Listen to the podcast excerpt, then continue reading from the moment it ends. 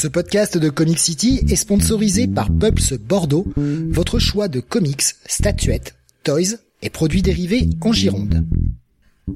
Ouvert du mardi au samedi de 11h à 19h et le lundi de 14h à 19h, toute l'équipe vous attend 56 rue du Loup ou sur la page Facebook du magasin. Et n'hésitez pas à les contacter pour toute solution VPC. Pulps Bordeaux, le comic shop qu'il vous faut. Bonsoir à tous et bienvenue sur le 600e numéro du Comics Weekly. Nous sommes aujourd'hui le vendredi 2 septembre 2022 et au programme de ce soir, la pire semaine de comics de l'année. Avec seulement 7 reviews, hmm, ça tombe sur la 600e, c'est comme ça. Nous aurons deux titres chez DC, euh, Superman War World Apocalypse, euh, qui conclut euh, le gros run de Philip Kennedy Johnson, et le Flash Annual 2022. Du côté de Marvel, nous aurons le Amazing Fantasy 1000, le nouveau Thunderbolts, nouvelle série, Moon Knight Black and White and Blood, The Variants et Ant-Man. Et il y aura pas. Je suis Steve, et vous écoutez le Comics Weekly.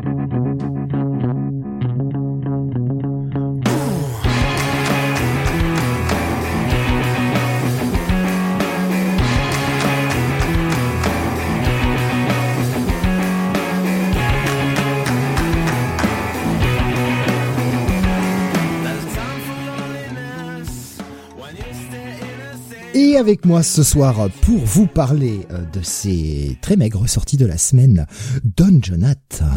Salut à tous. Et Mister René Bunny. Mais c'est qui qui qui? C'est pas papa? C'est Monsieur Nebunny. la petite private joke. et oui, euh, c'est la 600e et on a euh, la pire semaine de l'année. C'est quand même incroyable. L'une, l'une des pires semaines de tous les comics weekly confondus quand même. Non, on a, on a eu facilement dans le top 10. Ah bah quand même. Ouais, dans, dans, le top 10 sûrement, ouais, dans le top 10 sûrement. On a eu des semaines où on avait franchement épisodes là euh... On a eu des semaines où c'est vrai qu'on on avait du mal à trouver des, des lectures à faire et euh, on s'est retrouvé certaines semaines à avoir euh, 5 6 titres tout au plus. Là, on a 7 titres et euh, bah c'est vrai que ça nous change des semaines à 25 reviews quoi. Mais depuis le début de l'année, on n'a jamais eu une semaine aussi pauvre. Pas de bol, fallait que ça tombe sur la review, euh, On aurait dû faire notre rétro review de Chapter 1 en fait. Bah, on, on, aurait pu, c'est vrai qu'on on aurait, on avait pensé à éventuellement faire une rétro review, mais euh, je vous avoue que moi cette semaine ça a été un peu compliqué niveau boulot, donc euh, au final euh, je vous avoue que ça m'arrange qu'on n'ait pas eu à faire de rétro review parce que j'aurais eu du mal à trouver le, le temps de la lire. Bon, on peut en faire une sur Dark Crisis, vite fait. Chapter 1 c'est dans l'esprit de la semaine, nous dit Old Geek. Ouais, mais de toute façon, euh, Chapter 1 en rétro review, un jour. Ça oui, ça oui. Il faut, faut relire ce chef-d'œuvre. 13 numéros, je crois, hein, au total, euh, quand même, à se faguer, là. Quand même, ouais, ouais. Ouais, ouais. Après, on n'a pas dit qu'on les lirait euh, de fond en comble, hein. Ce sera peut-être lu en diagonale, ouais. Parce qu'il y a un numéro 0 en plus. Mais, alors, tu parles de Chapter 1, c'est marrant parce que c'est la semaine dernière. J'ai essayé de relire un peu le, le relaunch de Amazing Spider-Man. Euh, alors lequel de, de 98 parce qu'on parlait de Chapter 1 donc ce grand ah, relaunch euh, oui, voilà. Oui, euh, de 99 du coup plutôt. 99 oui effectivement oui. Ouais. ouais 99. Ouais. Euh, moi j'ai relu euh, 3-4 épisodes, les, les 3-4 premiers on va dire grosso modo en alternant Amazing et Peter Parker Spectacular Spider-Man. Voilà, bon ça ça tient la route. Oh, t'es généreux, hein. il y a quand même déjà pas mal de trucs de oui, enfin qui sont à se tirer les cheveux quoi. En même temps j'ai lu le premier de, de Zeb Wells donc si tu veux ça tient la route quoi. Oui, oui, oui, non, mais c'est, bah, franchement, c'est la, la, comparaison est, est, bonne, quoi. On est, on est revenu à, à ce niveau. Mais ouais, c'est, c'est, fou, quoi. C'est euh, assez dingue euh, que, que que ça tombe. Ça me fait chier que ça tombe aujourd'hui la semaine, la semaine pourrie. Mais bon, on aura plus de temps pour déconner, pour euh, pour raconter un peu rien, comme d'habitude. Il y avait euh, Tommy qui nous a partagé un, un, un, petit message tout à l'heure sur YouTube euh, qui m'a beaucoup oui. touché, qui nous disait euh, sacré moment quand même, 600 émissions. Euh, je vais me répéter, mais je tiens à vous remercier pour les émissions. Vous m'avez accompagné dans beaucoup de moments difficiles. Euh, et même si actuellement pour moi tout n'est pas rose, bah, je ne rate pas le rendez-vous, quitte à le voir en replay si je loupe le direct. Et voilà, c'est des petits messages comme ça qui sont touchants et qui fait eh ben, que ça donne envie de continuer. Quoi. Merci, merci Tommy. Merci à toi. Force à toi. Et comme aurait dit Bruno, euh, pouce en l'air, hein, pouce en l'air. Voilà. Euh, mais j'espère aussi qu'on l'a accompagné dans des bons moments. J'espère. Oui, bah, j'espère aussi. j'espère aussi que depuis 600 Ah numéros, il n'a pas euh, que des 600, emmerdes. euh, Sur 600 émissions, euh, bon, euh, j'espère que le ratio est plus en faveur des bons que des mauvais moments. Rubis qui nous dit qu'il y a quelques petites micro-coupures. Apparemment, il y a que lui sur euh, Discord qui a ça. Si vous avez euh, d'autres soucis, hein, n'hésitez pas à le euh, préciser. J'essaierai de voir si je peux essayer de faire quelque chose de mon côté. Ah, Peut-être que sur Discord, il y a quelques petits soucis de son. Pascal qui nous dit vous auriez dû faire un 599.5 et faire la 600e la semaine prochaine. Mais en fait non Pascal, regarde, c'est que nous, on est malin. À chaque fois nos émissions sont Ah bon? hyper longues. Mais oui, les émissions font 3h30, des fois 4 heures même, ça arrive. Du coup, la plupart des gens font des émissions quand ils font une émission de 2 heures et qu'ils ont un gros anniversaire, genre une centième, deux centièmes, six centièmes. Ils font des émissions plus longues, des gros morceaux, 3 heures, 4 heures. Bah nous on fait l'inverse. Nos émissions normales, elles font 3h30, nos émissions anniversaires, elles font 45 minutes. Putain, ce serait un comic book, ce serait un small size euh, comics, comics weekly quoi. Un strip, on fait une, une bande, voilà, et on un se Steve casse. size, euh, un Steve size émission quoi. Non, non, on va, on va essayer. Alors, ce sera pas une émission de 3 heures, hein, parce que là, franchement, ça va être dur. Je sais pas comment on va faire pour tenir 3 heures, mais quoique. Même quand on n'a rien à dire, on y arrive. Mais euh, c'est vrai que, ouais, 7 reviews, quoi. Putain, 7 reviews. Bordel, c'est pas arrivé une seule fois dans l'année. et, et en, et en- et en cherchant, parce que j'ai même lu un, un titre que je n'aurais pas pensé lire. Et ouais, on a essayé de gratter. Vous vous rendez compte? D'habitude, on a 10 reviews indés par émission. On a zéro. Pas d'indés cette semaine. Il y avait rien d'intéressant. Putain. Ah là là là là. Et ils nous ont gâtés. hein. Ils se sont dit, eh, c'est la 600ème euh, des autres cons, là. eh, on sort rien. On va juste les faire chier. On va juste leur foutre un petit Amazing, Amazing Fantasy 1000 dans les pattes. hein, Ils vont adorer. Euh, Pascal qui dit, ah, je viens de comprendre, c'est pas une rétro review, mais une rétro émission des débuts de petite durée de 50 minutes. Oui, oui, oui. Euh, alors plein, plein de choses à, à vous dire avant de démarrer. Euh, Il y a quelqu'un de trop, hein, déjà. Je suis Jonathe. Nous sommes désolés d'avoir dû annuler euh, le Freak City euh, de mardi. Euh, voilà, Laure était euh, avait des petits soucis euh, médicaux. Euh, alors je vous assure, on l'a pas annulé pour rien. Hein. Euh, C'est-à-dire que Laure avait extrêmement mal au ventre, euh, si bien que bah, son chéri a appelé le SAMU quand même. Et il s'avère que Laure, eh bien, nous a fait une belle appendicite. Euh, voilà, donc elle va mieux. Elle est sortie, euh, elle est sortie de l'hôpital aujourd'hui. Elle m'a envoyé un petit message tout à l'heure. Elle est sortie de l'hôpital aujourd'hui, donc elle a été opérée Ah. en urgence euh, mercredi matin. Bon voilà, quand on annule, c'est pas, c'est pas juste parce que ouais, non, on n'a pas envie quoi. Mais là, là, là, t'as trahi le secret médical. J'espère qu'au moins elle était d'accord pour que tu, pour que tu révèles tout ça. Elle était, mais elle était tellement désolée. Je veux dire, sur son lit d'hôpital, mardi soir, elle était en train de m'envoyer des messages en disant, oh, je suis désolée et tout. Mais putain, mais c'est rien d'annuler l'émission. Putain, j'espère que toi, tu vas bien, quoi. On était inquiets, hein. franchement, on savait pas trop ce qui se passait. Heureusement, ce n'est que ça. Donc, euh... Ouais, mais enfin bon, c'est quand même une urgence, euh, une urgence médicale, quoi. Nico Chris qui dit, on peut avoir le certif médical.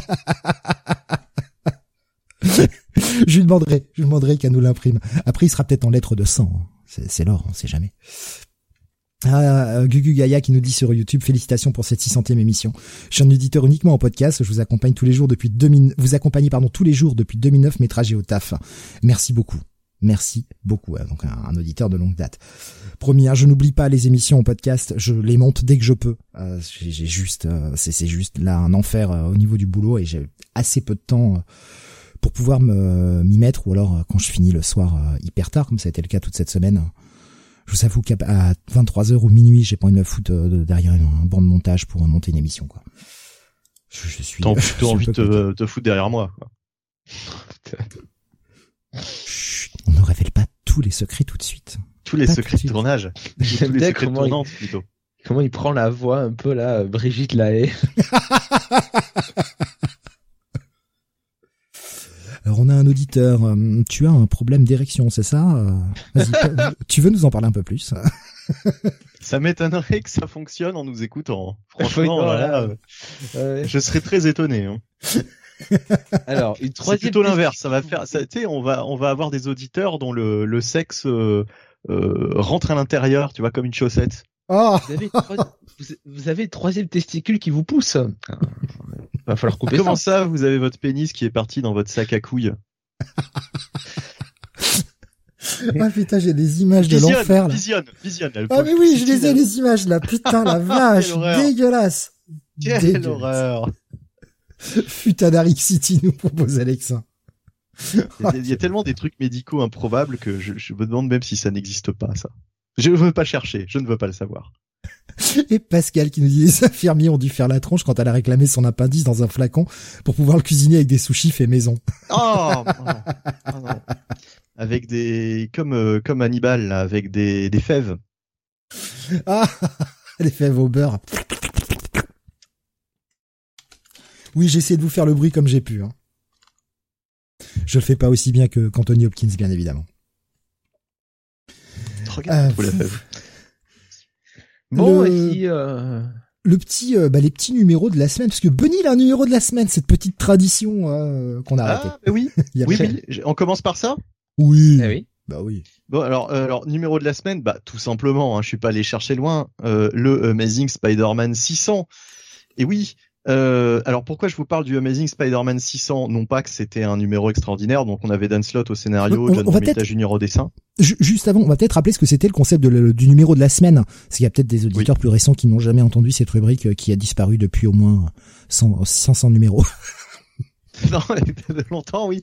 Bah, ça devenait de plus en plus dur de trouver un numéro, euh, comment dire, euh, intéressant qui, qui, qui, qui, soit un numéro, par exemple.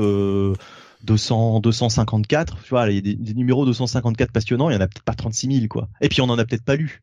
Voilà, c'est surtout ça, quoi. Oui, euh, des fois, ça nous arrivait d'aller lire un truc exprès pour l'émission, hein, mais. Euh, oui, mais enfin, vrai que euh, passer, passer un certain nombre d'épisodes, ça devenait, ça devenait compliqué, ouais. Ben c'est ça, ouais, ouais, voilà. Faut, faut trouver, quoi. Voilà, je te laisse reprendre. Hein. Excuse-moi, c'était juste pour expliquer un peu ce qu'était le concept pour ce, pour les, bah, les gens qui, qui ont écouté, bah, pas les 100 premiers en fait. Oui, voilà, ça, on a dû faire ça durant les, les 100 premiers à peu près, et encore. ouais, même pas. Je suis même, je suis même pas sûr qu'on ait été jusqu'au numéro 100. Non, peut-être pas. Et euh, en tout cas, euh, en tout cas, en tout cas, donc Amazing Spider-Man 600. Alors pourquoi je vous en parle? Parce que ça remet bien les choses en perspective. Quand est-ce qu'est sorti ce Amazing Spider-Man 600 qui ne me semble pas si vieux? Eh bien, il est sorti en 2009. Il est sorti trois mois avant que je fasse ta connaissance, Steve. Voilà, c'est surtout ça en fait que je voulais dire ce soir. C'est quand même incroyable. Eh, j'ai pas l'impression que c'est si vieux que ça pourtant. Et ouais, et ouais, ben, et et, euh, et c'est là où on voit la, la, cadence à laquelle ils ont sorti cette série, euh, puisqu'il y a eu toute la période Brand New Day, etc., avec trois trois numéros par par euh, par semaine, n'importe quoi, trois numéros par mois, euh, etc., etc. Puis hein, pendant longtemps, on a eu un Spider-Man Amazing pendant, enfin deux fois par mois minimum. D'ailleurs, ça continue. Euh, et, euh, et du coup, on en est, euh, on a eu il y a pas longtemps le Amazing. 900. C'était le 900, ouais, c'était le 900. Euh, le 900, on est en 2022, mais en 2009, c'était déjà le, le, le, 600. Enfin, c'était plutôt, ils étaient plutôt arrivés au 600, et maintenant, on en a déjà 300 de plus en finalement pas aussi longtemps que ça, quoi. Enfin voilà, c'est c'est euh, euh, c'est ça a pris un peu plus d'une dizaine d'années, mais on a on s'est pris 300 numéros dans la tronche. Euh, donc euh, donc voilà, non mais c'est surtout pour remettre en perspective au fait cette cette timeline euh, un petit peu un petit peu marrante, c'est-à-dire que à l'époque où c'est sorti, qui me semble également pas si vieux, euh, pas si vieille, pardon. Euh, bah, euh, en tout cas, je me rappelle très bien de la lecture de ce numéro et euh, effectivement, je ne connaissais même pas encore euh, Comic City. Et vous aviez commencé euh, Comic City en 2009, quelques mois avant. Je crois que ça avait commencé vers le début 2009, hein, si je me décembre me, 2008. pas.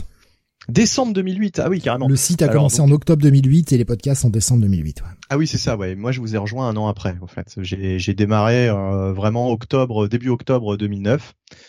Euh, je me rappelle même que dans le premier Comic City auquel j'ai participé, il y avait une review. Alors ça va parler à quelqu'un euh, qui demandait justement s'il fallait lire cette série sur le Discord. Il y avait une review notamment du premier épisode de euh, Dark Avengers de Bendis, voilà, qui commençait à sortir dans les kiosques, les kiosques VF, puisque c'était dans le Comic City en l'occurrence.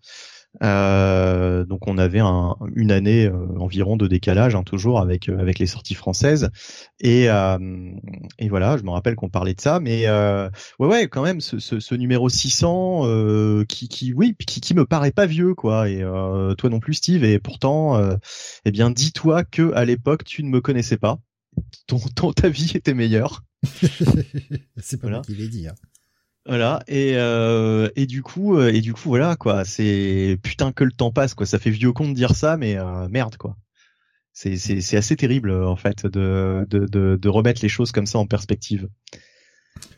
Bah justement, pour répondre à la question qui avait été posée, j'ai pas eu le temps d'y répondre à l'écrit malheureusement. Justement par rapport au Dark Avengers, je ne sais pas s'il écoute l'émission, mais voilà, moi je, je lui conseillerais éventuellement, eh bien, ouais, Civil War, puisque c'est de là que les choses partent, d'enchaîner ensuite Civil War avec le run de Warren Ellis sur les Thunderbolts, donc à partir du 110 et puis de se laisser porter jusqu'à jusqu'au Dark Avengers en fait tout simplement après de suivre tranquillement. Ouais. Les Dark Avengers qui euh, bah, qui s'arrêtent avec Siege, hein, je crois. Ouais. Ouais. ouais. Euh, voilà. Euh... Alors, est-ce que franchement on conseille euh, la lecture de Dark Avengers? Ah, c'était, c'est pas ce qu'il y a de pire euh, dans Skycree Bendis, très non, franchement. C'est pas ce qu'il y a de mieux non plus. C'est pas ce qu'il y a de mieux. C'est peut-être niveau Avengers dans, dans ce qui est quand même le plus intéressant de, de, de ce qu'il a fait, quoi. Je, je sais pas si ma phrase est bien française, mais enfin, vous avez compris ce que je veux dire. Euh, voilà. Euh, mais euh, Thunderbolts de Warren Ellis, ouais, est quand même euh, bien meilleur. Hein. Cela dit en passant, euh, c'est surtout ça la, la, la, série intéressante, quoi. Oui, oui, ouais, les, les, Thunderbolts de Ellis, c'était vraiment cool. Et pourquoi Civil War est important? Parce que justement, il y a un personnage important dans Civil War qui a ou en tout cas par rapport au début de Civil War qui se retrouve à intégrer l'équipe des Thunderbolts bah, façon Malice quoi. On peut on peut on peut le dire hein, de toute façon, euh, de Pinance Pinance et je crois qu'il y a une mini-série Pinance alors je ne sais plus comment elle s'appelle mais qui qui serait pas euh, qui serait pas euh, ce serait pas déconnant d'aller la lire quoi justement avant de lire les Thunderbolts de de, de Warren Ellis euh, je sais plus. Je crois que c'est une, une, série qui s'appelle Pen and euh, quelque chose. Enfin voilà, euh, puisque c'est euh, il est dans sa période sadomaso, hein, Speedball, puisque Pinance est en fait l'ancien Speedball. Ouais, je, je, le, je le traduirais plus par une période de martyr en fait. Oui, que, oui, oui. ouais, sadomaso. Enfin, disons plus martyr où il se reproche bah, les disons, choses. Disons qu'il se je me rappelle que ouais, mais il se faisait mal et je crois même que c'est ça qui déclenchait ses pouvoirs. Donc il y avait un petit côté, euh, allez, euh, allez-y, frappez-moi quoi. Et puis euh, et puis voilà quoi. Vous allez voir ce que vous allez voir. De toute façon, c'est ce qui se traduit par par pénitence en fait. Hein. par cacahuète. Le mec voilà, qui, qui, connaît bien ces mots anglais, sais. À Snoopy quoi, à Snoopy et les Pinance, hein, c'est bien connu. Ah ouais, euh, Pinance Relentless par Jenkins nous dit Kael ou là, eh bien peut-être. Ouais, c'est ce que nous disait Tommy exactement. Pinance ah. Relentless également sur YouTube. D'accord, ouais. Ouais, donc euh, voilà. Euh, et euh, il avait un petit côté Voldo, je trouve, euh, pour ceux qui connaissent euh, sous, le, sous le bled, sous le calibre. voilà, le personnage de Voldo me faisait pas mal penser à Pinance par certains aspects. Mais je ne lirai pas le commentaire d'Alexin. J'ai pas encore vu. oui, oui. voilà. Pascal nous proposait en numéro de la semaine le, Action Comics numéro 600, effectivement, euh, de mai 88, euh, qui est George Pérez et John Byrne, avec un une étude du couple Superman-Wonder Woman. Ah. Intéressant. L'épisode s'ouvre euh, s'ouvre où il se roule une énorme pelle et euh, vont aller vivre des aventures sur Olympe et euh, décident finalement de se dire ouais on est mieux quand on est bon pote. Hein. Donc il y avait déjà eu une ouverture entre entre les deux quoi. C'est une période que je n'ai pas lu encore. Euh, enfin j'en ai lu très peu finalement de, de cette période. J'attendais que ça sorte en, en, VF et malheureusement. Allez, euh, Urban, allez Urban, vas-y, fais-nous un Superman ah, Chronicles, vas-y. Ah bah oui oui surtout en, en, démarrant de là quoi. Ah mais si il faut il faut. Et, et, on veut qu'Urban tient, tienne comme maison d'édition. On veut pas se mettre la clé sous la porte en publiant des merdes pareilles. Hein. Ah. Euh... C'est gentil, mais Superman, le jour où ça fera vendre en France, hein, tu m'appelles. Hein. Ben on verra. Et pourtant, et pourtant, ça peut, ça peut être, euh, ça peut être le truc vrai, qui fait vendre. Tu as raison. Dans les S-Word où Superman euh, a le costume de Batman, effectivement, là, ça pourrait vendre. Oh, Alexin qui a, euh, qui nous envoie une photo du Batman Chronicles. Il est sorti aujourd'hui, je crois, c'est ça, le volume 2 Ah, euh, oui, oui, je, eh. Ouais, ouais. Je vais essayer d'aller le chercher demain. Euh, si je peux. Heureusement qu'il y a le guide de la semaine de Sam, ça m'a permis de, de, me rappeler que, que, que, ça sortait cette semaine parce que c'est vrai que je, je, je l'attendais pas aussi vite en fait. J'ai pas l'impression d'avoir tellement attendu depuis le depuis le premier. Alors que ça me semblait loin. Sorti en juin quand même. Hein Eh ouais, ouais, mais ouais, mais tu vois, c'est c'est vite passé, quoi. Ils ont oublié Yertou. Euh, attends, ils oublient Yertou alors? En merde. Mais je, il est dedans pourtant Yertou. Je comprends pas. J'ai peut-être pas compris euh, son, message. Euh... Ah bah Tommy dit d'ailleurs vous parlez du Superman post-burn au Brésil, ils sont en train d'aller au-delà, ça sort dans des petits TPB, là on est en plein dans la période Exile. Ah putain c'est cool ça. Le détective comics euh, 600 et c'était un arc de je sais plus comment il s'appelle Ham, euh, je sais plus quel est son prénom. Sam. Sam. Sam Ham, ouais, c'est marqué sur la couverture en plus, je voyais pas. Euh, avec cet arc Blind Justice. Alors, je, je pense l'avoir lu, mais par contre, j'en ai aucun souvenir. Je, je, je sais pas si c'était terrible, terrible en fait. Pas lu ça. Je crois pas avoir lu ça. Je viens de regarder la cover en plus gros, j'ai pas lu ça. Je, je pense pas. Ça me dit rien. Euh, Pascal qui, qui pense le à scénariste. Ah pardon. Ah, non non vas-y je t'en prie. Oui, c'était le scénariste euh, du, du film de 89, me semble-t-il. De Batman, euh, Batman 89 là qui sort actuellement. Et de Batman 89 également. Ouais, ils l'ont rappelé euh, pour ça, quoi, effectivement. Pascal qui pense à toi, Jonathan. Jonathan qui doit râler intérieurement. On a cette review. Je pensais me coucher tôt et voilà que Bunny et Steve ne veulent pas commencer l'émission. Courage. Et non, et puis en plus on a entendu Jonathan se faire le WhatsApp peut-être. Et puis tu sais on a fait semblant de pas entendre parce qu'on est vieux, tu sais genre. Euh, ouais. Mais non, parce qu'il me reste un dernier numéro de la semaine à faire. Oui, bah, vas-y. Encore le gros, le gros numéro, bah celui que je vous ai marqué là, hein, sur le conducteur. Attends, je vois pas là. Celui que j'ai surligné là, celui que j'ai marqué. Ah mais non, mais on aurait dû commencer par celui-là surtout. Oui, oh, je, le, je le cale à la fin parce que c'est pas, enfin, comme c'est nous, je trouve que c'est moins important que que le reste. Ah oui, oui, euh, ce, ce, oui, oui, euh, c'est, oui, c'est un autre numéro. C'est pas, c'est pas des comics là dont on parle. Puisque oui, effectivement. quand même. Bah voilà, on est à la 600e émission. J'ai, euh, j'ai euh, recalculé le temps de toutes les émissions depuis le début. Et comment t'as fait alors? T'as as vraiment repris le temps bah, des émissions J'ai toutes les pistes en fait. Donc j'ai ah tout, oui, foutu dans, j'ai tout foutu dans VLC et puis euh, il m'a fait le calcul quoi. Et après j'ai calculé moi-même pour euh, savoir euh, combien ça faisait. Donc en ne comptant pas cette émission-là, 599 épisodes de Comics Weekly. j'ai compté ceux qui ne sont pas encore montés, donc j'ai arrondi à l'inférieur parce qu'il y a toujours un petit peu de perte hein, dessus sur les enregistrements. On est à 1253 heures. De, juste de Comics Weekly, hein, je compte pas le reste. Hein. Ce qui représente, pour ceux qui ne veulent pas calculer, ne veulent pas diviser 1553 euh, par 24 de tête, alors que vous ne faites pas d'effort, donc je le fais pour vous, 52 jours. C'est un peu bête aussi. 52 hein. jours et 6 heures d'écoute. C'est long. Eh ouais. c'est très très long. Ça en fait hein, des, des journées à, passer la tondeuse. Hein. Putain, mais la vache, ton jardin, t'as un, un cratère là. J'avais pas l'impression. Alors je savais que c'est le jardin de Babylone. Hein je savais que ce serait long, mais euh, je n'imaginais pas que euh, putain 52 jours, ouais, quasiment ah bah sur deux mois ininterrompus quoi. Mmh. Bordel. juste les weekly.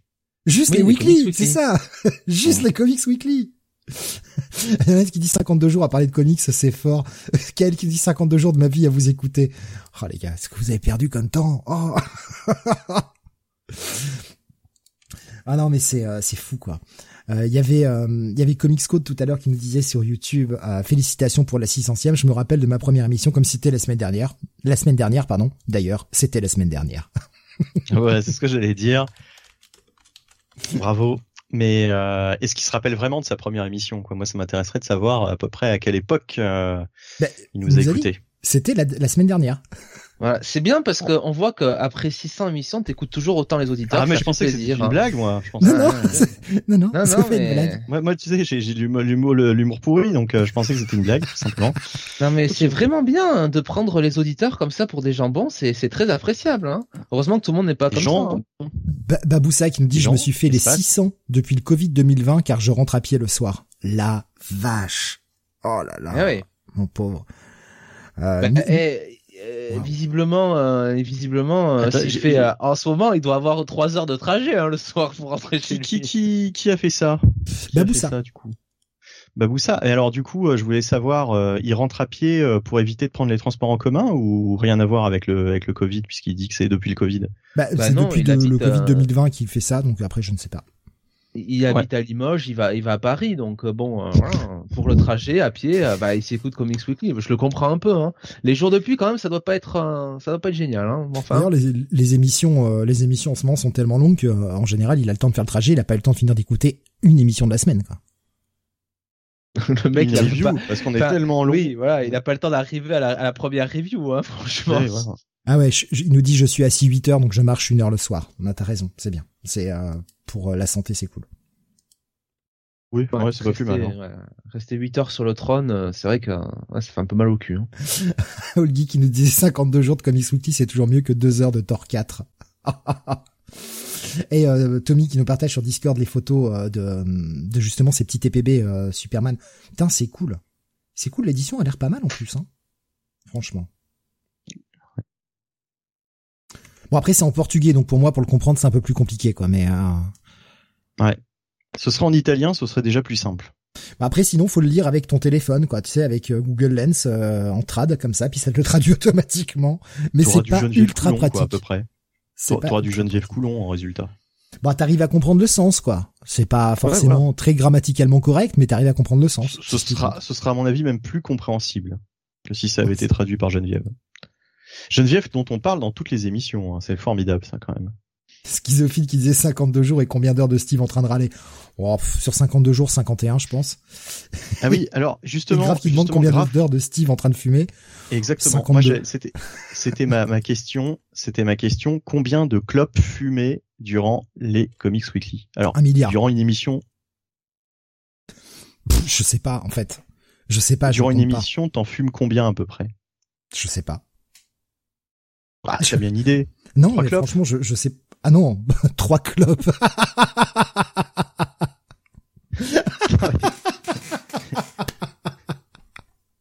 trois clopes, c'est ce que je fais avant qu'on commence les reviews.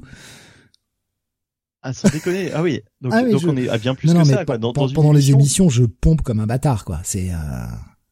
Oh putain, c'est alors cette, cette mec, phrase sera repris et déformée. Hein. le mec est un bureau de tabac humain, quoi.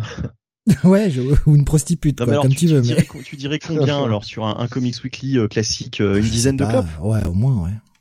ouais. Oh, putain, une dizaine. Donc ça veut dire que sur 600 émissions. Non mais attends, 600 émissions, ça en fait au moins minimum 6000. 6000 clubs. Ouais. Oh bah oui, facile. Oh, putain, et moi qui ai jamais fumé de ma vie une clope euh, entière. J'ai juste tiré, euh, tiré une taf. Je paye, je paye votre sécu, les gars. Remerciez-moi. Ouais, non mais là, euh, là effectivement, oui, oui, euh, là, là, ça, ça remet les choses en, perspective. Non mais oui, je, pendant pendant les émissions, je fume énormément, ouais. Ah oui, non, moi je pensais que c'était beaucoup moins parce que en fait, je me dis, euh, c'est pas possible quoi, ça devrait, ça devrait s'entendre. En fait, on l'entend même plus. Avant, on l'entendait, tu vois, on entendait le briquet, on entendait ce genre de truc. Mais maintenant, on l'entend même plus. J'essaye de faire attention. Ça m'arrive de me rater, mais euh, j'essaye de faire hyper gaffe maintenant. Oui, puis il faut que tu fasses gaffe de pas de pas souffler la fumée euh, quand tu es en train de nous répondre ou quand t'as le micro ouvert. Ah, vous l'entendez pas d'habitude. Là, tu vois, je suis en train de souffler de la fumée, tu l'entends pas Ouais. Des années de pratique. Ne faites pas ça. Hein. Ne faites pas ça chez vous. Cette cascade est réalisée par un professionnel. D'ailleurs, ça s'entend hein, quand t'écoutes. Euh, je remercie euh, Nico Chris qui a fait un, un, petit montage du numéro 1. Euh, Putain, déjà d'une leçon était dégueulasse. C'est pas possible. Alors c'est pas le montage de Nico Chris, hein, c'est notre son qui était crade. Mais je, j'entends la voix que j'ai maintenant et la voix que j'avais il y a, il y a 12 ans. Ah, c'est pas la même. Hein. Tu sens qu'il y a eu des milliers de clubs qui sont passés par là. Waouh, on, reconnaît quand même. Ouais, mais la mais c'est comme moi, je sais pas, je, je, prenais un, je prenais une voix euh, différente. J'ai l'impression d'être au ralenti moi sur la, la première émission. C'est peut-être aussi euh, l'habitude. Hein. À force d'enchaîner les podcasts, euh, il y a plus. Euh, je me rappelle avant, il n'y avait pas un stress, mais on était plus, on faisait beaucoup plus attention à ce qu'on disait, etc. Oui, c'est ça. On essayait de faire bien, et puis après on se dit bon, fuck it. Fuck it, ouais. Je me rappelle, tu prenais tout le temps des notes, Steve. Est-ce que t'as arrêté de prendre des notes sur, Ah putain, mais il y a longtemps que je prends plus de notes. Mais je prends de notes pour aucune émission. Tout de tête, monsieur. Ah, mais, même pour les. J'ai l'impression que c'était hier, moi, le, le, le coup de. Euh, j'ai noté ça, etc. Moi, je le faisais jamais, donc euh, c'est pour ça que ça me ça me marquait, quoi. Tu sais, je me disais merde, tu sais, est-ce que je suis pas un petit peu un, un branleur à rien foutre là euh, mais mais mais mais du coup ça me rassure de savoir que ça fait longtemps que tu le fais plus Ah oui non non moi je je j'ai plus de notes depuis très longtemps. Avant je prenais des petites notes, euh, juste des points importants que je voulais pas oublier, mais euh, je le fais plus même pour le Freak City pour rien en fait. Il y a là où il y a le plus de notes, mais encore c'est plus des, des, liens, des choses comme ça. C'est sur le sur le futur past forcément, mais euh, mais c'est pas des notes à proprement parler quoi. Non non c'est sans, sans, script, on y va sans filet, comme le, comme les Flying Graysons. Bon, ça a mal fini pour eux. On verra si ça finit aussi bien, aussi mal. Et puis à la fin d'émission, de l'émission, on va s'enfiler aussi. Ah mais bien sûr. Toujours. Toujours. Ça va, de soi. Avec Jonathan qui enregistre chacune de nos sessions d'ailleurs. Il en a du matos compromettant, Jonathan.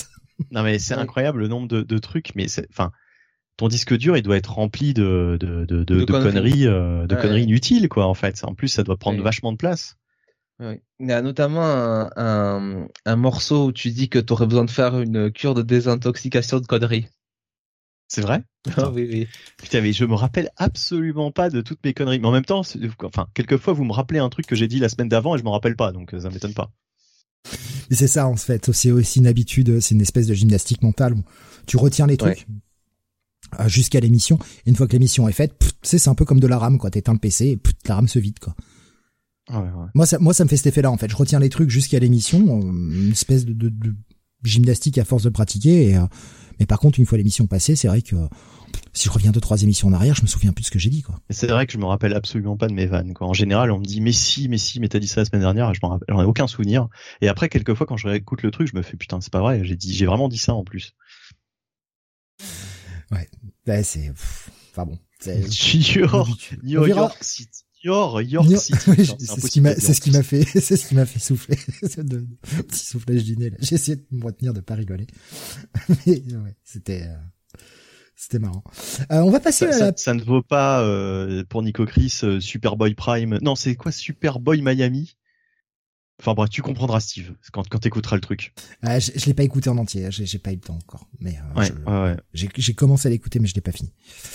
Bah tu, tu, tu, tu, verras, il y a de super bonnes répliques encore une fois, notamment une sur euh, Paul Dini. Voilà, tu vas forcément te marrer. On va passer une petite partie WhatsApp avant de démarrer l'émission parce que bah on a le temps. Nombre de reviews, on a le temps. Euh, pendant que je bossais hier parce que euh, bah, c'était calme hier soir. On sent que c'était la rentrée, hein, putain. La vache. pas d'appel, c'était cool. Euh, comme je bossais de chez moi, c'était l'avantage. Euh, je me suis regardé un petit film sur Prime. Je vous avoue que c'est le casting qui m'a attiré. Il s'appelle Waldo détective privé.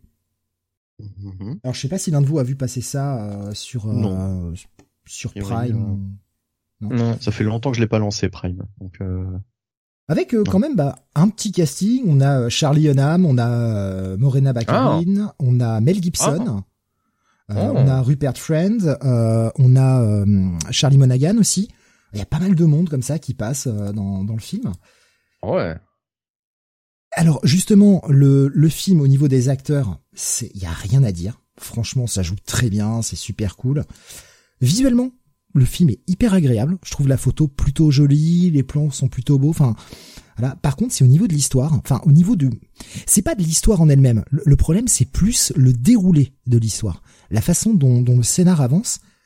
Je vous avoue que je suis assez perdu et je sais pas trop quoi en penser. C'est-à-dire que le, film prend des chemins des fois un peu, euh, un peu hasardeux où tu te dis ah bah tiens, le mec trouve une solution comme ça. Euh, tu vois, enfin, ça paraît presque pas naturel. T'as des ellipses où d'un seul coup, tu fais mais pourquoi en fait? C'est sorti quand? C'est un film récent qui est directement sorti sur Prime? Direct, ouais, c'est un Amazon original. D'accord. Ah oui, d'accord. Ok, ouais. Mhm. Mais euh, j'ai trouvé le film plutôt cool. Euh, franchement, bah, de par de par le talent des acteurs, on est sur en fait un, un espèce de petit polar, euh, polar comique en fait. Euh, avec un le, personnage principal qui est interprété par Charlie Hunnam qui est un flic qui s'est retiré euh, de tout en fait, qui est devenu minimaliste, qui a abandonné son, son boulot euh, suite à une affaire qui s'est mal passée. Je vais pas tout vous révéler, hein, je vous laisserai découvrir ça dans, au sein du film. Et le mec vit dans une vieille caravane, loin de tout, ne possède plus que 100 objets, voilà, et il ne veut posséder que 100 objets. Ça ne l'intéresse plus. Jusqu'à ce que, eh bien, une ex, Morena Baccarin, vient le chercher pour enquêter sur une affaire et euh, le mec n'a pas envie euh, du tout, hein, ça ne l'intéresse pas, mais euh, suite à la disparition bah, de, cette meuf, il va se retrouver un peu forcé contraint d'accepter de travailler sur cette enquête. Et l'enquête, c'est eh bien essayer d'innocenter Mel Gibson, qui est accusé d'avoir buté sa femme. C'est un acteur sur, enfin sur une fin de carrière, un, acteur ultra talentueux, mais qui est un mec qui se peinte la gueule comme pas possible. Ouais, c'est Mel Gibson en, en, l'an 2000, quoi. et le mec, justement, ne sait pas s'il a tué sa femme ou pas, tellement il était bourré, en fait. Et on va avoir cette espèce d'enquête qui va se suivre. Alors, c'est fait, c'est vraiment tourné sur, sur le ton euh, le ton comique. Alors on est plutôt sur une comédie noire que sur une grosse comédie euh, potache. Quand je vous dis le film est vraiment pas mal, mais en termes de déroulé et en termes d'avancée dans, dans le scénar, il y a des moments c'est un peu euh, c'est un peu étrange. Tu te dis mais pourquoi tu sautes une scène en fait? Qu'est-ce voilà, enfin il y a, y a, y a des ellipses. Tu te demandes un peu où ça va. Le film se laisse voir. Il est quand même un petit peu long. Fait pas loin d'une heure, ouais une heure une heure cinquante, truc comme ça. Mais euh, enfin, franchement, euh, plutôt euh, plutôt bon film. Si vous avez si vous avez deux heures à tuer, je vous le conseille. Voilà. Le, franchement, au niveau du casting, ça vaut vraiment le coup. Hein. et tout le monde joue vraiment vraiment bien. Bon petit film, voilà. J'avais envie de vous en parler, histoire de de rallonger un peu l'émission. On trouvera le moyen de terminer à minuit et quelqu'un, de toute façon, quoi qu'il arrive. Oh, oh, je sais pas, je sais pas. Oh, on en est capable. On en est capable. Regarde, ça fait déjà 40 minutes. Euh... Pas, pas encore. 36. Ah, 36. Ouais. Bah t'as le compteur. Moi, je ne l'ai pas, mais euh... enfin, on y est presque, quoi. C'est, c'est, c'est, tout comme. Euh, Jonathan, t'avais du, t'avais du WhatsApp ou pas alors du coup? Moi? Ouais. Non. Euh, non, euh, pas, pas, pas grand chose. Enfin, non. Ok. J'avais, euh, j'avais prévu, enfin, j'avais un truc que j'aurais pu parler, mais euh, bon, c'est vraiment, il y avait, y avait rien, quoi. Mais là. Écoute, je vais enchaîner sur mon second WhatsApp. Eh oui, parce que j'en ai deux. Je suis à deux WhatsApp. Eh ouais, ouais. Je ça mercredi soir, bah c'est pareil, hein, c'est le fait de, de débaucher, euh, de débaucher super tard. Pas envie de faire grand chose, donc du coup tu, euh, tu zones un peu. J'ai testé, euh, et en plus, je, vous ai affiché l'image. Oui, c'est bon. Je vous ai, je vous ai fait ça à l'arrache. J'ai complètement oublié de, de préparer l'image à l'avance, pardon. Euh, et je vous ai rien partagé sur Discord, putain. Et je, ça y est, on arrive à 600ème, je sais plus faire. Euh, Tinykin, euh, on en a parlé un petit peu sur le Discord, certains l'ont déjà testé. Euh, petit jeu indé qui est sorti euh, mardi, je crois. Ouais, mardi ou mercredi, un truc comme ça. je l'ai testé mercredi soir parce qu'il est disponible dans Game Pass en plus. C'est un jeu que j'avais wishlisté sur sur Steam après avoir vu la passer la démo et que je trouvais je trouvais vraiment cool. Et du coup, euh, bah ouais, disponible sur euh, sur le Game Pass, donc euh, bah vas-y, hein, je, je teste. Et putain, qu'est-ce que le jeu est bien. En fait, on est sur un, alors c'est un monde en 3D, mais les personnages, le personnage principal que vous voyez sur l'affiche, est en 2D. Tous les tous les PNJ en fait sont en 2D, ce qui fait que suivant l'angle de caméra, on voit en fait le, le sprite qui tourne. C'est drôle le mélange, mais ça fonctionne très bien. Et on est sur un espèce de petit personnage qui se retrouve suite à une espèce d'expérience scientifique propulsé dans un monde où le mec est tout petit, hein, d'où le nom de Tiny Kin. Euh, et c'est un jeu qui ressemble énormément à Pikmin. C'est-à-dire que ce, petit personnage va se retrouver plongé dans une euh, dans une maison en fait, qui est en fait la chambre d'un. On sait pas trop si c'est un ado, si c'est un jeune adulte voilà, on n'en sait pas plus. Pour, en tout cas, moi, dans ce que j'en suis pour le moment dans le scénario, j'en sais pas plus. Mais euh, il y a plein d'insectes. Euh, le mec a déserté la maison depuis un petit moment, et il y a plein d'insectes dans, dans, dans toutes les pièces de la maison qui euh, vénèrent ce mec comme un dieu, qui le voit comme une véritable divinité, et qui euh, bah, cherche à à continuer euh, bah, d'essayer de comprendre ce qu'il aimait, etc. Donc euh, tu vois des, espèces de punaises, euh, des mythes, ce genre de trucs là, construire des temples bah, pour l'ancien occupant de la maison. Et en fait toi tu vas parcourir tout ça euh, tu vas parcourir tous ces mondes-là où un petit côté chéri, j'ai rétréci les gosses euh, bien appuyé, même si pour le moment en tout cas je n'ai pas vu de grandes créatures. Je me suis pas fait retrouver, euh, je me suis pas retrouvé poursuivi par un chat ou un truc comme ça. On n'est pas sur un monde à la Grounded par exemple dans, dans ma sphère du jeu vidéo. On est plus là sur un platformer. Et tu parcours les mondes, tu récupères, bah, t'as pas mal de petits objectifs, aller récupérer des trucs, etc. Et tu dois essayer de reconstruire un espèce d'artefact qui est une expérience abandonnée de, de ce, cet ancien occupant de la maison. et en même temps tu t'en profites pour ramasser tout un tas de trucs. Il y a plein de petits, en fait c'est comme, on va dire comme des pièces, mais c'est des petits morceaux de pollen, grosso modo, que tu que tu ramasses sur le sur chaque stage. Franchement, le jeu répond au poil de cul. C'est vraiment super agréable à jouer. Le jeu est pas super dur. Franchement, ça se fait facilement. Il y en a pour une dizaine d'heures de jeu, je dirais, euh, d'après ce que j'ai vu passer un peu partout. Il y a déjà des gens qui l'ont fini là sur le Discord. Et franchement, le jeu est vraiment, vraiment, vraiment fun. C'est un bon petit moment et c'est le, genre de jeu où t'as pas envie de lâcher la manette, quoi. Tu te dis, allez, allez, j'avance encore un peu. Allez, tiens, je vais explorer ce petit recoin. Les stages sont hyper grands mais vraiment hyper grands. Et comme vous pouvez le voir donc sur la sur la jaquette, il y a plein de petits, euh, on va dire, de petits trucs avec un œil autour du personnage.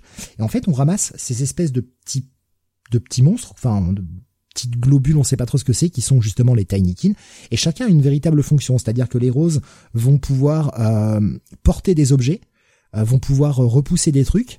Et donc tu les as, en fait, ils te suivent et tu t'en sers euh, comme dans Pikmin en fait. Exactement comme dans Pikmin, t'es un, un espèce d'astronaute échoué sur un truc et t'as des créatures qui te suivent et à qui tu, tu demandes d'aller faire des choses pour toi, quoi. Et donc, bah, ce, ces espèces de Tiny Kin roses peuvent bouger, bouger les trucs. Les Tiny Kin rouges sont euh, explosifs. Dans d'autres mondes, après, on a des Tiny Kin verts qui euh, se superposent et te permettent de euh, de faire un peu comme des cordes en fait pour permettre de monter. Et on a un niveau qui est vraiment axé à mort sur la verticalité. Le gameplay se renouvelle assez en fait à chaque à chaque nouveau stage. Franchement, c'est vraiment cool. Je, je, recommande franchement, il est il est vraiment vraiment très très bien ce petit jeu. Voilà. Ah, tu l'as pas vu passer, euh, Benny, ce, jeu-là? Euh, Je l'ai vu passer. Maintenant, je, t'avoue que c'est pas forcément le type de jeu qui m'attire. D'ailleurs, je viens de penser que j'ai essayé un jeu cette semaine. Mmh. Je pourrais même en parler euh, à la limite pour bah, faire le plus grand plaisir de Jonathan. D'ailleurs, Jonathan va se faire un plaisir de résumer ce que tu viens de dire, Steve. Ah, Nico, Nico Chris me disait 8 heures max pour le finir, un peu court. Il y, avait Sedjaf qui disait qu'il était à 28 heures de Xenoblade 3. Alors pareil, hein, c'est euh, vraiment une série de jeux que je n'ai jamais essayé, les Xenoblade. Donc euh, je ne sais pas ce que ça représente 28 heures sur Xenoblade. Est-ce que c'est beaucoup pour du Xenoblade ou est-ce que j'ai justement que le, début? C'est du RPG japonais, donc c'est un peu moins ma tasse de thé perso. Ouais. Euh, j'ai essayé un petit Survival Horror indé. Alors je ne sais plus si c'est un Survival Horror. Euh, je crois pas que ce soit coréen. C'est peut-être. Euh, je sais plus. Je ne sais plus euh, de, exactement ce que c'est. Euh, j'ai pas allumé la console pour vérifier, mais ça s'appelle. Oula, mais oh, je me souviens même plus du Bruno. J'ai vu un film, euh, je me rappelle plus du nom. Euh, attends, je vais, taper le nom auquel je pense pour vérifier que c'est bien ça. Oui, Dread Out 2. Ah. Alors Dread Out 2. Euh, qui est un jeu indonésien, voilà, indonésien, un survival, un, survival horror indonésien. Euh, il y a eu un numéro 1, du coup, hein, puisque c'est le numéro 2, que je ne connaissais pas du tout. Euh, et alors, c'est un jeu qui va faire penser un petit peu, euh, ça coûte une vingtaine d'euros, ça va faire penser un petit peu à Fatal Frame, euh, Projet Zéro en VF.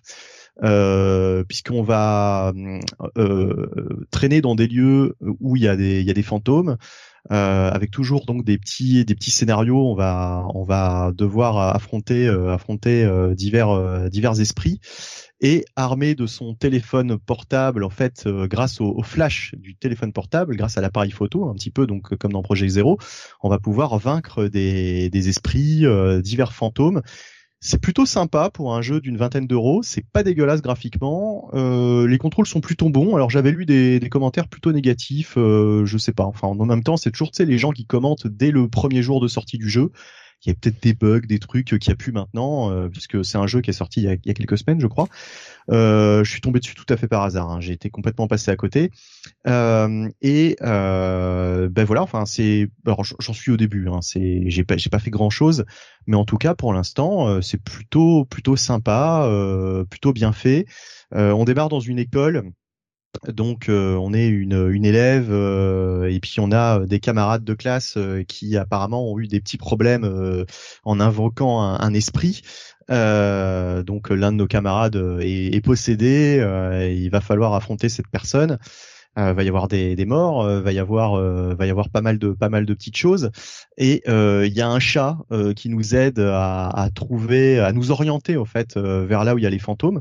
voilà, il y a pas mal de petites idées, pas mal de pas mal de petites mises en scène sympas. Enfin franchement très agréablement surpris quoi. Je voilà pour une vingtaine d'euros, euh, je trouve ça honnête. Après, le jeu est peut-être un petit peu difficile puisque euh, à un moment donné, je me suis fait, euh, je me suis fait totalement dégommer la tronche à coups de hache.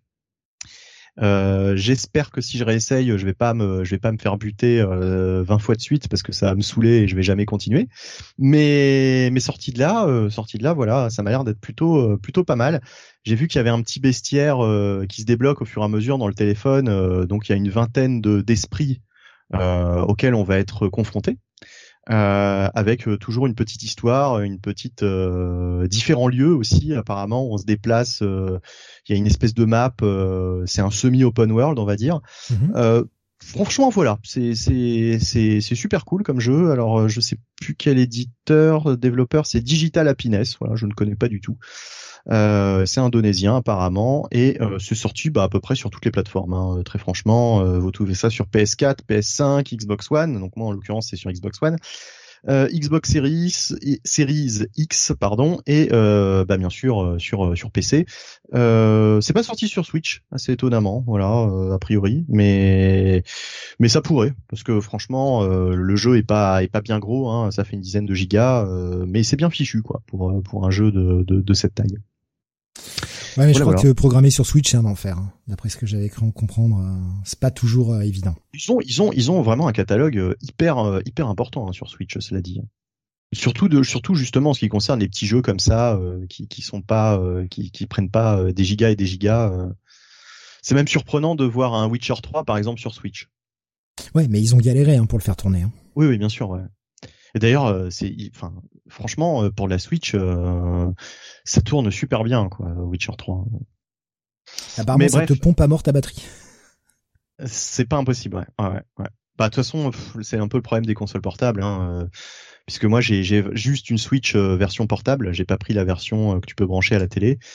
Euh, et ouais, euh, enfin c'est toujours euh, c'est toujours le même problème. au bout d'une heure, ça y est quoi, tu dois tu dois penser à recharger à recharger ta console quoi. Bref, faut jouer avec le fil branché quoi. Oui, ou bien voilà, ouais, tu peux, tu peux toujours faire ça, évidemment. Euh, donc voilà, Dreadout 2, plutôt une bonne surprise. Voilà, pour peu qu'on aime les survival horror, euh, voilà, je, je, je, vous le conseille. Je vous le conseille. Là, je vois que sur Internet, il a une note de 7 sur 10 bah voilà, c'est pas si mal quoi, finalement, pour un jeu que je ne connaissais pas du tout.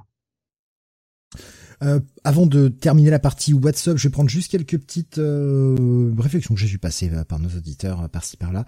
Euh, Quel qui demandait si j'avais testé Cult of the Lamb vu que j'aimais les roguelikes. Ben non, en fait, c'est un, un roguelike que j'ai toujours pas testé. J'ai vu deux trois deux trois playthroughs, enfin pas complet du, du jeu, mais j'ai regardé un peu quoi ça ressemblait. notamment, j'ai regardé You y jouer et alors le jeu a l'air fun, mais je sais pas la partie euh, la partie gestion de village, me... enfin de, de village de culte quoi. Je sais pas, je sais pas si c'est pour moi. Faudrait que je le teste à l'occasion. Je j'ai je l'ai pas encore fait malheureusement, pas pas eu le temps. Euh, Qu'est-ce que j'ai vu passer euh, Oui donc on avait parlé hein, de Sejav 28 heures sur Xenoblade 3. Il y avait euh, qui c'était qui disait ça euh, Alexandre disait un quart du jeu à peu près pour Xeno. Voilà. Euh, c'est déjà nous disait, je mhm. pense que j'en suis au tiers, sans faire toutes les quêtes secondaires. Et il y avait un petit débat sur euh, sur Dragon Quest. Euh, Rubius nous disait j'ai fini enfin euh, mes 55 heures de Tokyo Mirage en attendant Persona 5. Voilà. Et Alexa disait j'ai fini Dragon Quest 3 sur Switch. J'enchaîne avec Dragon Quest 4 DS. Et justement il y avait un petit débat sur le Dragon Quest 11 puisqu'apparemment il y aurait une deuxième fin. Rubius me disait j'ai adoré euh, DQ11 mais hors de question que je refasse la Truth Ending euh, post-game reboot de mes couilles. Et justement, euh, Alexin lui avait adoré le post-game alors que euh, trouvait pas trop l'idée de apparemment tu remontes dans le temps pour effacer un truc. Trouvait ça pas top. Rubius me dit j'ai fait la première heure, j'étais vraiment révolté par l'écriture. Ouais, ça débat sur ce sur ce jeu. Voilà, le, le genre de jeu que j'aimerais faire mais que je n'ai plus le temps de faire malheureusement. Les Dragon Quest, enfin c'est tout ce qui est RPG japonais en fait, c'est mort quoi. C'est c'est pas assez de temps pour ça. Mon frère, en tout cas, euh, est team Dragon Quest hein, par rapport à Final Fantasy. Euh, il accroche beaucoup plus à Dragon Quest. Alexandre nous dit sur YouTube excellent le DQ11. Ouais, j'avais envie de, j'avais envie de le faire, mais non, laisse tomber quoi. Je, je peux pas, je peux pas me lancer là-dedans. Je vais jouer trois heures et j'y retoucherai au bout de six mois, donc autant dire qu'il faudra que je recommence parce que je me rappellerai plus de rien quoi. Et encore trois heures et qu'un Dragon Quest, je sais même pas si j'aurais fini les cinématiques d'intro. C'est un peu le problème du Dragon Quest quoi, ça parle beaucoup. En, tout cas au début. Euh, passons à la partie review de cette émission. Oui. Et on va ouvrir ah avec. Euh, ah bah oui. On fait des reviews.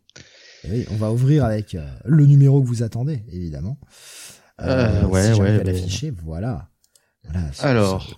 Cet anniversaire incroyable.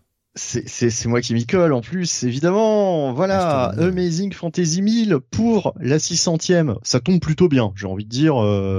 gros, gros anniversaire pour, pour une émission anniversaire au moins on a un numéro, euh, on a un numéro euh, peut-être à la, à la hauteur de l'événement.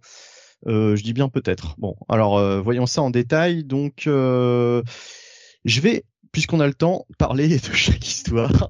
plaisir à Jonathan. Mais je vais aller vite. Hein. Euh, je vais aller vite sur chacune parce qu'il n'y a pas grand-chose non plus à dire. Euh, Amazing Fantasy 1000, donc, bah, plusieurs petites histoires par diverses équipes créatives. Il y en a alors, quoi? Il y en a huit. Il y en a 8. Ouais, ok. Bah écoute, euh, je vais, je vais, je vais, je vais scroller. Hein, je vais, je vais y aller. Je dans garde la page des crédits si tu veux, comme ça sous les yeux, comme ça. Euh, ouais, ouais, ok, ok. Bah si jamais je, je galère, tu me dis, me diras. Bah alors la première histoire, donc c'est du Anthony Falcon et du Michael Cho au scénario et aussi au dessin.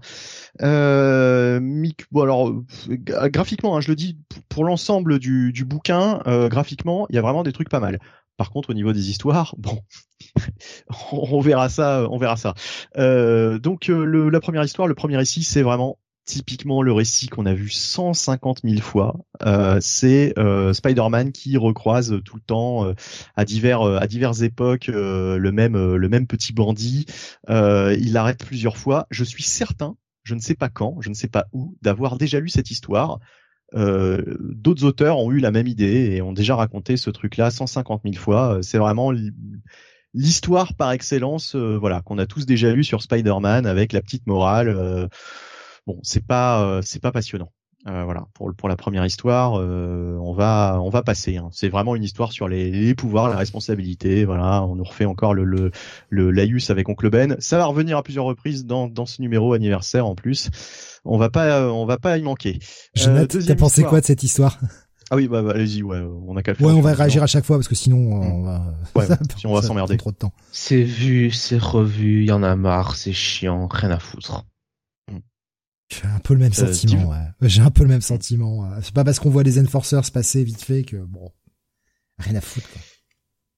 Bah, c'est surtout, en fait, je vous le dis tout de suite, hein, euh, pour pour quelqu'un justement qui qui, qui n'aurait pas lu énormément de d'Amazing Spider-Man, si on lui dit de lire ça justement pour euh, pour connaître un petit peu le personnage, pour savoir ce que le personnage vaut, honnêtement, c'est à t'en dégoûter de lire du du Spider-Man, quoi. C'est le personnage est chiant comme la pluie euh, dans ce dans ce numéro anniversaire. Ah, c'est un beau ringard, hein. Ça, je, je prie de croire. Hein. C'est à t'en dégoûter, quoi.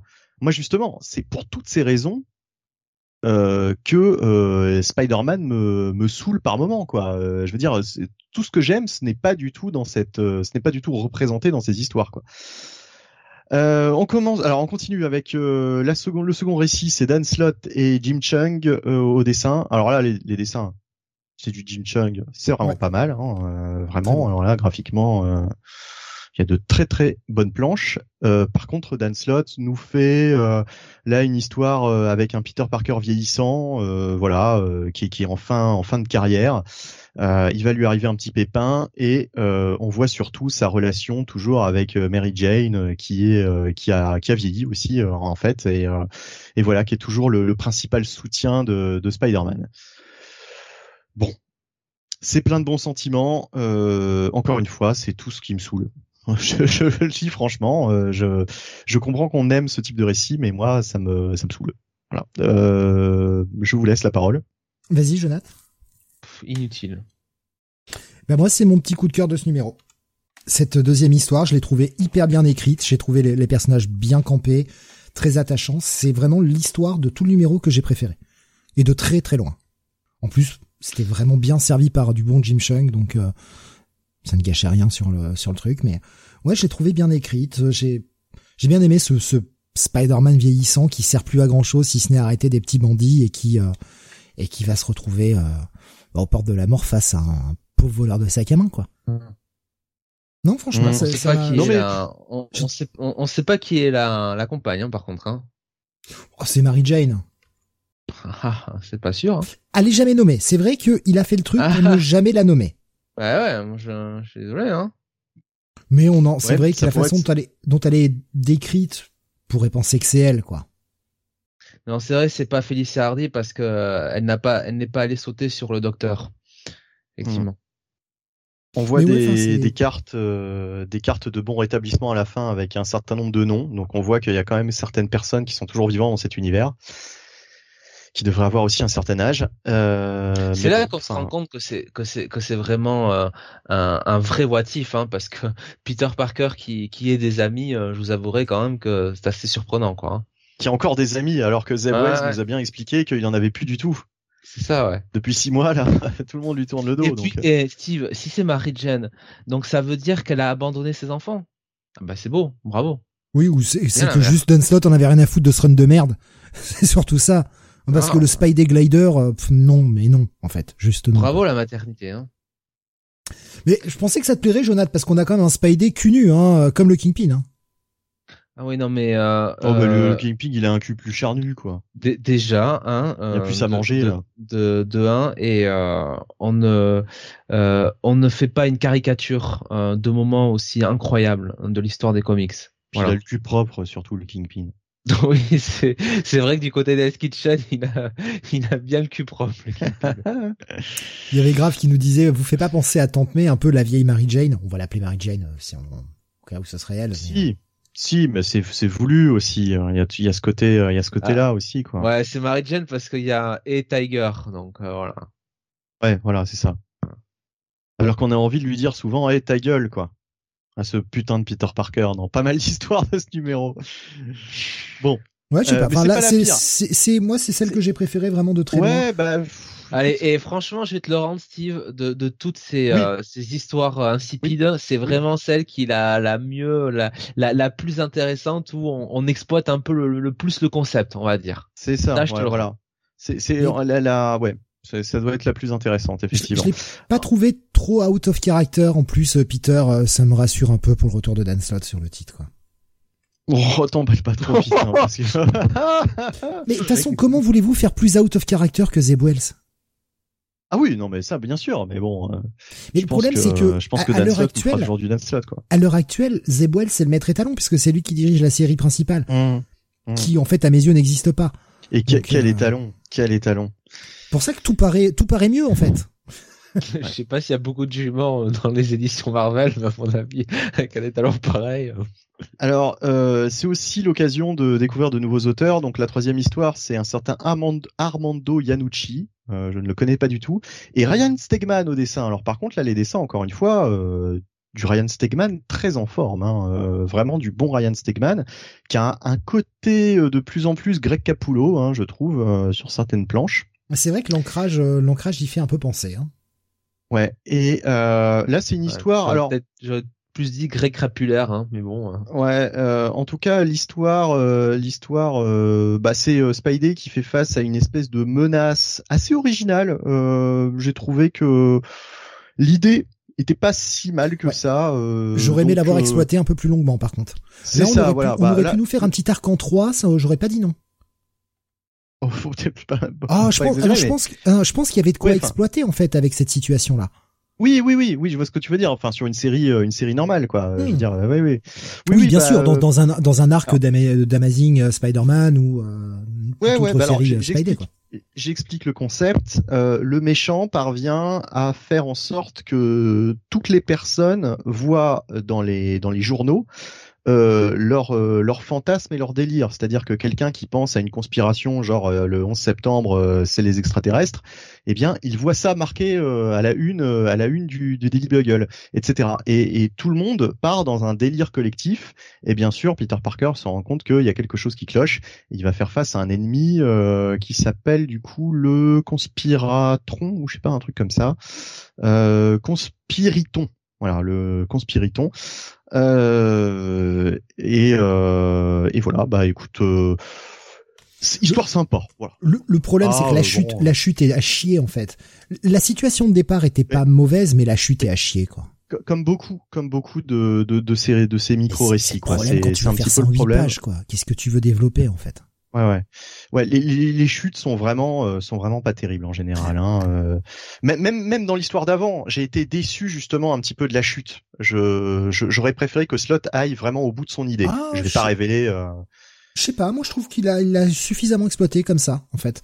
Euh, je, ouais, enfin, je, je, vais pas, je vais pas dire Moi ce aussi, que je pense. Hein, je suis d'accord. J'aurais bien aimé qu'on enlève le, le, le, masque de Spider-Man et qu'on voit des grosses lunettes et que ce soit Docteur Octopus. Ça aurait été drôle, putain, le twist de fin, tu sais, au fait, c'est Octopus euh, qui a repris sa place depuis des années. Euh, bon, alors, nous disait pour lui, c'est la, la, la, pire histoire hein, de, de ce recueil, euh, cette, cette histoire sur la conspiration. Euh, Jonathan, tu nous as pas dit ce que t'en as pensé de, de cette histoire? ouais, Pardon, ouais. Vas-y, Jonathan. Je, je, me souviens plus de rien de ce truc, quoi. Enfin, c'est, je me, enfin, franchement, j'ai trouvé ça chiant, quoi. J'ai trouvé ça chiant. Enfin, c'est. C'est même pas le fait de raconter, euh, enfin de, de, de, de, raconter ça sur huit pages quoi. T'as un méchant, euh, un méchant euh, ridicule qui, qui sort de derrière les fagots. Enfin c'est non, moi je suis désolé. Enfin, mais mais c'est c'est c'est tout ce numéro 1000 en fait qui qui qui qui qui passe à côté de de de ce que ça doit être quoi. Moi j'aurais aimé. Enfin alors après c'est c'est possible ou c'est pas possible, mais qu'à la limite, bah les auteurs euh, il s'appuie sur euh, des grandes histoires euh, qu'il y a eu précédemment et que bah voilà, il rend un peu hommage par rapport à ça et qu'il cherche pas à faire des espèces de de voitifs euh, pour illustrer euh, euh, les caractéristiques de Spider-Man, sa personnalité, parce que franchement c'est c'est insipide au possible. Ils sont tous restés ouais sur grand pouvoir, grande responsabilité. Ils ont tous essayé de faire une espèce de petite morale autour du personnage. C'est c'est justement chiant quoi. En fait, tous les gens qui disent ah moi si je lis Spider-Man c'est parce que grand pouvoir, grand, grande responsabilité, ça me parle dans ma vie de tous les jours. Mais ta gueule, n'importe mm. quoi. Tu lis Spider-Man c'est parce que c'est parce que t'aimes bien euh, le côté serial parce que il ah. des aventures intéressantes euh, parce que ah. parce que voilà euh, parce que Superior Spider-Man c'est cool. on peut s'identifier à lui voilà. voilà. Non, mais en plus, en plus, en plus, on, va y venir, on va y venir. Donc, je, je vais même pas, je vais même pas parler de ça tout de suite, mais il y a aussi un autre truc qui m'a saoulé par rapport à cette cette manière de, de décrire Peter Parker dans cette dans cette dans ce numéro. Euh, oui, bon alors du, coup, Jonathan, euh, t'en avais terminé. je voulais. Ouais, bon, alors quatrième histoire. Du coup, quatrième histoire, quatrième petit récit. Euh, pour moi, c'est peut-être ça le, pire parce que honnêtement, euh, là en refeuilletant, je, je l'avais même oublié. Euh, c'est Rainbow Rowell au scénario et Olivier Coipel au dessin. Alors encore une fois, hein, Olivier Coipel, bon, c'est sympathique, même si c'est un Olivier Coipel que j'ai trouvé en petite forme, hein, honnêtement. ouais, bof. Mais euh, là, l'histoire ne raconte quasiment rien. C'est vraiment Rainbow Rowell qui fait le, service minimum. Euh, on est dans les premières années d'aventure et c'est ah, euh, en gros. Hein. En gros, Peter Parker qui essaye de vendre des photos à Jonathan. à Jonathan. Je peux te dire que il va devoir descendre le prix, hein. Il va bah, devoir. bah attends, ça dépend, ça dépend. Tu viens de dire que c'est un tombeur, il a peut-être des photos très intéressantes à te vendre. Des photos de Black Cat. Hein, euh, ouais, de la chatte noire. Euh, voilà. Est-ce que la chatte est bien noire? Oui. Bon. Ouais, n'est-ce pas? Hein, Voilà. Peut-être. Ah bah, on ne sait pas. Euh, c'est poil plus bien. Vu, vu la couleur de ses cheveux, on ne sait pas. Peut-être qu'il aura des photos du cucu de, de du Kingpin. À ce cas-là, euh, bon, je pourrais réfléchir à deux fois. Le cucu du papa. Voilà. Euh, donc, euh, on a perdu on a perdu tout le monde là, je pense.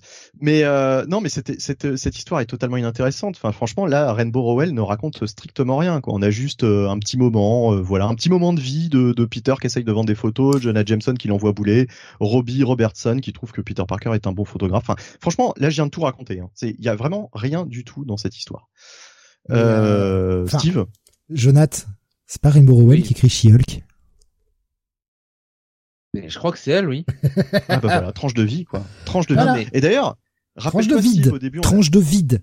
tranche de vide, oui, exactement, comme je le dis souvent. Mais euh, au début, je crois qu'on avait annoncé euh, She-Hulk comme étant une mini-série. Je persiste et signe. Hein. En novembre, ce sera le huitième numéro. Ah ouais, ça, continue. ça, continue. ça continue. Ah non, non, c'est pas, c'est pas, c'est pas une mini.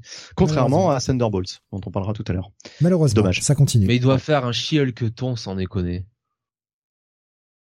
Tant que la série sera en euh. cours, on va la publier de manière à ce que ça y ait, une résonance sur les étals. T'inquiète pas que dès que la série Disney sera terminée, pouf, ça dégage.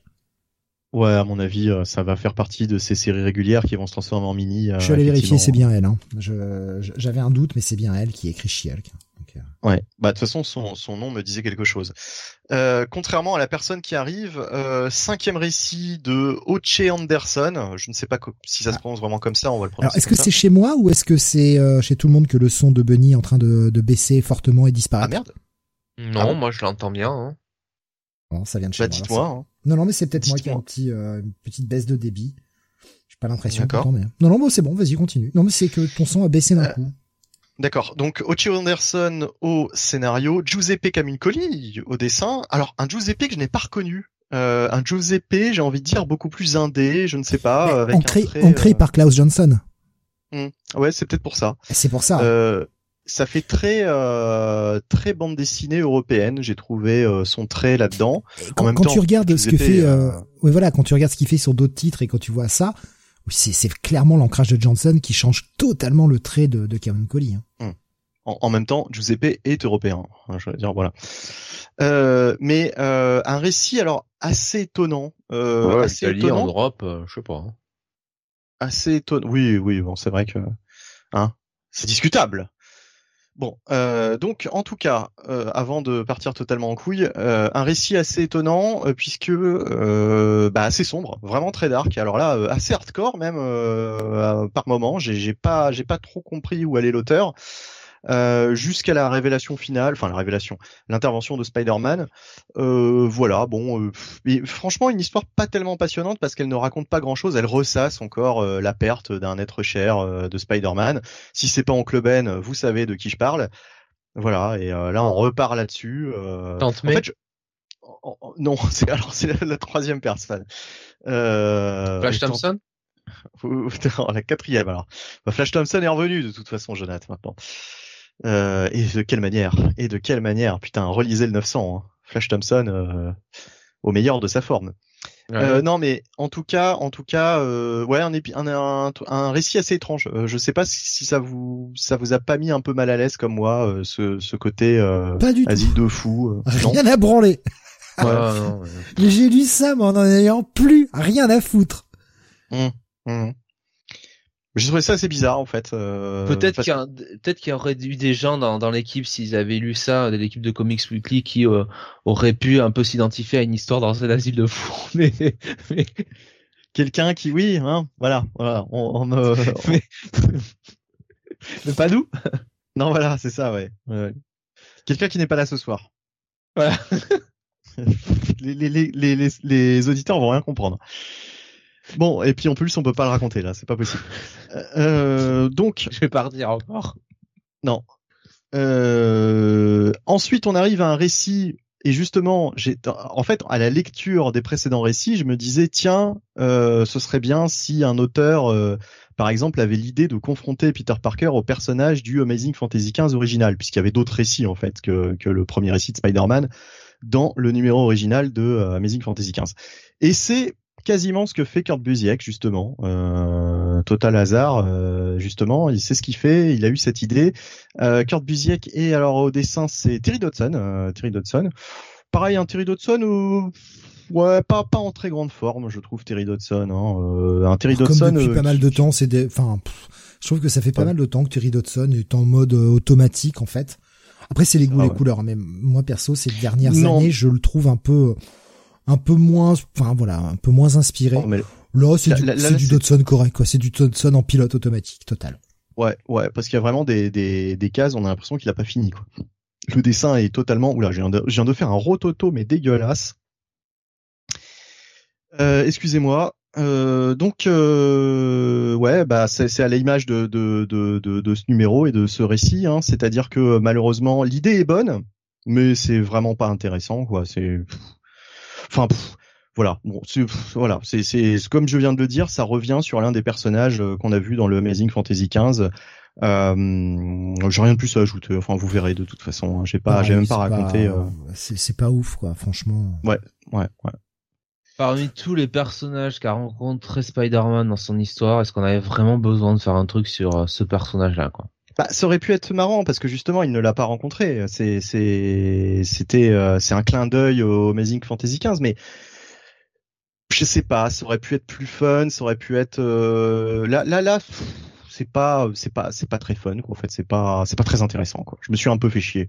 D'ailleurs, je me je me suis arrêté euh, durant cette histoire et j'ai j'ai j'ai lu ça le lendemain euh, tellement euh, tellement j'en pouvais plus quoi. Arrivé à ce stade voilà. On passe au récit suivant. Alors là, le récit suivant m'a bien fait marrer, mais pas dans le bon sens du terme. Moi, c'est celui-ci et celui d'après. Ouais, Hickman euh, est au scénario, Jonathan Hickman au scénario sur du Spider-Man. Et je crois que c'est de ce projet-là euh, dont on avait entendu parler il y a très longtemps, euh, Jonathan Hickman sur Spider-Man. Je crois que c'était simplement en fait pour cette petite histoire dans, dans ce dans ce dans ce numéro hein, en réalité. Hickman et Marco Keketo. donc niveau dessin, c'est très bien. Là, par contre, franchement, euh, Kiketo, il s'est fait plaisir. Et c'est euh, Hickman qui reprend son concept, vous savez, euh, du pont avec Mister Fantastic, qui avait, qui, dialoguait au fait avec plusieurs versions de lui-même. Et bien là, on a le même concept avec Peter Parker qui va à la rencontre de, de plusieurs versions de lui-même, de plusieurs versions de Spider-Man. donc tous dans des costumes différents, hein, venus de différentes réalités. on a tout le tout le multiverse et euh, bah, ce qui m'a fait marrer, c'est que en gros, euh, Peter Parker leur demande si euh, ils ont une vie plus agréable que la sienne. Alors déjà, ça me saoule parce que euh, je, ne cesse de le dire, mais Peter Parker, franchement, par rapport à un Matt Murdock, par rapport à un Frank Castle ou à un Bruce Banner, il a vraiment une vie cool. Faut arrêter les conneries. Euh, le mec, euh, il est quand même marié euh, pendant toute une partie de sa vie à une top modèle. sa tante est immortelle. Sa tante est immortelle. il a, il a des soucis d'argent, mais ça dure jamais longtemps. Honnêtement, il y a des fois où il vit dans un superbe appart en plein Manhattan. Enfin, puis même même quand il vit avec des colocs, quoi. Franchement, c'est pas non plus une vie à se tirer une balle dans la tête. Et il sort avec une tonne de nanas en réalité. Putain, c'est c'est alors moins ces dernières années. Hein. Ça c'est vrai, moins ces dernières années. Euh, depuis Brand New Day, euh, c'est un peu plus difficile. Quoique, hein, euh, il y en a quand même. il y a toujours Black Cat, Black Cat qui est là en cas de pépin. elle est toujours là pour tirer un petit coup. Euh, donc, euh, et c'est pas une blague en plus, ça n'est pas du second degré, c'est vraiment ce qui se passe. Donc, franchement, euh, est-ce que Spider-Man est vraiment à plaindre? Alors, et, on est toujours sur les mêmes traumatismes, quoi. Je veux dire, oui, il a perdu Oncle Ben, mais est-ce que Batman nous saoule avec la mort de ses parents? Oui, il nous saoule avec la mort de ses parents. Donc, mon, mon exemple est pourri. bon, mais enfin, bon, bref. Est-ce que Dick Grayson nous saoule avec la mort de ses parents? Ben non, voilà, voilà. Eddie Grayson, il va ah. tremper le biscuit et puis il nous fait pas chier. Bah, est-ce que Daredevil se plaint d'être aveugle? Non. Non, mais voilà, mais voilà. Est-ce que ce, est-ce que Hulk se plaint d'être trop vert? Mais non. Alors pourquoi il nous fait chier, Peter Parker? Et justement, et justement, est-ce que Cyclope se plaint d'avoir un seul œil? Hein? Est-ce qu'il fait mouiller le Cyclope euh... Eh bien oui, voilà, voilà. Et puis il est, content. En plus avec Emma et puis euh, avec Jean Grey euh, de temps en temps. bon, allez, ça y est, c'est bon quoi. Mais là, voilà. Avec Rachel aussi, hein, des fois. Hein et là, en plus, ce qui m'a fait marrer, c'est que toutes ces versions euh, différentes de Peter Parker lui disent euh, à demi-mot, écoute mec, ton problème c'est que tu t'appuies toi trop sur ton sort, quoi. Tu nous fais chier. Et c'est ça le problème. Hickman met le doigt dessus. Ça fait des années que Peter Parker nous saoule. Putain, mais Peter Parker, mais tu mérites des claques.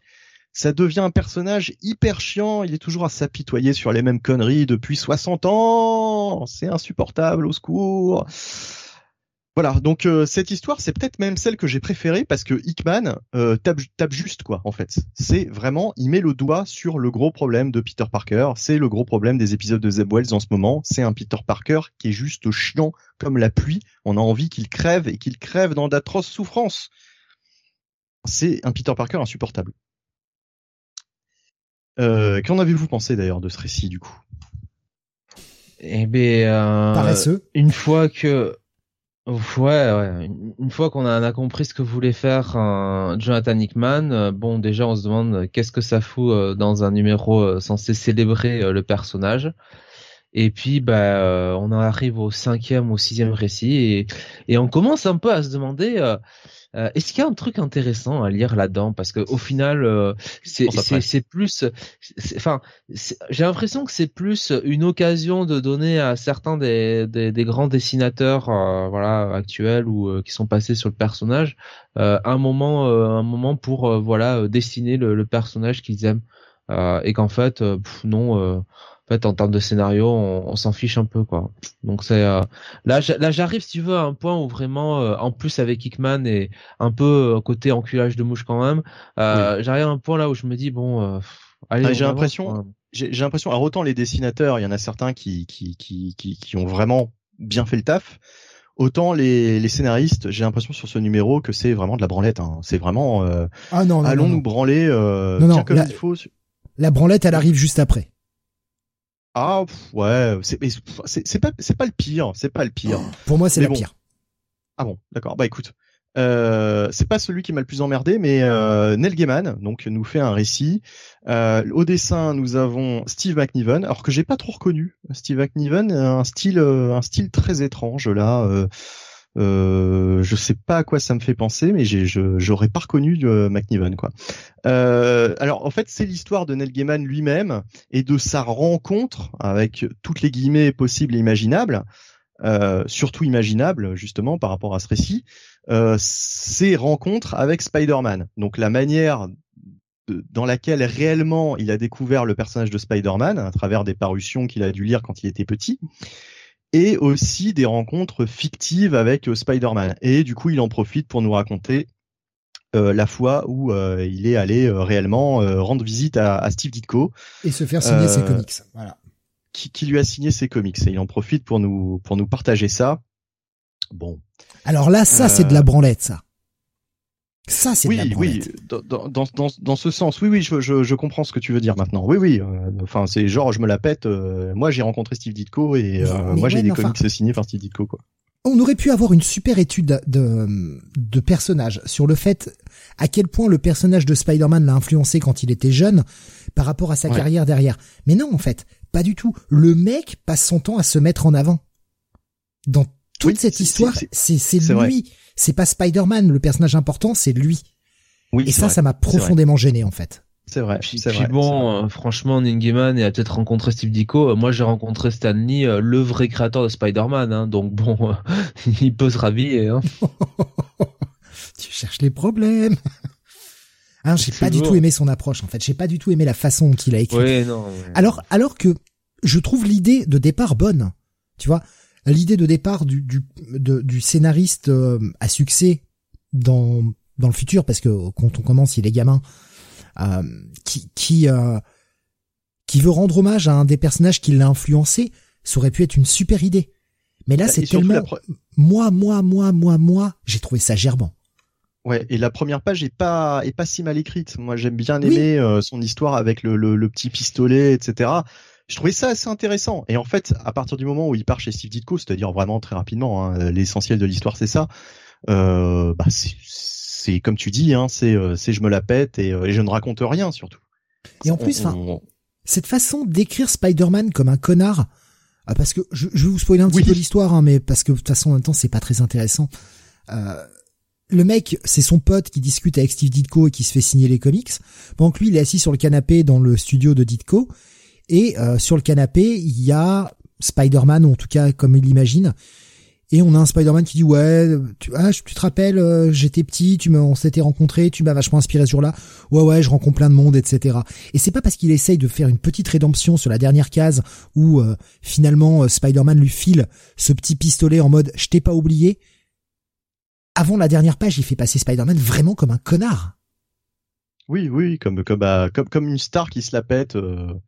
Tu vois, comme si c'était Tom Cruise qui te disait euh, oui, bah j'ai rencontré pas mal de monde, tu sais, qui se souvient absolument pas de toi, alors que toi tu te souviens de lui et euh, que ça t'a marqué quoi cette rencontre. Et c'est ça que j'ai trouvé. En fait, sous, prétexte de lui rendre hommage, il se rend hommage surtout à lui-même et il fait passer ce, héros d'enfance comme une pauvre merde. Et j'ai pas du tout aimé cette approche. J'ai trouvé pas humble du tout en fait de la part de Gaiman et je m'attendais à vraiment mmh. mieux du mec. Il m'a vraiment déçu. C'est vrai que c'est c'est vrai que vu comme ça, euh, c'est assez étonnant. C'est assez mm. étonnant et euh... Comics Code qui nous dit sur YouTube l'histoire de Gaiman, c'est une référence directe au documentaire Looking for Steve Ditko de Jonathan Ross. Dans la séquence finale du doc, Ross et Gaiman rencontraient Ditko hors caméra. Je l'ai pas vu ce documentaire, donc je connaissais pas la référence. Mais, mais à la limite, tu vois, ça aurait été bien de mettre un, justement une petite insert en disant, euh, en disant voir voir ce, documentaire. Au moins, ça nous aurait appris quelque chose, tu vois. Euh, ça nous aurait appris l'existence de ce documentaire et d'aller d'aller voir ça. Mais là, comme tu l'as dit, Steve, euh, c'est très nombriliste.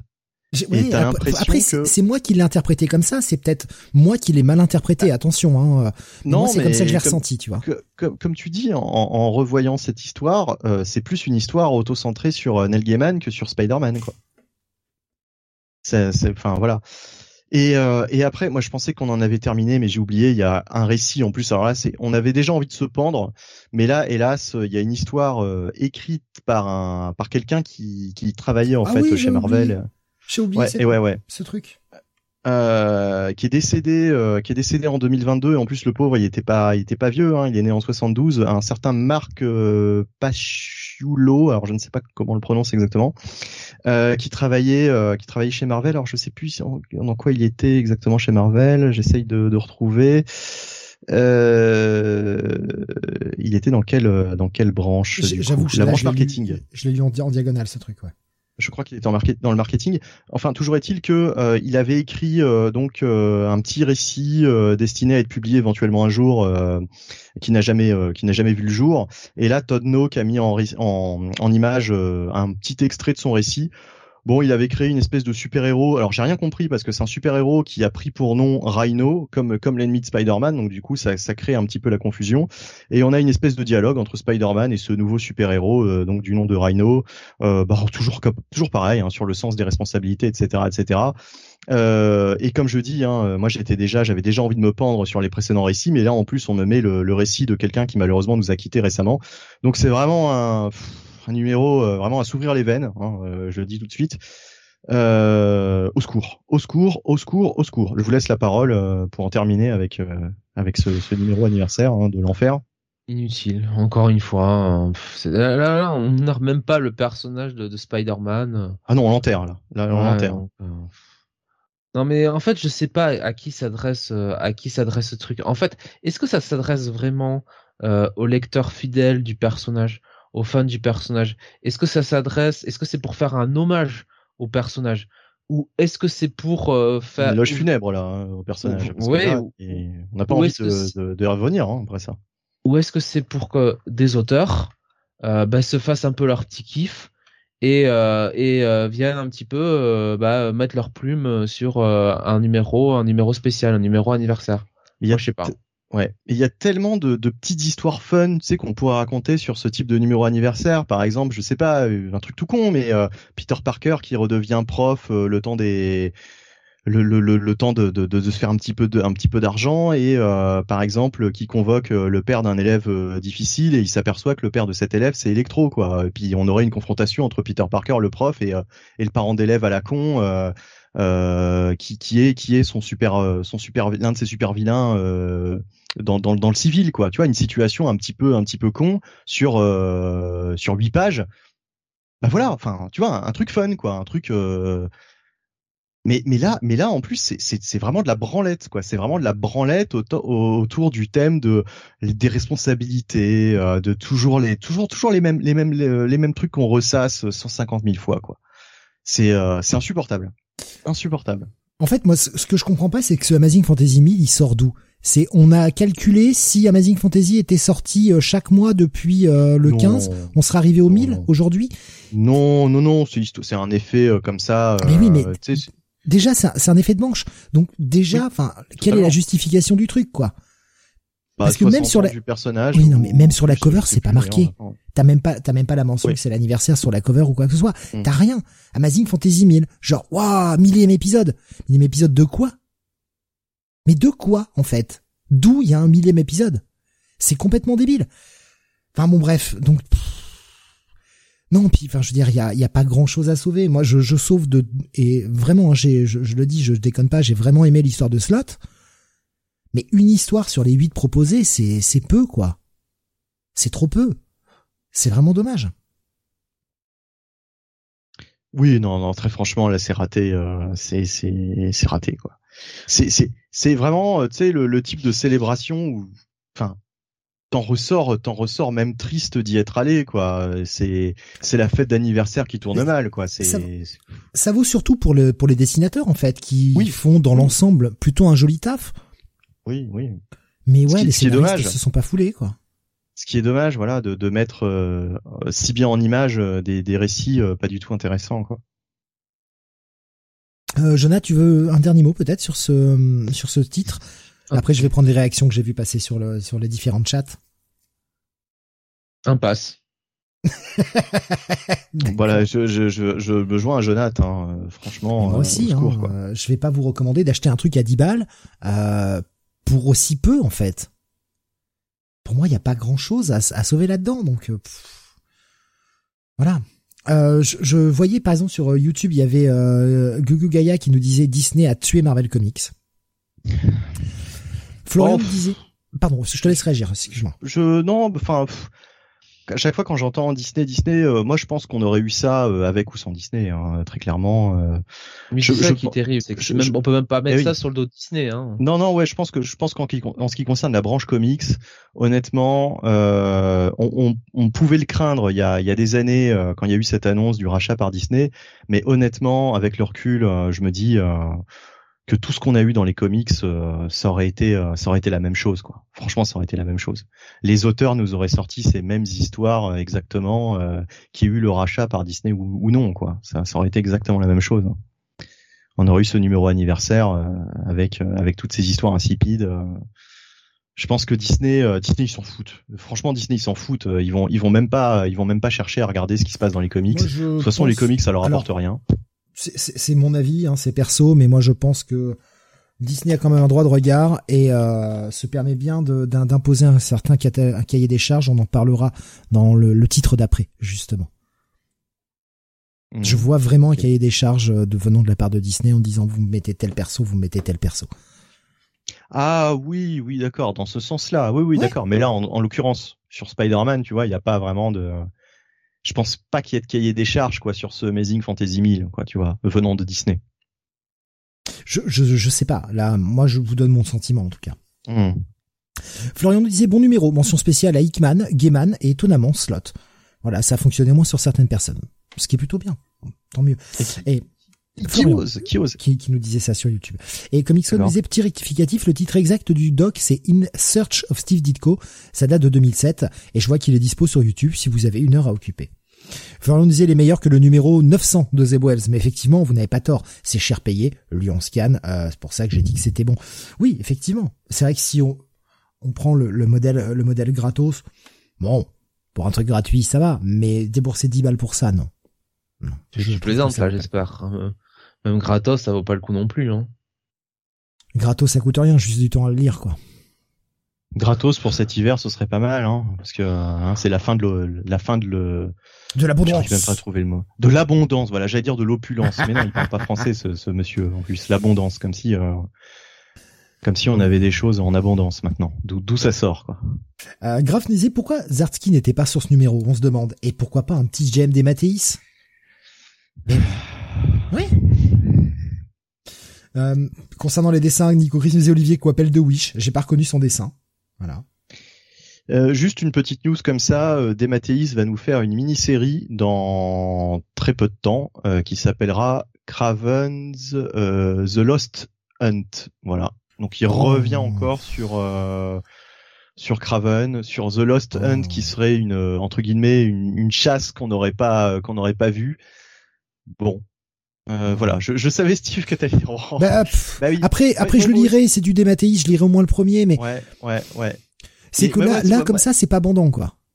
Non, mais le côté, le côté, euh, je ressasse toujours les mêmes, euh, les mêmes histoires. c'est vrai que c'est, c'est dommage parce que c'est un auteur qui est tellement bon et il sort, il, finalement, il, il, sort plus de ça, quoi. C'est-à-dire que dès qu'il écrit du Spider-Man, c'est toujours pour revenir à Craven, à la, à la chasse de Craven et et bon, faudrait pas que ça devienne euh, la dernière chiasse de Craven, quoi.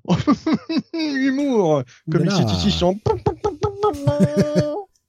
Oui, oui, euh, Nestor et Gugus là. Hein. Graf nous disait euh, Kurt Busiek c'est archi verbeux, ça m'a pas réconcilié avec lui, mais j'essaierai Astro City un jour quand même. Voilà. Qu'est-ce que j'ai vu passer euh... euh par rapport à Hickman, voilà, il nous disait Hickman le troll. Euh, Hickman a fait un épisode blague à la con. Moi, je trouve ça honteux, en fait. Euh, pareil, il est fortement déçu de, de Gaiman. Euh, je suis en pleine relecture de cette œuvre magistrale qui est Sandman. C'est quoi ce truc? C'est vraiment le mieux qu'il puisse faire, franchement. Un Morrison du pauvre. C'est chiant, c'est chiant, pardon, il ne se passe rien. Non, non, mais c'est c'est c'est triste d'être si peu inspiré par euh, par ce personnage et même par cette franchise quoi. Il y avait tellement tellement plus à faire. Ouais. Rubius disait Marvel a bien sorti des numéros 1000 au pif, hein, juste pour faire comme les Action Comics et mes Detective Comics. C'est vrai, ouais, il y avait le Marvel Comics 1000 et puis le 1001 hein, qu'on avait eu euh, il y a deux ans maintenant, je crois. ouais, qui d'ailleurs euh, teasait un certain nombre de petites choses et je suis pas certain que tout ait ah, trouvé des Bien sûr que si. Bien sûr que si. ah, le Eternity Mask et compagnie. Si, si, c'était par Wing et ça a pris euh, tout son sens avec notamment Defenders, mais aussi avec la Reckoning War. Et non, pas la Reckoning War, pardon, Empire. Empire ah, euh, et, derrière euh, et derrière justement euh, la première mini-série Defenders. D'accord, d'accord. Non mais ok, ok, ok. Mais il y avait que ça de teaser, il y avait pas d'autres choses, d'autres petits, d'autres petits trucs? Non, non, c'était principalement l'histoire tout autour du Eternity Mask. D'accord. Parce que comme il y avait énormément d'auteurs, tu vois, je pensais qu'il y avait d'autres auteurs qui avaient posé des petites, des petites, des petits indices. Après, je me rappelle pas du truc en entier puisque euh, bah ça, ça, commence à dater quoi. je crois que s'il y avait une page par auteur ou une connerie comme ça, tu vois. Euh, donc euh, je sais qu'Ewing avait posé des indices, mais mais je pensais qu'il y avait d'autres d'autres choses quoi qui avaient été teasées. Enfin bon, écoute. C'était très bien Marvel Comics 1000 nous dit Graf. Perso, j'ai préféré le le incoming. Après c'est euh, voilà, je le Marvel Comics 1000, j'ai pas trouvé ça super. J'avais vraiment préféré le Incoming euh, qui était j'ai trouvé mieux en fait. Et je crois qu'Incoming n'avait pas été euh, n'était pas sorti en français quoi. En eh ouais. Ce qui est complètement crétin. Vu qu'on a un peu de temps pour cette émission, alors triple passe? Si je ah oui, oui, non, là, pitié, quoi, triple passe, ouais, totalement. Enfin, à force, Steve, il nous reste 6 reviews, euh, on a déjà fait une heure et demie d'émission. Oui, hein. mais euh, c'était la review la plus longue parce que bah il y avait 8 histoires. Oui, parce que les autres. Voilà, on va, on va pas s'épancher dessus, hein. Voilà. Alors, bah, j'ai ressorti le bouquin des questions, évidemment. et oui, avec des petites, euh, des petites questions, des petites questions sur le thème de Spider-Man, hein, puisqu'on est sur un numéro Spider-Man. Allez, la petite question, euh, petite question pute, hein petite question avec des pièges. Ah. Mhm. Alors, bah, question, ah. justement, vu qu'on parle de Spider-Man, je vais, je me centrer que là-dessus. Euh, dans quel numéro le professeur mhm. Miles Warren apparaît-il mhm. pour la première fois? Ah, il y a des propositions. Hein. Difficile, difficile. Il y a des propositions. Évidemment, ah, vous pouvez jouer avec nous, bien sûr, sur le chat. Euh, Jonathan et Benny vont attendre un tout petit peu, vous, vous puissiez pour Par contre, il n'y a pas d'indice euh, en bas de votre écran. Hein. Non, non, non, pas d'indice, mais quatre propositions. Alors, vous avez la réponse A, Amazing Fantasy 15. Réponse B, Amazing Spider-Man 149. Réponse C, Amazing Spider-Man 129. Ou la réponse D, les Amazing Spider-Man 31.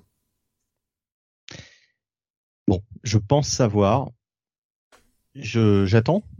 Moi, je oui, aucune idée, donc je, dis. Euh... Moi, je dis Amazing Spider-Man 30, 31, c'est ça? 39 Ouais, 31. 31, ok. pareil. 31. Pareil. Hmm. Alors je vois Comics Code qui nous dit sur YouTube 129, le numéro 129, euh, Graf nous dit le 129 aussi, Nico Chris nous dit le 149, qui nous dit le 31. Et en précisant, il apparaît tôt avant d'être le chacal. Eh ben oui. Alex qui donne sa langue à la chatte noire. Petit chanceux, petit chanceux que tu es. Et effectivement, c'est bien le numéro 31, dans lequel il apparaît en premier. Alors pour plus d'explications, euh, c'est au moment où Peter, euh, bah en fait, euh, c'est l'épisode où il arrive à l'université, où il fait la connaissance de Gwen Stacy et de Harry Osborn. Avant, il ne les connaît pas. Et il est reçu très froidement, quoi. Harry Osborn le prend vraiment pour, le prend vraiment de haut, et Gwen Stacy dit qu'est-ce que c'est que ce, qu'est-ce que c'est que ce mec elle le trouve, euh, elle le trouve euh, très très hautain. Et voilà. Enfin, au début, au début, c'est pas du tout le, grand amour, quoi. Et un changement de dessinateur plus tard, bizarrement, elle le trouve beaucoup plus sexy et beaucoup plus à son goût. Ah forcément, hein, John Romita Senior le, le, le rend le rend beau gosse, le père Parker. Elle a, Pardon. Justement. Vas-y, vas-y, je Elle, elle n'avait pas encore rencontré Norman Osborn aussi. Bah si, si, si, elle le connaissait déjà justement, Norman Osborn. Ah. Ah ouais, ouais. Ils sont potes, je crois, d'ailleurs. Ils sont potes et ils mènent un peu la vie dure à Peter Parker. Euh... Norman Osborn. Ah, Norman Osborn. Euh. Si, si, elle le connaît. Si, si, elle Ah. le connaît. Ouais, ouais, ouais, ouais, elle le connaît déjà. En fait, la famille Stacy connaît déjà la famille Osborn depuis un certain temps. Revoir le Peter Parker moins un. Hein, ils avaient fait un mois euh, moins un, euh, donc euh, avec des histoires se 97. déroulant avant, voilà, en 97, avec des histoires se déroulant avant Amazing Fantasy XV.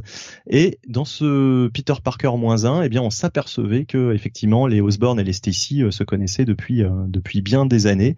Et ce qui rendait l'histoire de Sinspast d'autant plus glauque, puisque Norman avait vu euh, Gwen grandir. hein, et euh, voilà. Et Florian qui nous dit hein, sur euh, sur YouTube, euh, il faut lire la série. Il nous dit c'est exact. Hein, il faut lire la série Gwen Stacy de Christos Cage récemment. Je l'ai pas lu, hein, perso. Ah putain, je savais pas qu'il y avait une série. euh, Une, euh, ouais, c'était une mini, je crois, en, en 5 de Eh mémoire. ben, puis je suis totalement passé à côté. Bah écoute, si ça vaut le coup, euh, dites-le moi et euh, j'irai voir ça. Si c'est sur le Marvel Unlimited, je, je lirai ça. bon, ça doit y être. hein, c'est sorti, que- je crois, il y a un an ou deux, bah, écoute, peut-être. Quelque chose comme ça, pardon. voilà. Dites-moi, dites-moi si je dois lire ce truc-là ou si ça vaut pas le coup. Puisque tu parlais de John Romita Senior, une petite Ouais. Petite question Mhm. concernant John Romita Senior, justement. Mhm. Dans quel comic book John Romita Senior dessine-t-il pour la première fois Spider-Man? Est-ce Ah. dans Daredevil? Est-ce dans Amazing Spider-Man? Est-ce dans Captain America? Ou est-ce dans Fantastic Four? Ah putain, doit y avoir un piège là. Bah, Vas-y, que- répète, s'il te plaît. Alors, la réponse A, Daredevil. La réponse B... Non, non, non, mais la question, la question. Ah, dans quel comic book euh, John Romita Senior dessine-t-il pour la première fois le Spider-Man? D'accord. Et donc, c'est euh, les, questions, les réponses Daredevil, Spider-Man, euh, Amazing Spider-Man, pardon, Captain America ou Fantastic Four?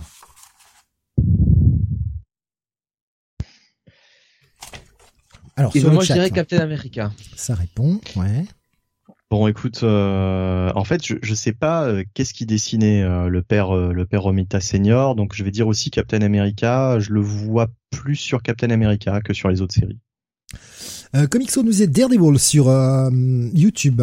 Euh, Cal nous disait FF. Nico Chris nous disait Daredevil. Euh, Graf nous disait peut-être bien Daredevil. Alexin nous dit FF. Bon, Je vais bah, attendre alors ça doit être FF. tout petit peu alors, voir. FF pour moi nous disait Baboussa. Euh, Kael qui disait il a dessiné un peu chacune des séries de toute façon. C'est vrai. C'est vrai quel artiste euh, de Et si ça tombe, il n'y a pas de piège. Hein. Si ça tombe, c'est Amazing Spider-Man euh, 39 et puis on est tous cons. Eh bien, c'était Daredevil. Ah, c'était Daredevil. Eh ouais. D'accord, c'est le numéro combien alors? J'ai pas la référence. Ah, c'est pas marqué dans ton bouquin. je l'ai pas. Non, je l'ai pas. D'accord, ils le disent pas. D'accord. Excusez-moi, j'ai coupé le micro pour tousser. Pardon. J'aurais évité. Aux, aux alentours du 20, nous dit euh, Comics Code. Pas là, je les ai relus récemment, mais j'ai pas le numéro exact en tête. hein, donc, euh, je, désolé, Hmm. je vais pas, euh, pas pouvoir euh, aller plus loin. Excusez-moi, je tiens, avaler un espèce de petit moucheron qui me qui me gratte la gorge. Euh, question euh, plus récente, beaucoup plus récente. Dans Civil War 2 de Oh, 2016. Hmm. ah, Ah. je t'avais récent. là. Ouais, ouais. L'inhumain Ulysse voit Oui. Miles Morales tuer un héros. De qui s'agit-il? Est-ce Hulk, Captain America, Iron Man ou Captain Marvel? Spontanément, Attends, attends, attends, répète, répète les, les réponses. Hulk, Cap, Ouais. Iron Man ou Captain Marvel? Captain America.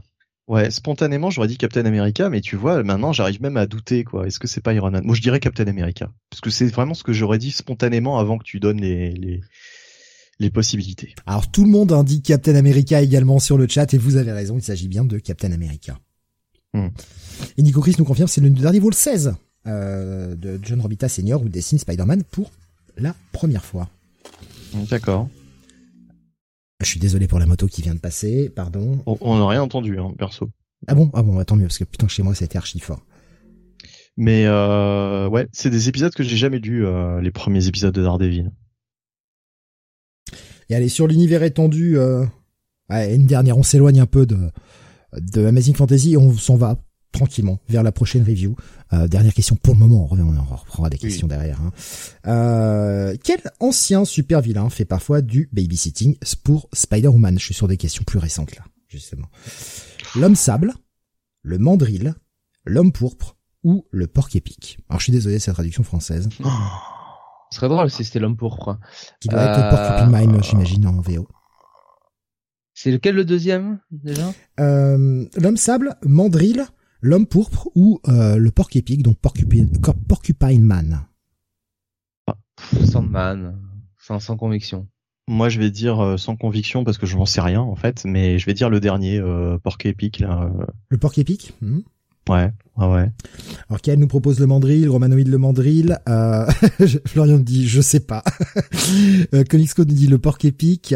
Euh, Thanos nous proposait Nico Chris du babysitting pour Spider-Man. mandrill en fait ce serait malaisant puisque je me rappelle d'un épisode de Bendis où le mandrill essayait d'utiliser ses pouvoirs, tu sais, pour euh, pour euh, abuser de de, de Wonder Woman, de de Spider-Woman. Donc euh, ce serait ce serait très bizarre, mais en même temps bon. c'est pas impossible, non? Alexandre disait l'homme pourpre, ce serait surprenant. Voilà, Graf nous proposait le porc épique aussi.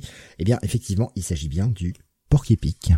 Ah, d'accord. Ah, Allez, on va passer. Euh, on reviendra sur des questions, voilà, pour meubler.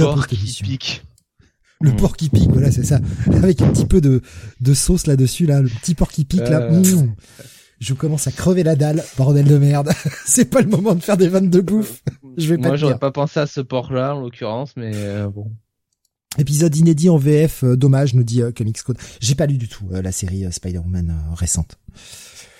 Allez, on continue et justement, pourquoi je disais que ça, ça amène vers cette deuxième review puisqu'il s'agit de, de, 10 listes caractères, hein, vraiment des, des, personnages de fond de catalogue. on va passer à Thunderbolts numéro 1, Jonathan. Ouais, j'ai une motivation incroyable hein, pour faire cette review. Thunderbolt numéro 1, c'est scénarisé par Jim Zub, voilà, je vais y arriver. Euh, Sean Isaacsi euh, euh, au dessin et Rava Tartaglia à la colorisation. Partie graphique, ça va, ça passe, mais euh, on a quand même déjà vu euh, bien mieux que ça. Ça fait, en fait, ça fait très générique, enfin, ça fait très comics de super-héros, quoi. C'est très très générique. On a vu ça 500 000 fois. Euh, pareil au niveau de la mise en scène, donc euh, bon, rien de, de, bien novateur. Donc en fait, euh, souvenez-vous après, enfin après ou pendant, je ne sais plus les événements de Devil's Reign, quand ce, ce, pendant ouais, quand ce cher Luke Cage a été élu maire, il y a toute une équipe marketing à la mairie qui, qui s'est occupée un peu de, de, son cas et qui a jugé bon bah, de le pousser à créer une nouvelle équipe de Thunderbolt qui euh, remettrait un peu de l'ordre, hein, n'est-ce pas, dans la ville de, de New York. De l'ordre, euh, n'est-ce pas? Non, c'est un Belge, là. je sais pas pourquoi. ouais, mais voilà. Et donc du coup, euh, et, euh, les euh, euh, dans dans l'épisode, je sais plus quel épisode exactement de Devil's Reign ce que c'était. Je crois que c'est mais c'est l'épilogue, il me semble, de Devil's Reign. En plus, c'est l'Oméga, il me semble. Euh, où oui, c'est dit, oui. Ouais. Où en fait, c'est exactement ça. Ouais, c'est c'est l'Oméga. Euh, il y a euh, donc euh, le Cage qui est accompagné de euh, sa chef marketing qui essaye de, je crois, recruter notamment Monica Rambeau. et puis finalement, bon, ça se fait pas et on nous un petit peu qu'effectivement Okai pourrait être à la tête d'une future équipe Thunderbolt. Donc on démarre l'épisode avec ce cher Clint Barton qui s'exerce euh, au tir à l'arc. Donc euh, vraiment, on est euh, là-dessus sur un début d'épisode d'une originalité folle, hein, n'est-ce pas? Et évidemment, on nous présente un Clint Barton pour qui tout va bien. Hein. c'est c'est la gaudriole, c'est génial. il perd ses de voiture. Oh, je me heurte la tête à la voiture. je suis un bel abruti. et voilà. Et donc euh, euh, donc euh, il va il va rejoindre alors une nouvelle équipe de Thunder enfin plutôt en fait comme Jim Zub fait très bien le boulot il commence derrière cette scène-là à nous balancer tout de suite le moment où toute l'équipe Thunderbolt est rassemblée et doit faire une intervention pour arrêter des super vilains. on va passer le le temps à faire euh, flashback présent, Ah, voilà, flashback ça présent. c'est chiant quoi. Ça c'est très chiant. Euh, donc on revient ensuite sur une réunion qu'a eu euh, le matin donc euh, Clint Barton donc avant cette première intervention des Thunderbolts où bah il rencontre Luke Cage dans le bureau de, la mairie de, New York. D'ailleurs je tiens à noter que le bureau de la mairie de New York est bien moins joli que du temps du Caïd. Euh, voilà donc euh, clairement euh, les décorateurs d'intérieur là euh, c'est c'est des mauvais. Bon, on voit Euh, les, les pouilleuses sont de sortie. Hein, Ah, ouais, ouais, le cage. Hein, Ça bon, c'est ça c'est vraiment c'est vraiment les mecs de gauche là. hein. Voilà, montrer voilà, qu'il a voilà, plus blanc que blanc. voilà. Non, non, mais nous, euh, nous n'avons pas des bureaux incroyables. Nous sommes au strict minimum. Exactement, exactement. Prenez exemple sur Monsieur. Balkany, hein, ce grand homme. Sauf que, sauf que pendant que le Caïd, lui, il n'hésitait pas à venir faire son boulot à la mairie euh, il y en a qui visiblement ont eu un petit glow-up au niveau de, au niveau du costume. Hein. Luke Cage là, euh, en mode Don Johnson dans Miami Vice. Hein. Sachez Voilà. que j'ai eu mon, mon diplôme euh, à la mairie de Levallois. hein. Voilà. Donc euh, ça, ça, ça trace, euh, ça trace une trajectoire. hein. Je veux dire, c'est Mm. c'est significatif ça. Voilà. Neil Gaiman peut raconter qu'il a croisé euh, Steve Ditko. euh, bah moi, écoutez, hein, voilà. Le C'est fameux Patrick B. hein, voilà. On Patrick pas révéler Bouchité, son évidemment. identité. Euh, et donc euh, et donc voilà, on a euh, cette euh, cette chef de marketing euh, qui euh, explique à Luc et à Clint pourquoi euh, elle a recruté tel ou tel membre. Donc euh, alors je sais pas s'il faut le prendre du côté de Jim Zub comme euh, une espèce d'ironie grinçante euh, sur le fait que euh, on aime bien faire quand même un petit peu de diversité un peu partout euh, dans les médias euh, en tout genre, hein, dans la pop culture tout ça et que c'est très bien pour les comptes Twitter de Random 58, hein, ça leur fait très plaisir. Mais voilà, euh, on a une explication euh, que j'ai trouvée euh, un peu osée, voilà, on va le dire comme ça. Euh, et puis bon, après on passe sur l'action euh, avec euh, évidemment euh, l'équipe de ringards euh, qui s'en prend à des méchants ringards, dont euh, euh, donc je crois que c'est euh, comment il s'appelle déjà le mec avec la capuche là, euh, le Taskmaster. Taskma- Taskmaster, ouais, qui n'a même pas droit à son costume, hein. Euh, il a même pas le droit à son crâne. Donc euh, vraiment les losers hein, il jusqu'au bout. Il s'est échappé de prison, donc il a pas son costume. Mais par contre, il y a, il y a deux trois éléments qui sont pas mauvais dans ce comic. Ah bon. Deux, trois. Notamment le fait, tu vois, de ne pas nous révéler son visage, tout ça, ça c'est cool. Je trouve ça bien. On a gardé cette identité-là. On a euh, vraiment gardé la continuité avec le fait que, bah, pour le moment, Luke Cage n'a pas réussi à faire annuler cette décision qui a été prise par euh, par le Kingpin quand il était maire de New York de bannir tous les héros de, de New York. Bon, le problème, c'est que ce serait bien que ça trouve un petit peu écho dans d'autres titres de la Maison des Idées, qui est un petit peu un éditeur qu'on ait quelque chose à foutre, en fait, que soit pas juste référencé dans deux putains de titres dans tout l'univers Marvel. Ça, ce serait cool. Mais euh, j'ai bien aimé que au moins ça sorte pas de nulle part, quoi. Effectivement, la décision n'arrive pas à être annulée. La seule, euh, la seule autorité euh, qui peut intervenir, c'est la Thunderbolt Squad, du coup, ou, euh, qui, qui n'est même pas annoncée comme une équipe de super-héros, puisque ça, c'est illégal. De ce côté-là, je trouve qu'il a fait le job. Après, c'est sur le reste que ça pêche, quoi. Oui, parce que le reste, c'est quoi? Bah, c'est juste euh, de la baston euh, décérébrée entre l'équipe des Thunderbolts et l'équipe de, Taskmaster. Chacun des, personnages des New Thunderbolts euh, montre ses pouvoirs. C'est formidable. Il y a un petit twist à la fin avec le retour surprise hein, d'un personnage. euh, voilà, hein, si vous avez, si vous avez, euh, si vous avez acheté votre comics sans regarder la couverture, vous serez surpris.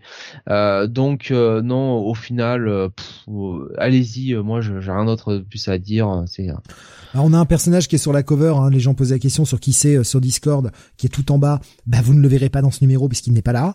Donc c'est bien, Voilà. montrez-nous une équipe, une équipe complète. Donc comme ça, je sais qui est dans l'équipe avant même d'avoir lu le numéro et que ce n'est même pas présent dedans. Donc ça, j'a- j'adore toujours cet aspect marketing là. Et en fait, le problème c'est que déjà d'une, je n'aime pas l'écriture de Gene Zub et notamment la voix qu'il a donnée à Clint Barton. Yo my man, ah trop bien, ouais ouais, on est trop des poteaux. Mais qu'est-ce que c'est que cette merde? Ouais, Qu'est-ce que c'est que cette merde? Eh oui. Comment comment il nous écrit Clint Barton là? Ouais. Putain, j'ai perdu tout respect pour le perso quoi. Ah oui. Oui. Et puis ça se veut être ça se veut être une ouverture pour des gens qui ne connaîtraient pas les personnages. On nous montre quand même Clint Barton l'archer. Bon, OK. Je veux bien. Mais putain, t'es en train de nous faire du name dropping page 3 en train de dire, hé, ramène machin, ramène machin, ramène machin, les emploie par les prénoms. Si c'est des nouveaux lecteurs, ils pigent pas. Donc, à un moment, à qui tu t'adresses? Sois clair. Ouais, bon. À qui tu t'adresses? Après, après, à qui tu t'adresses? Après ça, franchement, le le, le, name dropping sur les West Coast Avengers, je trouve pas ça si mal parce que. Mais, pour moi, oui. Mais le problème, c'est que nous présenter Clint Barton pour quiconque ne le connaîtrait pas, je vois pas l'intérêt. Si tu fais une séquence comme ça, c'est pour des gens qui connaissent. Donc, pourquoi tu nous présentes Clint Barton? Pourquoi tu nous présentes Hawkeye? Qui va aller lire Qui va aller lire une mini en 5 Thunderbolts Tu vois, je pense que a ah, nouveaux lecteurs qui, vont y aller, quoi. Ça, je te prie de le C'est plus les anciens, les anciens lecteurs de Thunderbolts ou ou les ou à la limite les gens qui, qui connaissent déjà Clint Barton qui vont aller sur ce titre, à mon avis. Puis bon, on nous met bien les petits personnages à mettre en avant, quoi, les personnages Disney, quoi. Parce que là, c'est plus des personnages Marvel, c'est des personnages Disney. Purple Girl, tout ça. Bah, Purple, alors Purple Girl, c'est pas la pire. Moi, je trouve que limite, euh, limite, je l'aime bien Purple Girl. J'aime bien aussi l'espèce de câble, euh, tu sais, euh, parodie années 90 là. voilà. Je, câble, un, câble un peu prise unique hein, quand même. Hein, ouais, ouais, ouais, mais hein. enfin voilà, enfin, c'est pas les pires. Par contre, il y en a qui sont totalement transparents dans cette équipe. Euh, euh, Miss America, euh, Miss America Chavez, j'ai jamais compris le, j'ai jamais compris le perso. En fait, ce, ce, perso-là, à chaque fois que je la vois, m'ennuie quoi. Film. Euh... Pardon? Film. C'est tout? Doctor Strange. Mais oui, on ah d'accord, elle est dans un film. Elle est dans un film. je, Tu vois, je, je, je, je ne sais pas. C'est pour ça que je te disais que c'est les personnages Disney. On a Miss America Chavez, on a Monica Rambeau et on a Hawkeye. Ça fait déjà trois. Et Purple Girl en plus. Alexin, Alexin dit euh, Miss America Chavez égale euh, Cyborg. Ah non, Cyborg, euh, c'est un, Cyborg, c'est un vraiment, bon, un, vraiment un bon perso. Cyborg, il peut être très intéressant. Bah, après, tout personnage a potentiel d'être bien intéressant quand il est quand il est bien écrit en fait.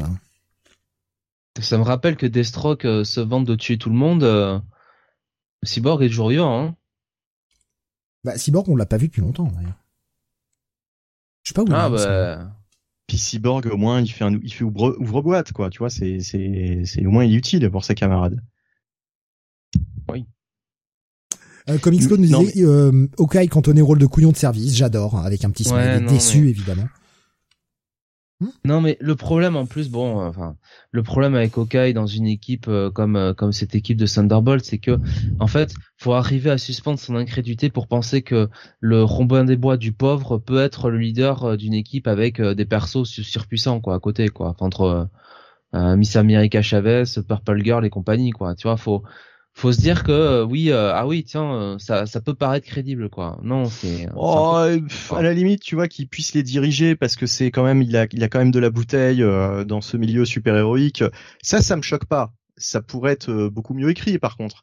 Et et pareil tu sais dans les personnages transparents là j'y pensais même plus tellement tellement je l'ai oublié mais le, le nouveau Power Man aucun intérêt quoi. Aucun intérêt.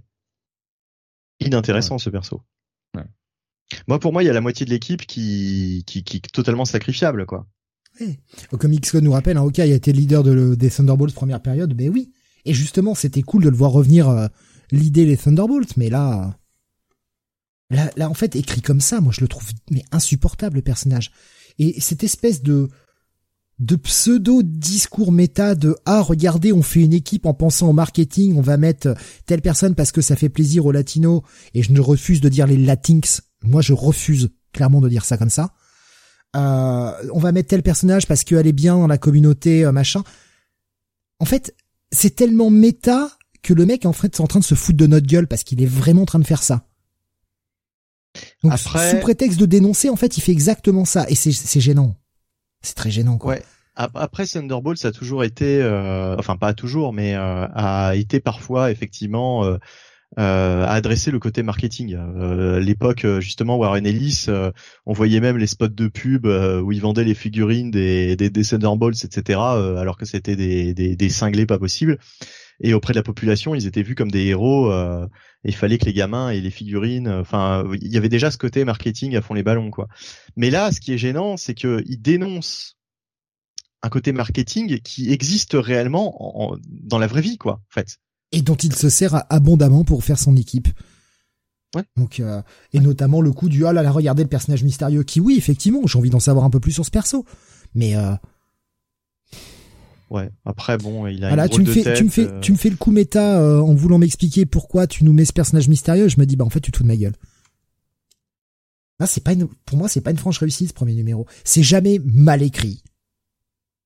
C'est jamais mal écrit mais bah, c'est assez Je m'en fous, classique en fait. dans la construction quoi. Oui oui euh, c'est assez classique mais mais il y a un petit cliff à la fin que que, que j'ai pas vu venir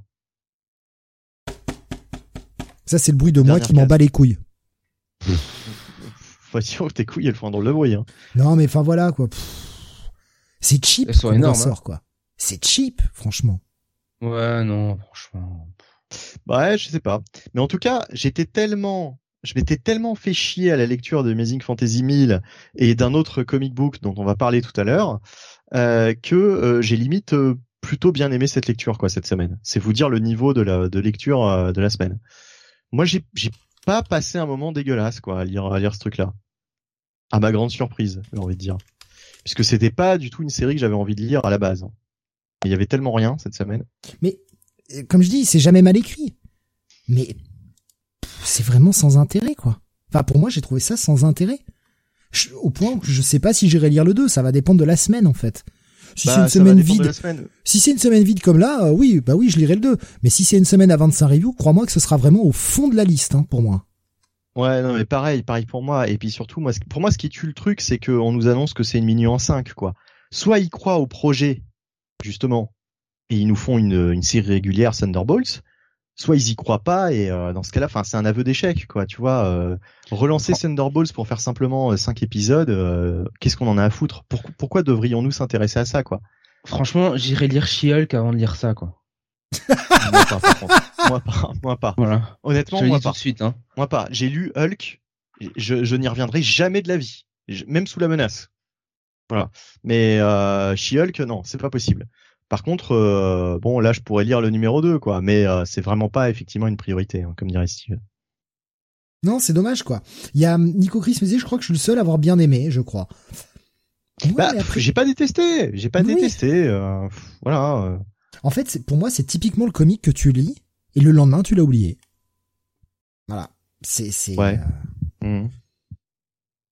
que pour moi, c'est juste un check-it Un petit check-it. tout, tout Un juste. check-it check-it limite plus. basse. Allez. Allez, un check-it plus pour moi, parce que vraiment, euh, sur cette semaine de merde, euh, voilà, je, je pas, j'ai pas passé un mauvais moment de lecture, quoi. Nico Chris disait, en fait, je l'ai pas lu, mais vraiment, ça me donne pas envie. Je comprends. Euh, Kiel, pareil, il nous disait les couleurs. Je crois que c'est Kiel qui nous disait ça tout à l'heure, les couleurs flashy sur la cover. Ah non, c'est le roster nous donne tellement pas envie. Il y avait quelqu'un d'autre qui nous parlait des couleurs flashy sur la cover. Ah oui, c'était Florian sur YouTube qui disait. Déjà, les couleurs de la couverture sont trop flashy pour des Thunderbolts. Est-ce destiné aux enfants? Bah, est-ce destiné aux enfants euh, Bah non, non, même pas, même pas. Je sais pas. C'est lisible. J'ai- je- Il y a un petit côté All Ages quand même, mais euh, Oui, mais c'est pas spécialement, tu vois, t'as pas l'impression mais de ouais, lire un truc. on n'est pas euh, on n'est pas sur du Marvel, Kids quoi. Voilà, ouais, c'est ça.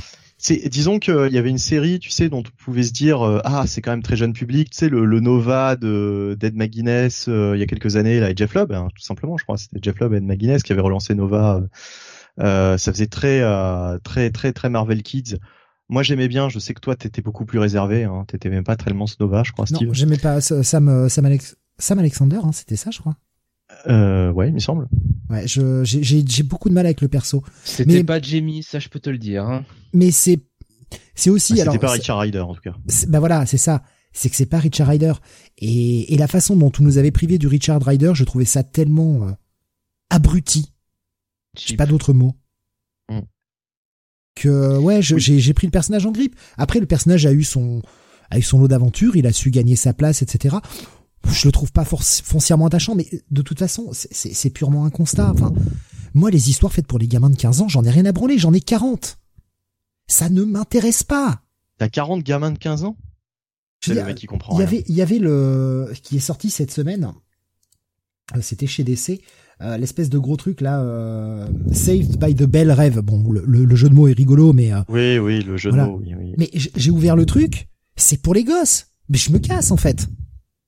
Ça ne me plaira C'était chez pas. qui d'ailleurs C'est chez DC. Ah d'accord. Mais ça, ne me plaira pas. Enfin, clairement, tout ce qui est à destination d'enfants ou écrit pour des gamins de 15 ans n'est pas fait pour moi. Je ne me retrouve pas dans le style d'écriture. Pourquoi insister en fait? J'en ai lu 20. 20 fois c'était chiant et c'était de la merde. Je vais pas m'en faire un 21 e À un moment, je suis pas sado quoi. Je préfère euh, concentrer le peu de temps que j'ai à lire des trucs qui vont plus me plaire. Donc, bah moi, tout ce qui est produit pour jeunes comme ça, pour teens, c'est pas mon truc. Ah, si c'est pour entendre parler d'Instagram toutes les trois bulles, je suis désolé, moi j'ai passé l'âge. Hein. Ah ouais, non, pitié, c'est pas possible. C'est pas pour moi. Non, mais enfin, c'est même pas que t'as passé l'âge. On l'a jamais eu, cet âge. C'est ça le pire. Oui, enfin, il y a des gens, il y a des gens, il y a des gens que c'est leur kiff et euh, voilà. Après, je ne leur jette pas la pierre. Pour nous, c'est même, c'est même quelque chose d'étranger, quoi. Tu vois, c'est. il y a des gens notre âge qu'on se, qu'on se kiffe de TikTok, d'Instagram, tout ça. Et tant mieux. Nous, on l'a jamais eu. Enfin, tu vois. Moi, ça rentre pas dans mon délire, quoi. Donc, euh, bah évidemment, je, j'évite en fait. J'évite. C'est, c'est tout simple. Bon, c'est pas grave. Hein. Ouais, Sam Alexander, euh, Sam Alexander, moi j'avais bien aimé justement euh, le premier arc de Jeff Lobb et de McGuinness. Après un peu moins puisque c'était plus justement Jeff Lobb et c'était plus du Ed McGuinness, c'était euh, d'autres d'autres scénaristes. Mais mais voilà quoi, autant ça pouvait se lire jeune et autant autant je me sentais pas exclu quoi par par cette lecture. Allez, avant de passer à la suite, deux trois questions, deux trois questions, voilà. Alors j'ai pas forcément réussi à trouver des questions sur les Thunderbolts, donc on va faire des questions sur Luke Cage. Comme ça, ça sera encore plus chiant. Bon allez, on commence avec une facile. Très facile. Comment se prénomme la fille de Luke Cage? Putain, je sais plus. Jessica, mhm. Amanda, Emma ou Daniel? Bah, Écoute, tu viens de dire c'est simple. Moi, je m'en rappelle plus, donc euh, je vais dire Jessica, mais euh, apparemment tout le monde dit autre chose. Donc, euh. bah, Jessica, c'est sa femme. Il va pas l'appeler Jessica sa fille. oui, c'est mais tu tiens de dire c'est facile, donc euh, je vois pas en quoi ce serait facile sinon les autres réponses. Tu vois, je je je, je vois pas où est la facilité euh, là-dedans. Si, si si tu ne sais pas, tu n'as aucun moyen de, de de le deviner sur les trois autres propositions. Tu vois ce que je veux dire? Jeannette? Emma. Euh, alors, je vois sur le, les différents chats, euh, Florian qui nous dit Daniel, euh, il y a euh, Graf qui nous dit Daniel, Kael qui nous dit Daniel, Nico Chris nous dit Emma. Je vais dire Daniel alors puisque tout le monde dit Daniel. Mais oui, Daniel. je savais pas, je savais pas. Franchement, j'avais totalement oublié quoi. Et pourquoi ce serait facile alors de, de déduire que c'est Daniel Parce qu'ils ils, en parlent tout le temps. Enfin, je veux dire, dès qu'il y a dès qu'il y a Luke Cage sur une page, il parle de, de Danny quoi. Il parle de sa fille. Bah, tu vois, je, je suis pas je suis pas suffisamment attentif pour retenir le, le nom de leur gamin quoi ou de leur gamine. D'ailleurs, tu, tu m'aurais dit, est-ce que c'est un, une fille ou un garçon pire que ça, je, je, je m'en souvenais plus, quoi. Le pire, c'est que Jonathan a lu des variantes cette semaine. il a pas retenu le nom de Daniel. qui mentionné au moins trois fois. Pourquoi j'aurais retenu quelque chose de ce, de ce truc, sans déconner. euh, où est né Luke Cage? Est-ce qu'il est né à Atlanta? À Chambourcy. À Harlem? À Philadelphie? Ou à Alphabet City? Dans Manhattan. Attends, attends, du coup, j'ai pas, euh, il y, a eu Chambourcy dans l'histoire et du coup, j'ai. Euh, Atlanta, Harlem, Philadelphie ou Alphabet City? Euh, Analphabet City. Non, bah, je... vais dire Harlem. Ouais, je vais dire pareil, je vais dire Harlem. J'ai peur qu'il y ait un piège, hein, parce que ça a l'air trop simple. Ouais. Bon, allez, je vais dire Harlem aussi. Ah, des fois, on sait jamais. Hein. Euh, Nico nous dit Atlanta, Ken nous dit Harlem, Graf aussi. Eh ben oui, il est né à Harlem. Il est né à Harlem. Florian disait Alphabet City. mais, mais oui, oui, Harlem. C'est le héros euh, born and raised in Harlem, évidemment. Mm. Allez, euh, question euh, plus dure sur Luke Cage. Qui est l'étudiant en cinéma qui gère le Gem Theater situé, situé pardon, sous le bureau de Luke Cage? Oh, Je savais même pas que ça existait. J'avais des questions plus dures. Ni le lieu, enfin rien quoi. Il y a rien de ouais. truc. Ah, vas-y, donne les Est-ce que c'est John Ford, Howard Hawks, D.W. Griffith ou Frank Capra? Vache. Euh... Bah écoute, il y a, y a, du Griffith là, je vais dire Griffith. Ah, ça triche, ça regarde le chat. Oh là là.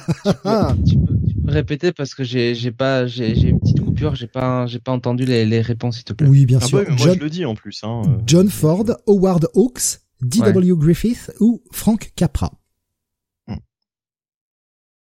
Ce serait drôle si c'était John Ford. Va pour John Ford. Alors, Ken nous disait euh, Griffith, c'est un pur hasard. Euh, Alexandre disait pareil. Euh, Capra nous disait Nico Chris. Euh, Iron Legs nous disait Griffith également. Graf nous disait Griffith. Euh, sur le chat YouTube, euh, Comics Code nous dit D.W. Griffith. Euh, Florian nous proposait Howard Hawks. Effectivement, il s'agissait bien de D.W. Griffith. Non mais alors là c'est je, ne le savais pas donc de toute façon euh, tout le mérite revient au chat euh, si tant est que c'était pas du, pif euh, voilà si vous le saviez bah bravo bravo Allez, une petite dernière sur Luke Cage et puis après on passera à la, la, la review suivante. Euh, qui n'est pas un ennemi de Luke Cage dans sa série Solo? Mm Shaka, Shades et Comanche, Piranha Jones ou Goldbug? Putain, il y en a pas un que je connais. Si Goldbug, je le connais, mais alors les autres, euh, c'est la première fois que j'en entends parler. euh... J'avais pas dit que c'était simple la question. C'était quoi le premier? Euh, Shaka, Shades et Comanche, Piranha Jones ou Goldbug Bon, je veux dire Shaka. Je veux dire Shaka. Ouais, tout le monde dit Shaka. Euh, sur le chat également. Euh, Goldbug nous dit euh, Baboussa. Euh, je laisse encore euh, deux, deux, trois secondes hein, pour euh, avoir quelques réponses. Goldberg remarque, je me rappelle qu'il était dans un épisode de, de, de Spider-Man. Bah, il était, il était dans un WrestleMania aussi, je crois. ouais, ouais. Un WrestleMania. Ouais. Parce qu'il a encore une Spirou 2, je crois. Ouais, ouais. Euh, pas mal, pas mal. propose Piranha Jones. Euh, Alexandre dit Chaka, le chevalier de la, de la Vierge. Chaka, je crois ah, qu'il est, est drôle, hein, putain nous dit Iron Hands. Mais effectivement, c'est bien Shaka qui s'écrit C-H-A en fait, K-A. Euh, c'est bien Shaka qui n'est pas un ennemi euh, de la série solo de Luke Cage. Voilà, bon, c'était un total hasard hein, en ce qui me concerne. C'est pas des questions simples, hein. je l'avais prévenu. Allez, on continue. Euh, on avance un petit peu euh, sur les reviews, parce que mine de rien, le temps défile. On est à deux heures d'émission. Ça va, on a fait les deux heures. c'est bien. Je voulais au moins qu'on fasse minimum deux heures. Euh, oh, on va en faire quatre. Au rythme où on va. Mmh. À force de dire des conneries, on va en faire cinq, oui. Mmh. Est-ce qu'on ira vite sur cette série? Je ne sais pas. Je pense que Moi, je l'ai pas lu, donc euh, oui, je pense. Jonathan, tu l'as lu également. On va parler de Ant-Man numéro 2, écrit par Ali Wing, dessiné par Tom Reilly, avec une colorisation de Jordi Belair. Excusez-moi. On était sur un, sur, en fait, on est sur une mini-série en 4 et euh, qui revient un peu sur le concept de Ant-Man. Et le premier épisode on avait un Ant-Man plutôt typé années 60 qui euh, allait au ciné avec euh, avec Janet enfin. Euh, elle était contente qu'il la sorte enfin, même si finalement, eh c'était simplement parce que c'était un film des Quatre Fantastiques, un film tiré en fait des aventures des Quatre Fantastiques, et lui ce qui l'intéressait c'était étudier les pouvoirs en, vrai et non pas seulement juste le film. Et ce bon Ant-Man était eh bien visité par un Ant-Man du futur qui vient de 5200, je sais plus combien, non, l'an 2549, pardon. Et qui euh, lui disait qu'il avait besoin d'aide. Alors il se retrouvait face à un ennemi, euh, enfin une ribambelle d'ennemis qu'il avait croisé et qui se retrouvent tous par là au même moment. Et au final, euh, se faisait téléporter dans le futur avec ce Ant-Man du futur. Pour ce deuxième épisode, on change totalement de Ant-Man et on va passer sur le Irredeemable Ant-Man, qui était écrit par Robert Kirkman à l'époque. Et on a donc Eric O'Grady, celui qui avait piqué le, costume du Ant-Man euh, dans un bureau du Shield et qui l'avait, euh, qui s'était barré avec et qui était devenu en fait, un peu par la force des choses, un espèce de super-héros, si on veut, hein, qui était là un peu pour se faire du bien, une espèce de, il avait un petit côté Booster Gold ce perso, entre autres. Et euh, eh bien dans ce deuxième épisode, on va le voir juste après avoir piqué euh, ce costume où le mec euh, essaye de comprendre un peu comment ça marche, se rend compte qu'il peut plus rétrécir puisque eh bien il y a plus de particules PIM dans le costume, donc il est un peu emmerdé quoi. Et il essaye de chercher des solutions. Et là, le costume en plus a la, gentillesse de lui répondre puisque c'est une interface vocale. Il essaye de chercher un peu où est-ce qu'il pourrait aller chercher des particules PIM et il se dit ah, mais il y avait eu un autre Ant-Man avant moi, Scott Lang. Bah il est mort. Bah si j'allais déterrer son cadavre pour lui piquer les particules PIM qui restent sur lui. Donc le mec, on voit qu'il c'est bien une bonne raclure, hein, clairement. Et pendant ce temps-là, on va suivre le Hank Pym, qui était présent à cette époque. On est juste avant Secret Invasion, et on est sur un Hank Pym qui était en fait un Skrull, et qui avait lui construit le costume. Et on va voir cette espèce d'affrontement dans le cimetière sous fond de j'essaye de déterrer Scott Lang pour lui piquer ses particules PIM. L'épisode est plutôt fun. On comprend bien la dynamique de chaque épisode sera un Ant-Man différents qui vont tous se rejoindre euh, plus ou moins avec cette espèce de Ant-Man du futur qui a besoin d'autres Ant-Man, mais on ne sait pas encore dans quel but. Qu'est-ce que t'as pensé, Jonathan, de cet épisode-là? Moi, je vais être moins enthousiaste que toi. Euh, je trouve que ça a été du remplissage pendant une bonne partie de l'épisode. Euh, moi, déjà, ce, ce, protagoniste, ce personnage principal qui est vraiment une raclure. Mm. Euh, c'est quand même dur de c'est quand même dur de s'y attacher. Euh, les autres Ant-Man ont tous euh, un espèce d'agenda secret, mais en même temps, euh, notamment ceux du futur, on va pas nous dire pourquoi. autant le premier épisode est intrigant parce qu'effectivement il y avait tous ces subplots autour de, de l'Ant-Man du futur. On voulait savoir qu'est-ce qui se tramait là-dessous. on voulait savoir avec l'Ant-Man du passé aussi ce qu'il y avait. Et là, finalement, on arrive sur ce second numéro et on n'en sait pas beaucoup plus. On sait juste que euh, le merde, j'ai oublié son nom, O'Grady là, il me semble. Euh, lui, euh, bah, il veut récupérer euh, des particules PIM. Voilà. Voilà ce qu'on sait. Et puis, on n'apprend pas grand-chose d'autre. Effectivement, il y a le Ant-Man qui a pris la place donc de hum, Scott Lang, je crois, pour, enfin, avant Secret Invasion. De Mais honnêtement, en Pim, pardon. Mais franchement, sur l'ensemble d'épisodes, c'est quand même, c'est quand même assez mou, quoi. Enfin, il y a, pas, y a pas grand chose à se mettre euh, sous la dent, quoi. Alors ouais, on a un duel d'Ant-Man. Bon, très bien. Euh, c'est quand même le deuxième numéro euh, d'Ali et euh, bon, je sais pas. Moi, j'aurais attendu, euh, notamment avec l'Ant-Man du futur, qu'on fasse un peu avancer tout ça. Je, je alors c'est peut-être parce que j'étais fatigué ce soir, mais je t'avoue, j'ai vraiment j'ai pas été convaincu par ce que j'ai lu. Hein. J'entends, j'entends bien, mais pour moi, ça, ça, va être un bon check-it, tu vois. J'ai plutôt pas détesté la lecture, je suis assez intrigué sur la situation générale. Du coup, le prochain, on le sait déjà, ce sera sur Scott Lang, forcément, euh, puisque le personnage est presque plus intéressant depuis sa résurrection qu'avant sa mort, où il a toujours joué euh, les troisième voire quatrième couteaux en fait. Il a jamais vraiment servi à grand chose.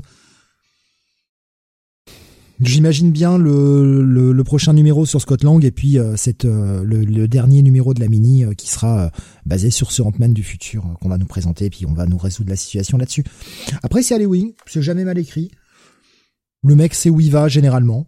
Pour moi je déteste pas. C'est moins bon je trouve que c'est Defenders, clairement. Mais ça me, pour moi ça cesse lire. Voilà. bah pour moi ce sera check-it. Voilà. Ouais, un check-it. Benny, je vais te repasser la parole et euh, alors je, prends juste deux trois réactions que j'ai vu passer. Euh, il y a, il y avait euh, Grave qui me disait j'ai acheté le 1, je l'ai toujours pas lu. Voilà.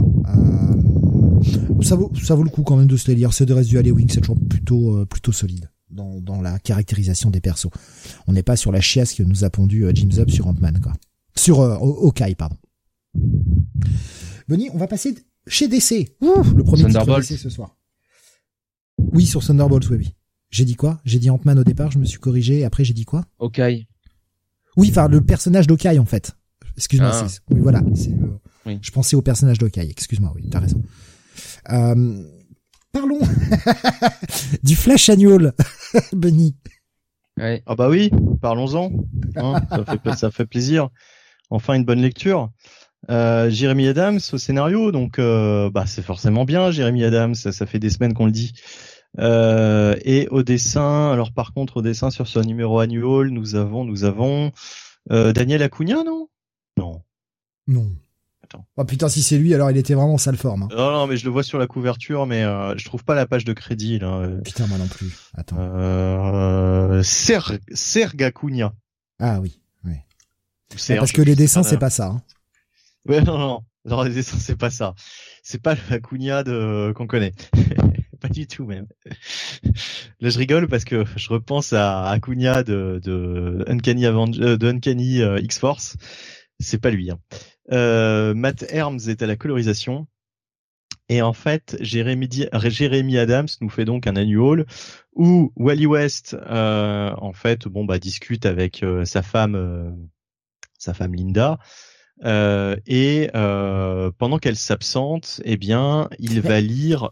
Il, il, discute surtout sur le fait parce que c'est un, un, épisode qui se passe vraiment en ce moment. Donc il discute du fait qu'elle a maintenant des pouvoirs.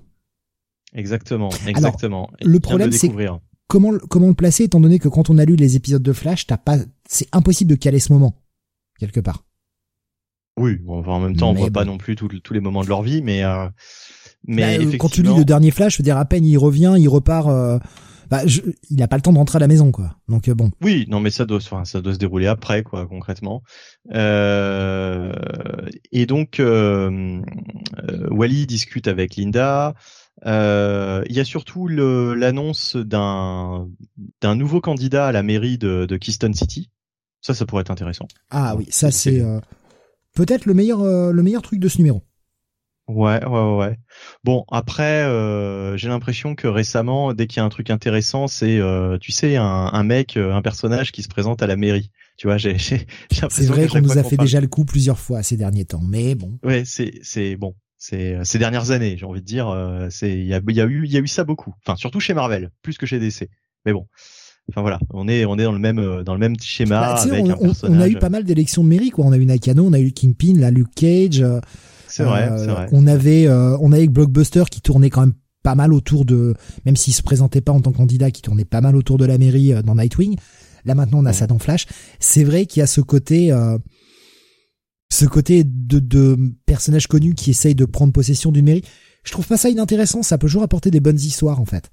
Ça peut toujours apporter des bonnes histoires, mais effectivement, il y a plus ce côté, euh, tu sais, euh, grosse surprise euh, comme avant, quoi. Tu vois, puisque c'est tellement en fait une ficelle qu'on a vu, qu'on a vu assez régulièrement ces dernières années ça a commencé par Jonah Jameson, hein, on le rappelle, dans, dans Spider-Man, et puis après, euh, après Jameson, il y a eu le Kingpin, effectivement. Ah, on avait, on avait eu Luthor aussi président, on avait eu euh, pareil euh, Norman, Norman président ou presque. oui, Norman à la tête du, du Shield au final, enfin du Hammer du coup puisque ça rappelé, je rappelle que ça avait changé de, ça avait changé de nom. On boucle avec les Dark Avengers du début. c'est ça. C'est ça, bah ouais, c'est tout à fait. Ouais. La boucle est bouclée. En fait, c'était à l'époque où on a commencé les, les, les podcasts.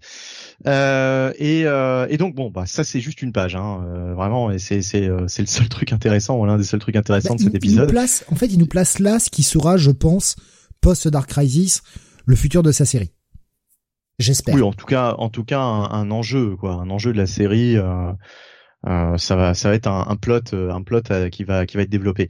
Mais euh, donc là, l'essentiel de l'épisode, c'est Wally qui profite de l'absence de, de, Linda, qui est partie, je ne sais plus quoi faire d'ailleurs, mais c'est pas grave, pour lire. Qui avait un rendez-vous pour son, de, un rendez-vous presse pour son bouquin justement. Voilà, et ben justement, donc il va en profiter pour lire le bouquin de sa femme, un bouquin, euh, un roman hein, qu'elle a, qu'elle a écrit. Euh, nous, on va le voir sous forme de, de, de, bande dessinée, évidemment. On va pas voir l'entièreté du truc, mais on va voir dans les grandes lignes ce qui s'y passe. Et, et bon Dieu, mon Dieu, que c'est chiant, que c'est chiant cet épisode. Une quarantaine de pages de niaiverie, de fanfic quoi de, de fanfic, ouais. C'est-à-dire c'est c'est une fanfic dans la dans la dans la fiction.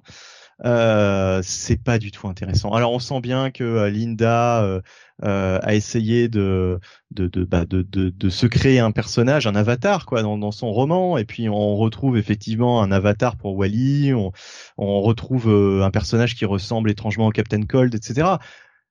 Il y a quelques petites touches. Pas que, même l'ennemi quoi. Pas que. ah non, non, pas que, mais je veux dire, il y a d'autres choses, mais euh, quelques petites touches qui se veulent un petit peu humoristiques, mais mais que c'est nié quoi. Vraiment, euh, c'est une espèce d'ode à, l'amour de du couple euh, Wally Linda. Alors j'aurais été super content il y a quelques mois parce que c'est sûr que enfin il y a quelques années maintenant, une, paire d'années on va dire, puisqu'on en était carrément à Wally West assassin, etc. Heroes in Crisis, c'était la merde. Et, euh, et maintenant, euh, j'en viens presque, à, j'en viens presque à regretter effectivement ce côté un peu dark ah, King, alors. Parce que là, ouais, non mais parce que là c'est tout le contraire. Mais c'est trop quoi, c'est trop là. C'est là c'est vraiment. Bah, de toute façon la couverture donne le ton. Hein. La couverture c'est exactement ce que vous allez lire. C'est euh, rose bonbon, euh, euh, c'est les bisounours quoi. C'est les bisounours et c'est surtout pas du tout intéressant.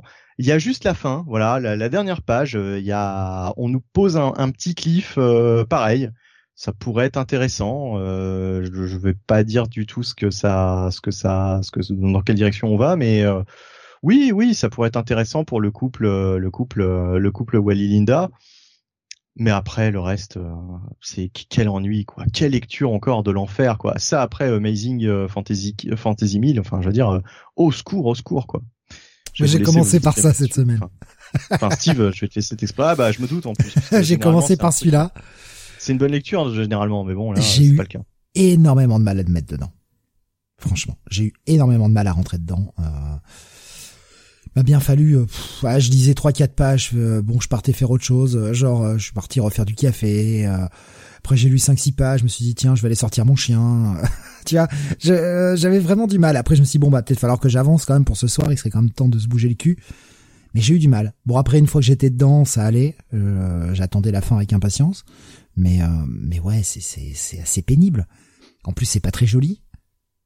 Enfin, je suis pas, moi, je suis pas, je suis pas fan du, du style des dessinateurs, malheureusement.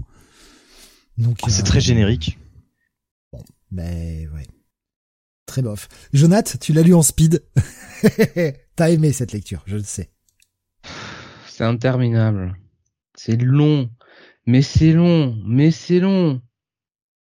Et en plus, bon, euh, enfin, ok, c'est un annual. Ok, tu veux, tu veux raconter, enfin, tu veux pas, euh, tu veux raconter quelque chose qui se, enfin, n'est pas trop d'impact quand même dans la continuité actuelle, mais bon, euh, t'avais pas autre chose à faire, sans déconner, qu'une fanfic euh, autour du personnage de Linda Park. Mais malgré tout, malgré tout, il euh, il va répondre à deux trois questions. Dont, alors, j'essaie de trouver des arguments en me faisant l'avocat du diable pour essayer de sauver le truc. Il y a cette première page sur le coup de la mairie, etc., qui est plutôt intéressante. Il y a cette fin d'épisode, ce cliffhanger qui est Ouais, on va voir ce que ça donne. Moi, je, m'attends à, ce qu'on nous mène en bateau. Hein. Et puis, malgré tout, ce bouquin de Linda, ça fait quand même plusieurs épisodes qu'elle était en train de l'écrire. Ça sort pas de nulle part. C'est euh, voilà. Bon, il nous a raconté le bouquin. Après l'avoir lu, je me dis ouais, il aurait pu ne pas nous le raconter, je m'en fous. Mais euh, c'est pas complètement sorti de nulle part quoi. C'est vraiment pour essayer de gratter le truc. Hein. Je gratte tout ce que je peux pour essayer de faire l'avocat du diable. Le Daredevil, quoi. Ah. Ouais, bah écoute, non, mais très honnêtement, euh, pour moi, ce sera un pass. Je suis, désolé. Euh, là, euh, Jérémy Adams, d'habitude, j'aime beaucoup, mais là, c'était ni fait ni à faire. Honnêtement, c'est, c'est, chiant, quoi. C'est chiant, c'est le, le le seul épisode à éviter de, lire. Vous pourrez, vous pourrez le zapper hein, quand vous lirez l'excellent run de Jérémy, de Jérémy Adams. Euh, là, cet épisode, euh, au secours quoi, au secours, au secours. Et c'est con parce que euh, si le but c'était de nous rendre sympathique le personnage de Linda Park, moi justement là, je, je, je, ne veux plus lire ce perso quoi. Mais on la voit pas. Chiant quoi. On la voit pas en fait dans l'épisode. On la bah, voit pour ainsi dire pas quelque part, c'est quand même son avatar, c'est quand même elle, tu vois. C'est, c'est, de la fanfic, quoi. C'est comme oui, et ça vient d'elle. Enfin, c'est, censé venir d'elle, quoi. Tu vois ce que je veux dire? Donc bon. Moi, je sais pas. Moi, écoute, le, coup de Linda qui a des pouvoirs maintenant, je suis très curieux. Oui. Bah ouais, très, très, très, curieux. Et justement, tu vois, ça aurait été tellement plus sympathique de nous montrer, je sais pas, un épisode par exemple où on nous montre sa nouvelle vie avec ses pouvoirs, comment elle gère. Tu vois, une journée type, euh, une journée type de Linda Park avec ses, ses nouveaux pouvoirs elle a genre elle va euh, il a fait il a fait en bon annual c'est-à-dire un truc dont tout le monde se branle. Ouais, mais c'est vraiment dommage c'est vraiment dommage. Il y avait il y avait il y avait à faire il y avait à faire. Oui non mais il y avait à faire mieux que ça quoi. Graf nous les annuals on nous avait pas dit que c'était fini, ils nous avaient promis, non? Oh non, DC, non, mais de toute façon, ils tiennent jamais leur promesse, DC. Ça, honnêtement, ce type d'histoire, c'est une dizaine de pages, pas plus, quoi. Tu vois? La petite histoire feel good, machin, etc. Tu, tu, tu prends 10 pages pour faire ça. Mais pas 40, quoi. Oui. Secours. Ah oui, oui, oui, oui. Euh, pour, pour, preuve hein, que DC ne tient jamais ses promesses, rappelez-vous le Hold the Line hein, à 2,99. Hein. Ah oui, bah, il y a longtemps. Ouais, ouais, mais ça a tenu 6 mois. Là, ça, rappelle aussi. Ça a tenu 6 mois avant qu'ils commencent à trahir leurs promesses en sortant des comics à 3,99. Donc, enfin, tu vois, les promesses de DC, hein, c'est comme leurs TPB hein, qui doivent sortir et puis qui sont censés se repousser puis qui sont annulés sans jamais que t'aies de d'infos ou quoi que ce soit. Dire, c'est DC quoi. C'est comme leur, leur leur version de Marvel Unlimited, je sais plus comment ça s'appelle, qui, qui devait sortir. Oh, je sais plus. Ouais, ouais. Qui devait être disponible en France l'été dernier. Pas pas cet été, hein, l'été dernier. Hein. Et depuis plus de nouvelles. Non mais voilà, c'est DC. Franchement, chez DC, euh, ils ont un univers incroyable, un univers qu'on adore. Mais putain, les branques qui travaillent dans cette boîte, c'est pas possible quoi. Au service marketing, ils sont nuls à chier. Au service des collected editions, ils sont nuls à chier. Au niveau éditorial, ah, ah, bah ils sont nuls à chier. En fait, c'est pas une surprise. Mais vraiment quoi, est-ce qu'il y a encore quelqu'un à la tête de cette boîte qui sait ce qu'il fait qui est pas en train de lancer une pièce? Putain, les mecs, c'est tous des doubles faces, en fait. Ils sont là, on fait ça ou pas? Attends, je lance une pièce. Ah, bah non, on fait pas. Ils sont, mais ils sont à la ramasse. Voilà, Alexa nous dit, mais ils, DC, ils, sont perdus avec le rachat. Le Black Label, il fonctionnait, ils ont viré tout le monde. Mais ouais, ouais, ouais. Ah c'était, c'était n'importe quoi. Le Black Label fonctionnait, ils ont viré toutes les, tous les gens de la gamme, quoi. Va, va comprendre ah le truc, quoi. Mais oui, ils ah avaient viré ils en sortent toujours, mais c'était il y a, il y a plus d'un an. Ils avaient viré tout le monde avec euh, le rachat par AT&T. Ah putain, ah oui, ah c'était c'était n'importe quoi. C'est pour ça qu'on a moins de comics Black Label qu'avant. D'accord, ouais. Ah mais Black Label c'est leur réussite, euh, leur réussite des dernières années, hein, très franchement. Quand tu vois toutes les ventes, euh, les bonnes ventes en France, chez Urban, c'est les, les trois quarts, c'est du Black Label, quoi. Mais, mais, même dans le top comics, hein, ça se vend bien. Quand tu regardes le top US, ça se vend bien le Black Label. Bah oui, puisque c'est c'est des histoires que tu peux lire indépendamment du reste. Donc de toute façon, euh, si tu lis euh, des comics de temps à autre, bah le, le Black Label c'est idéal, quoi. Tu peux piocher dedans et, euh, et voilà, t'as une bonne histoire indépendante du reste. Enfin, t'as pas besoin de lire 36 000 numéros. C'est parfait, quoi même si j'ai vraiment pas envie d'un putain de reboot euh, de l'univers encore une fois euh, suite à Dark Crisis, malgré tout, si on pouvait nous faire un reboot avec des gens à la tête de l'éditorial et des gens qui savent ce qu'ils font et avoir un peu une vision claire des choses, putain, bah, faites-nous le reboot. On, on acceptera d'avoir un, reboot de plus cinq ans plus tard. Tant pis. Mais putain, repartez sur des bonnes bases, quoi. Ils ont un tel univers incroyable. Je comprends pas, quoi. Je comprends pas. Tu verras dans quelques mois quand le reboot sera chapeauté par Hickman oh et Kirkman, tiens. tiens ouais, de toute façon, c'est pas grave, Hickman, on sait très bien qu'il restera, euh, il restera un an puis il se barrera. Florian nous disait d'ailleurs pas de panel d'essai fandom en 2022. Tu allais dire, Jonath euh, Non, euh, passons à la réunion suivante. voilà, petit. voilà. Je vais pas, je vais pas mettre un pass. Je vais, ah, mettre, un je vais mettre un check it moi. non, moi ce sera un pass. Hein. franchement, n'allez pas vous faire chier à lire ça. Hein. Un pass pour moi aussi. Mais écoutez, j'ai pas de bouquin question d'essai. Mais je vais vous faire quand même quelques questions d'essai avant de passer à la suite. Histoire. Ah bon? Mais oui J'ai cherché en même temps. J'ai cherché des questions ah putes. Allez, euh, petite question pute. Alors on est sur l'univers d'essai général. Hein. Je vais pas me faire chier à vous faire des questions flash. Euh, hein, euh. Et euh, qui était l'ennemi juré de Ryan Choi? Mm ah, Je pas de proposition. Démerdez-vous. Ah ouais. ah bah putain, j'en sais rien moi. J'en ai aucune putain d'idée quoi. J'ai jamais lu euh, Atom donc. Euh... Bah aucune idée non plus hein. Putain, ah, ça, ça sèche hein, sur les. Là aussi, ça sèche hein, sur les sur les différents. Non, mais sans, sans proposition, en plus, c'est très difficile. Tu peux pas nous en inventer des propositions? Euh... Alors, il y a euh, Baboussa, je, le ferai pour la prochaine, parce que là, bon, je vois que les gens ont commencé à donner des réponses, donc euh, je, je veux pas m'auto-influencer. Euh, euh, Baboussa nous proposait Shadow Thief ou Chronos. Euh, aucune idée pour Graph, aucune idée pour Lens non plus, pour Iron Lens, pardon. Bon, allez, je, vais pas rester trois heures. Sur euh, attends, mais l'ennemi juré dans le sens, euh, voilà quoi, son pire ennemi. Euh, oui, c'est son pire ennemi, ah, oui. voilà. D'accord. Euh... Eh bien, il s'agit de Dwarf Star, voilà. qui c'est ce mec quoi. Mais qui c'est ce mec quoi? Tu m'appelleras quand les nains seront des stars. Hein. Euh, qui Bah, euh, passe partout, quand même. C'est vrai, c'est vrai. Passe partout. C'est vrai. Passe-temps. Eh oui. Et Passe-Muraille. C'est lequel le troisième? Passe-Muraille. Passe-Muraille. Passe-Muraille, ouais. Hmm. Euh, qui, qui était, je vais rester sur Atom, celle-ci elle est plus simple. Franchement, je vous, je vous assure, elle est plus simple. Qui était l'atome original du Golden Age? Euh, Ryan Dwarf? Euh, Alan Grant. ah, ah, ah.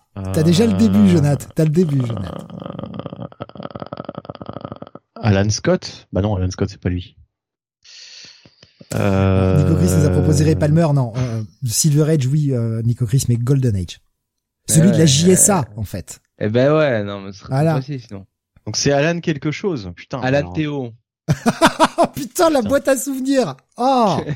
la boîte à caca. Ça, ça trouve hein, sur euh, sur le chat là, euh, bah où ça nous dit Alprat, euh, KM nous dit Alprat, Iron nous dit Alprat. Voilà. Ouais, ouais. Bon bah alors euh, c'est que ça doit être ça. Hein, si oui, c'est c'est Alprat, oui. Al Simons. Dans que vous pouvez lire dans la JSA notamment. Bah non, moi je je j'aurais pas su. J'ai totalement oublié. Alors, je n'ai pas la source pour cette question, parce que j'aimerais bien avoir la source. Mais alors là, je vais pas vous faire de proposition, je vais vous laisser parce que celle-ci, j'ai envie d'entendre vos propositions.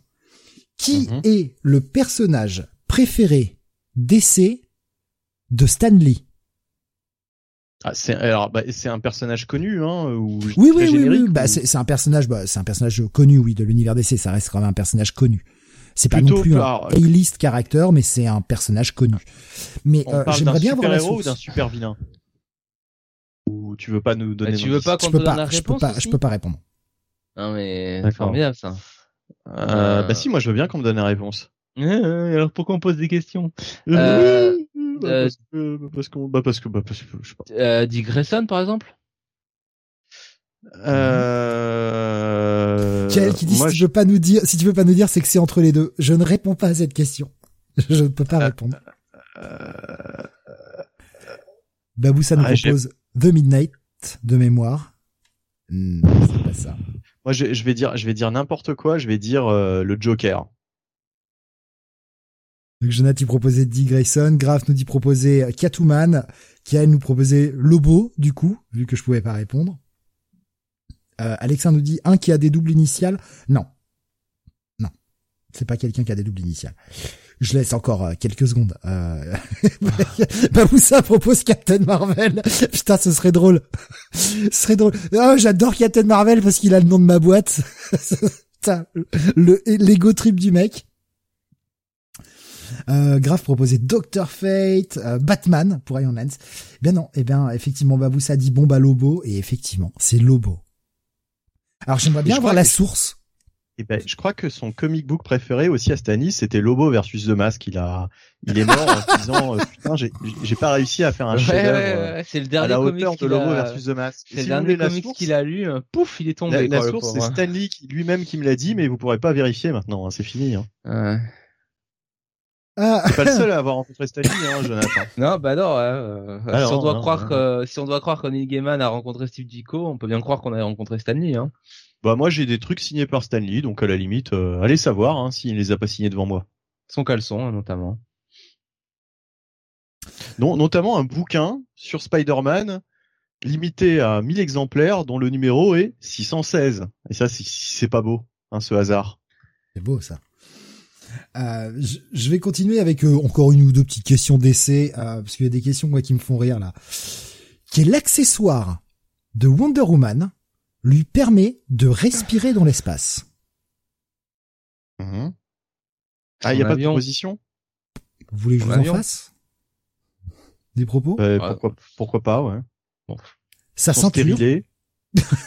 sa ceinture. ses bracelets. Ses boucles d'oreilles. Sa tiara. Sa tiare, pardon, en français. Ah, donc il y a même pas le lasso, quoi. Tu vois, moi j'aurais... C'est boucles d'oreilles. Hein. Euh, moi, je dirais euh, Satiar. Euh, alors, grave proposer son avion invisible. un petit moyen de contourner le truc. Alexandre nous dit les boucles d'oreilles, euh, la tiare du coup, euh, C'est vrai que je l'ai prononcé à l'anglaise en me rattrapant, mais je me suis peut-être trompé volontairement pour vous induire en erreur. Ouais, ouais, ouais. Je suis assez pute pour le faire. Hein. Bon allez, il est tiers là, donne la réponse. Le bracelet nous dit euh, Baboussa. Mais non, il s'agit de ces boucles d'oreilles, effectivement. Ah bah tiens. Voilà, Alexin avait raison, ce sont ces boucles d'oreilles. D'accord. Il y avait justement tout à l'heure, je crois que c'est Alexin. Alors, je veux pas dire de bêtises. J'essaie de retrouver le message concernant le, truc à la, mairie. Ouais, Alexin nous, nous proposait tout à l'heure. Effectivement, c'est c'est une histoire qui pourrait être sympathique. Mais en fait, c'est Bruce qui devrait se présenter à la mairie et passer du coup le, call de Batman à, à Dick. Et ça pourrait être une super histoire, ça, en fait. Mayor Bruce Wayne. Après, euh, ouais. après Wayne Mayor, d'après Wayne Manor, tu sais, ce serait Wayne Mayor le, le, titre de l'arc. Mais on, on, serait du coup sur un Bruce Wayne, tu vois, qui commencerait à prendre un petit peu cette espèce de rôle que l'on voit dans Batman Beyond. Mmh. Ça pourrait être pas mal en fait. Et justement, le mec pourrait euh, pourrait reinstate euh, Gordon en tant que commissaire, ce genre de truc là, tu vois. Ouais, ouais. Il y a tellement de trucs qui pourraient être pas mal. Ou bien alors, euh, tu sais, euh, son frère là, son, de la cour des hiboux là, revient de revient de je ne sais où et se présente à la mairie. Là. Et ce serait pas mal quoi revoir ce perso après tout.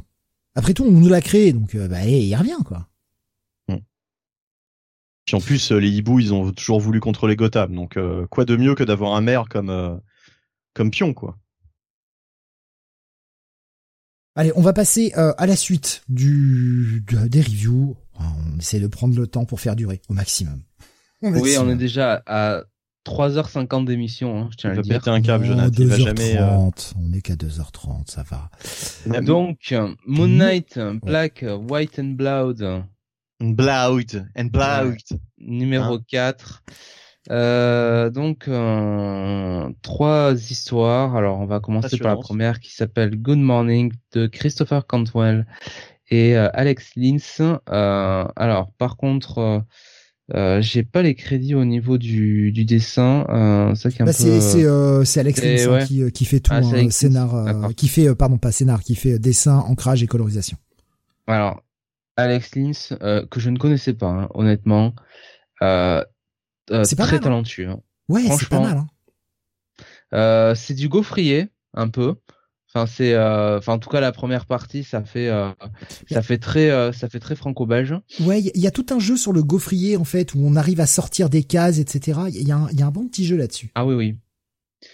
Et alors, Par contre, on, est, sur, on est sur du gaufrier 6 par 5. Hein. Donc il y a 30 cases sur une page. Hein. ça y va quoi. On, est servi. Euh, ça doit être une belle gaufre à manger quand même. Hein. Ah, Donc, peu de chantilly. Putain non, j'avais dit pas la bouffe. Putain merde. Good Morning où en fait, alors là, euh, c'est euh, c'est vraiment euh, très bah c'est du Moon Knight comme on l'aime ou comme certains ne l'aiment peut-être pas trop, c'est-à-dire c'est très barré. on est dans l'esprit de Moon Knight et en fait ça nous est présenté comme un espèce de de, de jeu qu'il doit faire un petit peu euh, tous les soirs avec euh, donc il est sur un je sais pas comment l'expliquer un échiquier on peut le dire comme ça enfin une bah, euh, c'est même pas un échiquier parce que ça a l'air de s'étendre à l'infini le bordel quoi. Ouais voilà donc c'est un c'est c'est un territoire à l'infini où il y a des croix en fait et euh, et imaginez un jeu de morpion sans limite. voilà. Et en fait quand il est sur les croix Moon Knight il est en danger euh, et euh, il est euh, il, est possible qu'il rencontre un ennemi que voilà il doit affronter, il doit tuer. Et son but à lui, c'est de trouver bah, le cercle rouge qui représente la vie. Voilà. il le présente comme ça, alors que les croix représentent la mort. En gros, il faut qu'il avance de croix en croix chaque nuit pendant son sommeil. Et si jamais il est sur une croix au moment où, où la lune disparaît dans son sommeil, c'est-à-dire au moment du réveil, bah il claque. Donc il faut qu'il soit sur le rond à avant chaque réveil, avant chaque fin de nuit dans ses rêves, parce que sinon bah il dead quoi. Donc euh... donc du coup bah on voit euh, Moon Knight, euh, on voit Moon Knight affronter euh, toutes sortes de d'ennemis ou même d'amis, hein, j'ai envie de dire. une très belle utilisation hein, du bouclier de Captain America notamment, très inventive. Ouais. et et voilà, donc c'est euh, c'est un peu une réflexion sur euh, Moon Knight et euh, un petit peu les traumas les traumas qu'il subit, qui subit pardon. et et globalement, j'ai trouvé ça plutôt réussi. Ça t'explique pourquoi le mec est taré quoi. Pourquoi le mec ah a autant de personnalité ou quoi que ce soit Si en plus, chaque nuit, pendant ses rêves, le mec passe son temps à affronter des gens parce qu'il sait très bien que si jamais il reste sur une croix, il, il meurt avant son réveil, tu m'étonnes que le mec est devenu complètement dingue. Comment tu veux venir euh, pas ne, ne rester sain d'esprit avec ça, quoi? Le mec est le mec est barjo. Euh, deuxième partie, c'est euh, The Scent of Blood de Nadia Chamas, Dante Bastianoni et Chris Sotomayor. Donc, il doit être, enfin, bah, j'imagine que Dante Bastianoni doit être au dessin Sotomayor, et Chris Sotomayor la colorisation. Ouais. Donc là, on est peut-être sur une histoire un peu plus classique de, de Moon Knight où il va affronter un petit peu une un, un culte d'hérétique euh, et, euh, et en même temps, euh, bah, alors, par contre, je crois que c'est la personnalité de Steven Grant, il me semble. C'est pas euh, dans le premier, il me semble que c'est dans le premier c'était Mark Spector. Là, j'ai l'impression que c'est Steven Grant dans le deuxième. Ça y ressemble plus, oui. Voilà. Et, et en fait, c'est vraiment Moon Knight qui va affronter. Bah, qui va affronter un culte et notamment une divinité un petit peu égyptienne ouais, euh, qui euh, qui, qui, aurait un peu mal tourné, on va le dire comme ça. Euh, et, et à travers ça, il y a, enfin, il y a un peu toujours ce, ce, ce, ce, rapport avec la lune et on ne sait pas si vraiment enfin Moon Knight rêve ou s'il rêve pas enfin comment ça se passe c'est assez c'est toujours toujours c'est toujours étrange à lire euh, le dessin, quand même, la partie graphique euh, est, euh, très réussie. Alors, dans un registre beaucoup plus différent que ce qu'on a vu dans le dans la première partie, là, on, on serait plus sur, bah, j'ai envie de dire, tu vois, un peu du presque du du Batman de des années 80. Tu vois. enfin, même quand on le voit sans son masque, il est très Bruce Wayneien en fait. Hein, ah oui, franchement. Hein. Ça, franchement, euh, son Moon Knight, euh, quand il enlève le masque, on dirait vraiment le le Batman de merde. Comment il s'appelait euh, euh, celui qui avait dessiné Son of Digimon. sur le, il y avait Mike Barr au scénario. C'était qui au dessin? Putain, je sais plus. Ça me revient pas. Euh, donc voilà. je suis désolé. Ouais, ouais. j'ai un trop de mémoire. Si quelqu'un retrouve, les auditeurs vont nous le dire parce que j'ai un voilà. de mémoire. Si, si, ils sont, ils sont sympas. Le dessinateur. Adams quand même. Non, non, non. Sur Son of Digimon. Euh... Je, je, vais aller chercher. Non, je suis désolé, j'ai un trou de mémoire là. Je... Ouais, alors j'ai passé, la, j'ai passé la. Je, je, me concentre, me concentrais pour préparer des questions pour la suite en fait. Je suis désolé. Je, je passe à la troisième mini, mini histoire, je vais finir vite. Donc c'est Band to Be de Paul Azaceta euh, de qui fait tout, hein, avec un lettrage de VC, de by VC, Jerry Bingham. bon. Jerry Bingham. Jerry Bingham, voilà. Et ben, son, ce Moon Knight là, euh, enfin ce, oui, ce, Moon Knight sans le masque, c'est vraiment le Bruce Wayne de, euh, Jerry Bingham, quoi. C'est, c'est frappant, quoi. Euh, voilà. Donc la troisième partie, Born to Be, et là, en fait, on va voir Moon Knight. alors par contre, c'est le c'est pas c'est pas Mark Spector justement, c'est le euh, il dit que c'est pas Mark Spector, il dit que c'est le le chauffeur de le chauffeur de taxi, mais je sais plus comment il s'appelle. C'était euh, Lockley, euh, mais j'ai plus son nom de son son prénom, il me semble. Ouais. Toute cette troisième histoire est faite par euh, Paul Zaceta d'ailleurs, scénario et dessin et colorisation. Et là, en fait, on est vraiment encore une fois sur Moon Knight aux prises avec euh, une divinité égyptienne, en l'occurrence euh, euh, la divinité qui qui est personnifiée par les chats. Donc ça va être un épisode où Moon Knight va avoir fort à faire avec avec avec Bastet, voilà, exactement. Euh, il va se retrouver face à là aussi euh, un culte égyptien en, en, plein New York et, et c'est l'occasion pour Paul Adaceta de euh, encore une fois, euh, c'est vraiment un, comment dire euh, une récurrence dans ce dans ce, ce, numéro 4, c'est-à-dire vraiment un Moon Knight qui est en fait entre la réalité et, et, et le rêve, la fiction, le cauchemar. et, et voilà. Donc, je ne vais pas en dire beaucoup plus. La, vision d'Azaceta, là, elle est particulière avec un Konshu qui le réveille en plein milieu de la nuit, qui lui dit allez vas-y t'as du boulot, dépêche-toi. Euh, en gros, il le traite d'esclave quoi. Enfin c'est euh, ouais. vision un peu sombre de Konshu quoi. Là c'est vraiment pour montrer à quel point, euh, oui comme tu dis, euh, Moon Knight est l'esclave de, de, de Konshu, qu'il est son âme, son âme damnée quoi. donc donc c'est c'est assez réussi. Franchement, je vais dire, je vais te laisser la parole un petit peu après, mais dans l'ensemble, c'est vraiment le numéro que j'ai préféré quoi en fait de tous ceux que j'ai lus, c'est vraiment celui qui, je pense, va me plus le, le, le rester en tête, quoi. J'essaie de pas rire à la vanne de Bunny, mais c'est compliqué. Ah oui, oui. C'est compliqué. Euh, je peux pas, je peux celle-ci, je peux pas la prendre à l'antenne, elle est trop sale. Moi, j'ai coupé le micro et j'ai poussé comme un fort. ah oui, oui, oui, oui. Comme un porc. Désolé, je peux pas la partager, celle-ci, elle est vraiment sale. Euh... oh, un, un, peu raciste, hein, voilà. Voilà, mais je voulais pas le dire comme ça, mais voilà. Ouais. Non, mais voilà. Euh, surtout quand Bon Bunny, euh, il s'est un peu trompé euh, dans la blague hein, quand même. Euh, ça aurait mieux marché. Ah non, sinon le jeu de mots ne fonctionne pas. Ah oui, oui, oui. Eh oui, si. Oui, oui. Euh, là, c'est obscur pour les gens. Oui, effectivement, l'épisode est, est, plutôt cool. On a, on a vraiment encore une fois trois styles graphiques vraiment différents. Autant le, le premier, effectivement, dessinateur assez peu connu, mais putain, qu'est-ce que c'était bien. Et ce jeu sur le gaufrier, là, les 30 cases avec plein de trucs qui sortent et tout. Franchement, la mise en scène est ouf. Il y en a vraiment partout et c'est vraiment bien.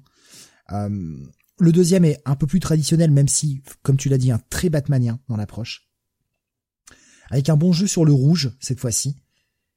Et en fait, la, troisième histoire, il y a assez peu de jeux sur le rouge. Il y a beaucoup plus un jeu sur les teintes de gris. En fait, on a vraiment trois histoires euh, visuellement très impactantes, qui sont sympathiques. Après, ça reste, euh, ce n'est que du Black, White and Blood, quoi. C'est-à-dire, euh, bah, c'est ce principe de jouer avec deux, trois couleurs, on va dire, le blanc, le noir et le rouge, et d'arriver à essayer de mettre en scène et de sublimer ça avec une petite histoire et ce jeu de couleurs. Bah ouais, je trouve que ce, cet épisode est cool. Alors moi, il y avait que le 3 que j'avais pas lu dans cette mini, j'avais zappé le 3. C'est toi qui l'avais lu cette semaine-là, j'avais pas eu le temps de le lire. Mais c'est vrai que des, des, du coup, des 3 que j'ai lus, c'est peut-être celui qui s'en sort le mieux. Même si les deux derniers sont un peu plus classiques avec euh, ça tombe comme ça malheureusement deux fois l'espèce de culte euh, égyptien euh, dans le même numéro. C'est presque on un va dire, peu dommage un peu dommage voilà de les avoir placés là en même temps. Mais mais ouais, visuellement et au niveau des scénars, au niveau des, des trucs un peu barrés qu'il y a dedans. Ouais, c'est c'est peut-être le meilleur. Alors après le 3, je je, l'ai pas lu donc je peux pas Je me retrouve plus je me retrouve plus là-dedans que dans Moon Knight qui poursuit des, euh, des criminels ou euh, Moon Knight qui se retrouve dans l'espace, quoi. Voilà. Ouais, ouais. Après, la, la vision d'Hickman avait quelque chose de, de sympathique, mais oui, oui. une fois, elle sert à quoi?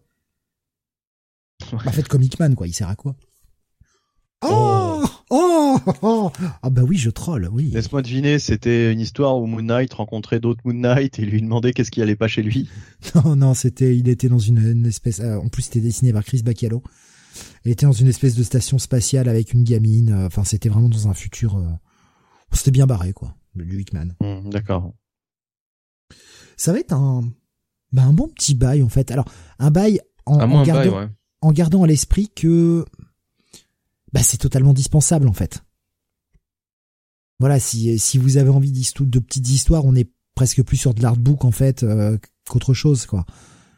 Mais dans cet esprit-là, ouais, c'est un bon bail franchement. C'est le dernier de la mini. Après, euh, on repasse hein, sur euh, le, rythme classique des Moon Knight, euh, la série. Je sais pas quel est le prochain projet de, de ce type-là, Black, White and Blood. Ils en ont fait pas mal là quand même. Est-ce qu'ils vont se calmer un peu? Je, je sais pas. Je sais pas. Je sais pas du tout quel prochain projet. eh bien, on passe à la suite ou est-ce que vous voulez quelques petites questions consacrées à Moon Knight? Je vous laisse choisir.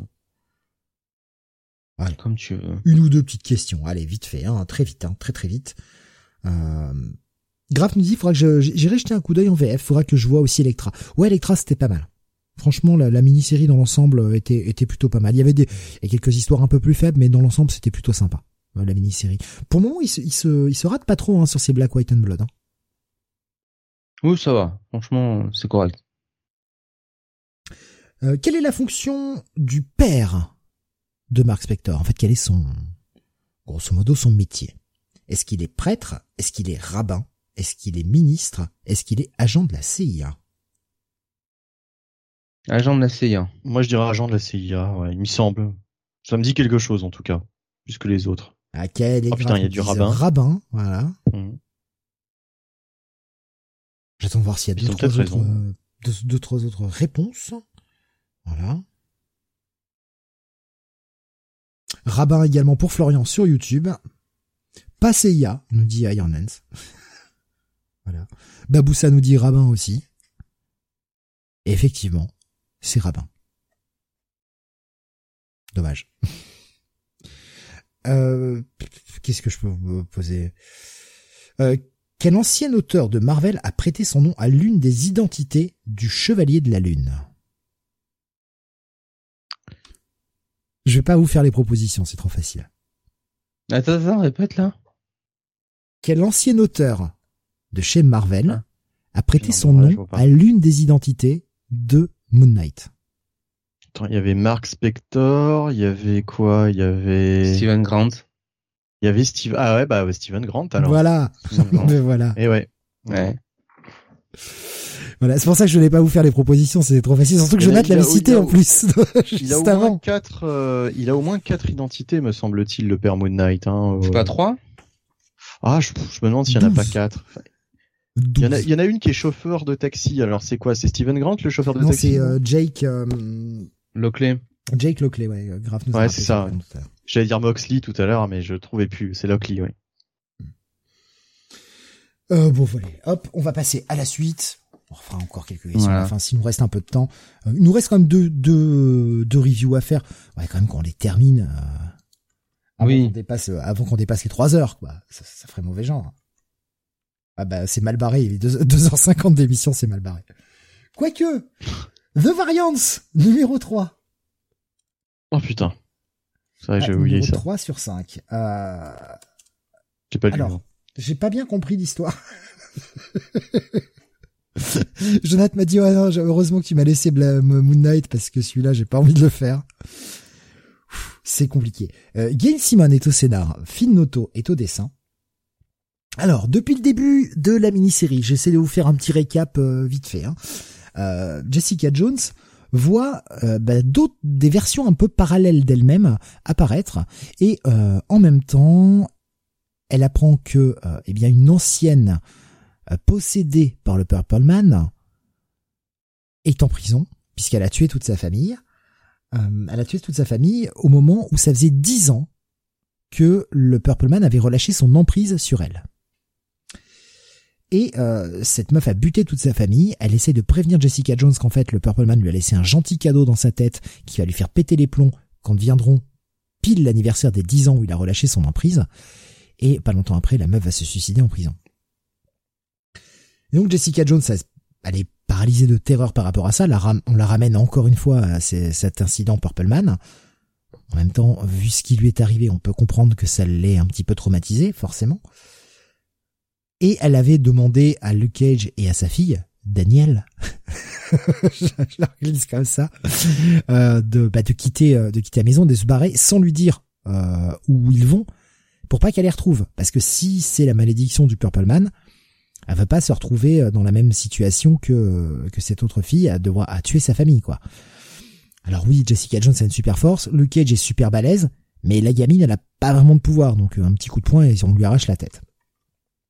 Et elle a en même temps toutes ces différentes versions d'elle-même qui lui apparaissent, et elle a demandé justement à son ami She-Hulk de la protéger au moment où elle pèterait les plombs, quand elle va arriver minuit. Moi, ce que je trouve euh, assez dingue, c'est de se dire que ça fait dix ans que le Purple Man a relâché son emprise. Est-ce que franchement c'est cohérent en temps Marvel? Est-ce que franchement ça, ça colle? Je suis pas sûr. Ah bon. Et là, le dernier épisode, on avait Jewel qui apparaissait, euh, son ancienne, euh, un de ses anciens avatars, et elle va essayer de retrouver les différentes versions d'elle-même pour essayer de, former une espèce de, ligue de Jessica Jones qui vont s'entre, qui vont s'entraider en fait à résister à tout ça. Voilà, je vous ai résumé un peu l'épisode. Il y a des péripéties pour Luke Cage et sa fille. Jonath, à toi. C'est presque aussi chiant qu'un Amazing euh, Fantasy numéro 1000. Non, franchement, il y a... Moi, je me suis à moitié endormi en lisant ça. Euh... Les dialogues euh, insipides entre les différentes Jessica Jones, merci, c'est pas pour moi. En plus, on rajoute She-Hulk. Euh, donc visiblement, j'ai l'impression que Rainbow Well est venu faire un featuring hein, euh, sur ce numéro de Gay Simone. Franchement, c'est. Euh, et surtout que She-Hulk elle est là sur les trois premières pages et puis après Cassos quoi. À part venir lui apporter un café, qu'est-ce qu'elle fait quoi? En plus, il y, a donc bien plusieurs Jessica Jones, quoi. C'est pas figuré, quoi. C'est, c'est, c'est. D'accord. En, plus, ce qui, ce qui est lassant, c'est que bon, on se focalise tellement sur Jessica Jones qu'en réalité, Gay Simon prend pas vraiment le temps de développer la menace. Alors par bribes, on a des petits indices ici ou là mais il n'y a pas de enfin on voit pas on voit pas vraiment où elle veut aller quoi. À part faire une réunion de, de Jessica Jones et se faire j'imagine un petit kiff personnel en exploitant euh, euh, le phénomène un peu à la mode du multiverse. Franchement c'est euh, c'est inutile quoi. Passez votre chemin. Ce serait drôle qu'une des Jessica Jones aille coucher avec l'un des Madrox par exemple. En fait, là, le, le problème de, de cet épisode, c'est qu'en plus, en termes de narration, c'est c'est assez éclaté et on a du mal à, comprendre. Enfin, l'enchaînement des événements ne me paraît pas clair. Je lisais le truc et au fil, au fil du temps, je tournais les pages et je me disais mais je comprends rien. Oh non, c'est. Je comprends pas qui parle. Alors, comme on a surtout, comme vous pouvez le voir sur la cover, on a deux Jessica Jones qui sont vraiment habillées pareil. Alors elles se donnent des surnoms et elles essayent de le placer dans chaque phrase pour que tu repères qui est qui. Mais visuellement, tu comprends rien. Tu sais pas quelle est la vraie, quelle est l'autre. Donc c'est c'est c'est assez perturbant et franchement vraiment le, le rythme de l'écriture non, jusqu'à ah, présent ça me tenait un peu éveillé mais euh, mais là là franchement cet épisode là m'a laissé vraiment froid quoi. Petite chéquite ouais tout petite chéquite là aussi pareil hein, pour ce troisième épisode euh, j'espère que la série va se reprendre on est arrivé à la moitié il faudrait que ça avance un peu quoi Nico Chris qui dit sur le chat la menace de The Variants, c'est le Covid. voilà. Bah, c'est, peut-être plus drôle que ce que vous avez lu. Hein. Ah bah sans, conteste. Ah oui mais vraiment. Grave qui nous dit euh, faut arrêter le multiverse là. Oui. Ah mais oui on est d'accord va falloir arrêter le multiverse. Déjà moi d'entendre n'importe quel péon nous parler de multiverse euh, dans la vraie vie ça me donne envie de mettre des patates. Déjà. Tout le monde se croit intelligent en disant Hein C'est le multiverse Oh là là Regardez Il y a des personnages parallèles Mais allez vous faire enculer C'est une très belle imitation euh, de, de personnages dans la D'un péon. D'un péon. Voilà. Mais non, mais sérieux, quoi. Putain, c'est le, c'est le nom à la mode, quoi. T'entends parler du multiverse tout le temps, mais allez vous faire foutre. Sérieux, quoi. Je suis persuadé que les hommes politiques vont reprendre ça. Tu sais, Macron, bientôt, ça va être, son excuse, ce sera, c'est le multiverse nous payons non, pour le mais sérieusement quoi. Putain n'importe quel mongolo est capable de nous parler du multiverse aujourd'hui en disant n'importe quoi surtout. Mais putain c'est le mot qui est dans toutes les bouches quoi. C'est c'est c'est chiant en fait. Arrêtez restez dans la réalité simple là. Parler de réalité parallèle c'est très bien. Putain les gens n'ont pas compris ce que c'était vraiment un multiverse quoi. Les gens ne savent pas ce que c'est l'utilisateur est à travers. C'est euh... bon bref. Petit check it voilà et on va terminer avec du décès.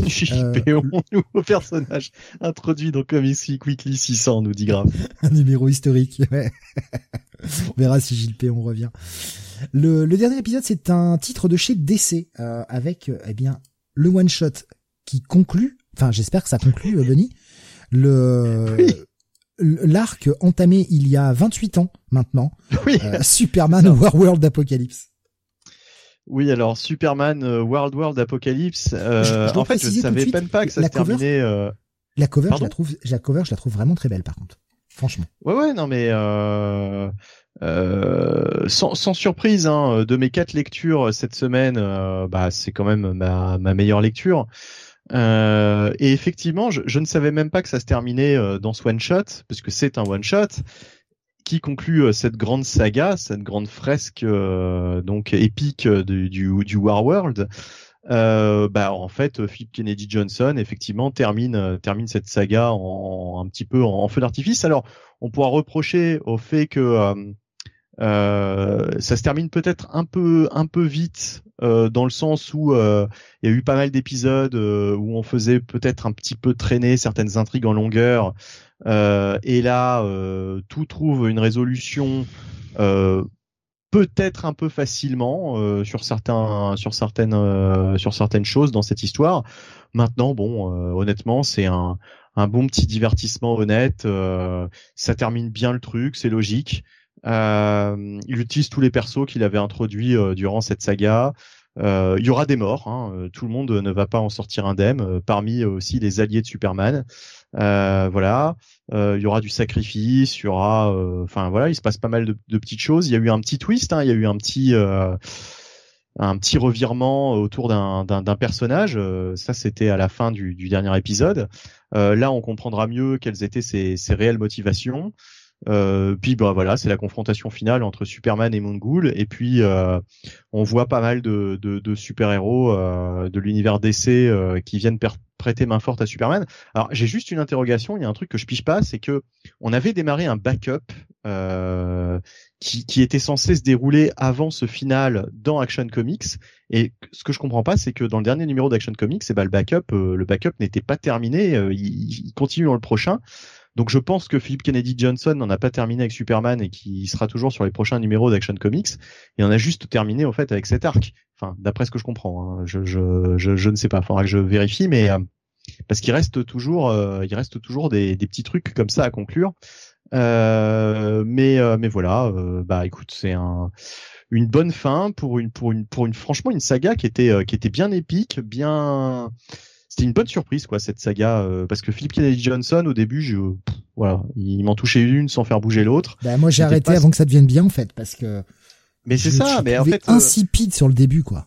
C'est ça. Non mais c'est ça. Non mais totalement. En fait, euh, c'est devenu bien à partir de World War Saga. Alors bah, c'est devenu bien quand il y avait plus de John en fait, quand on a fini le cahier des charges de mettre nous John en avant, mais nous John en avant. Ah mais Exactement, exactement. Là, c'est vraiment du Superman et vraiment du Superman. Euh, justement, ce que n'a pas réussi à faire euh, Amazing euh, Fantasy 1000, c'est-à-dire là, on a vraiment la quintessence de ce qu'est ou de ce que devrait être justement plus souvent le personnage de Kal-El.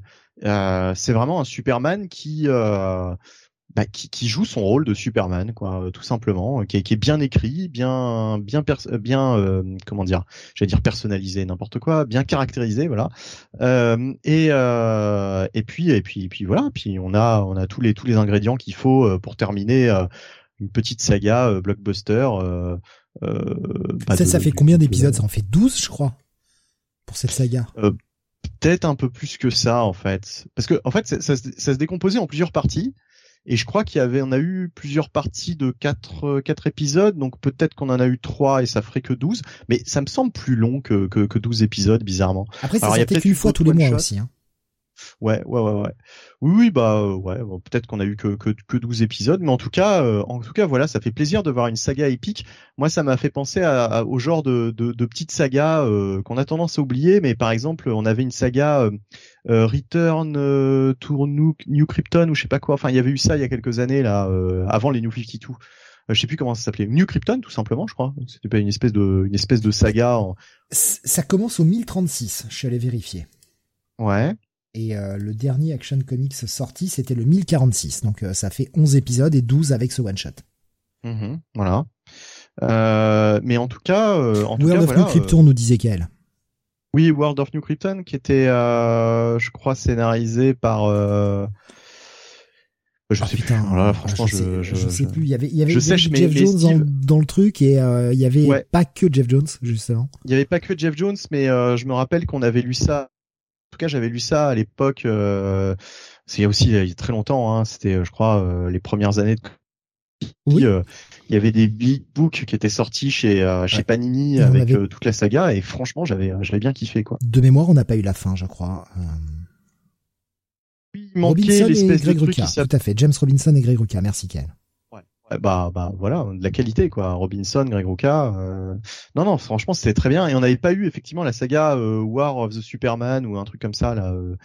Euh, au moment où Urban avait repris, euh, et c'était un petit peu le serpent de mer puisqu'il devait nous le sortir et finalement je crois que ça n'a jamais sorti. Ou bien alors ils l'ont sorti très longtemps après. au milieu d'un kiosque pour la fin des années après. Oh putain la vache.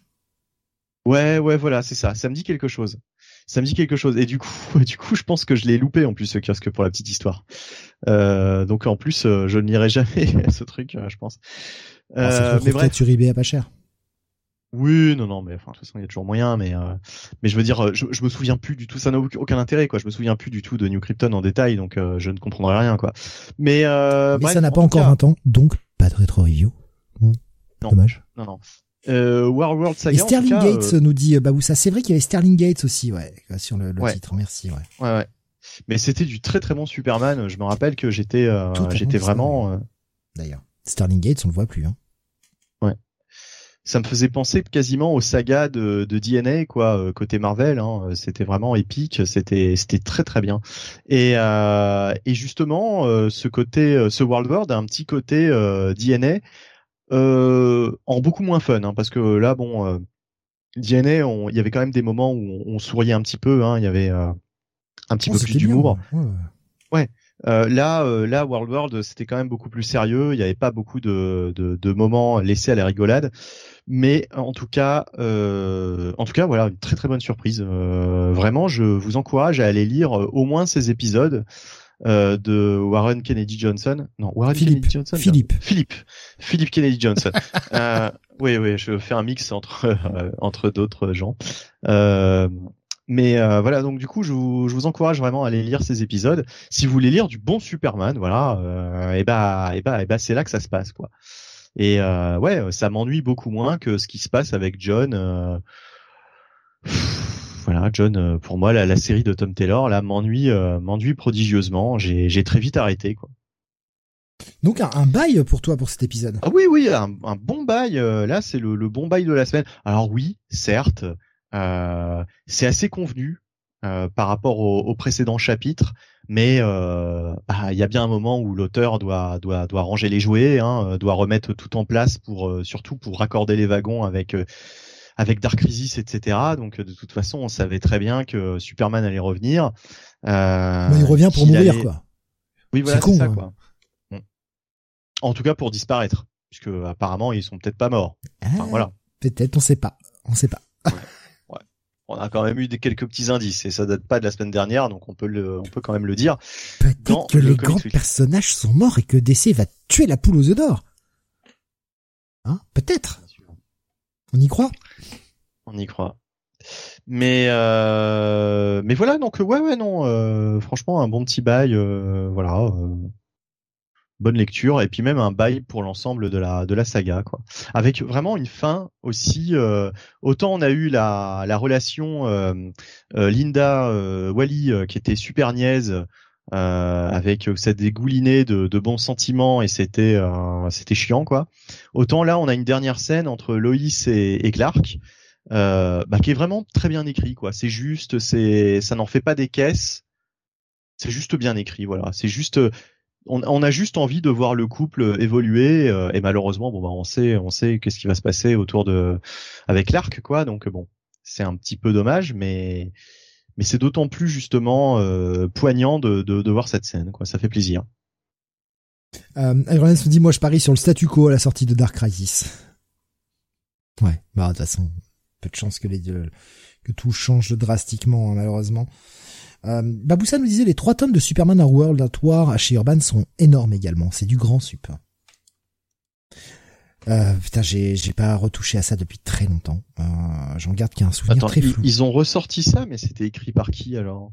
Oh, Putain, mais c'est euh, c'est vieux, hein, c'est 99, 2000 euh, World at War? C'est pas la saga New Metropolis là Ils ont pas appelé ça comme ça chez Urban? Parce que sinon, je vois pas du tout. Alors là, par contre, faut pas me demander des trucs sur la VF, moi. Hein.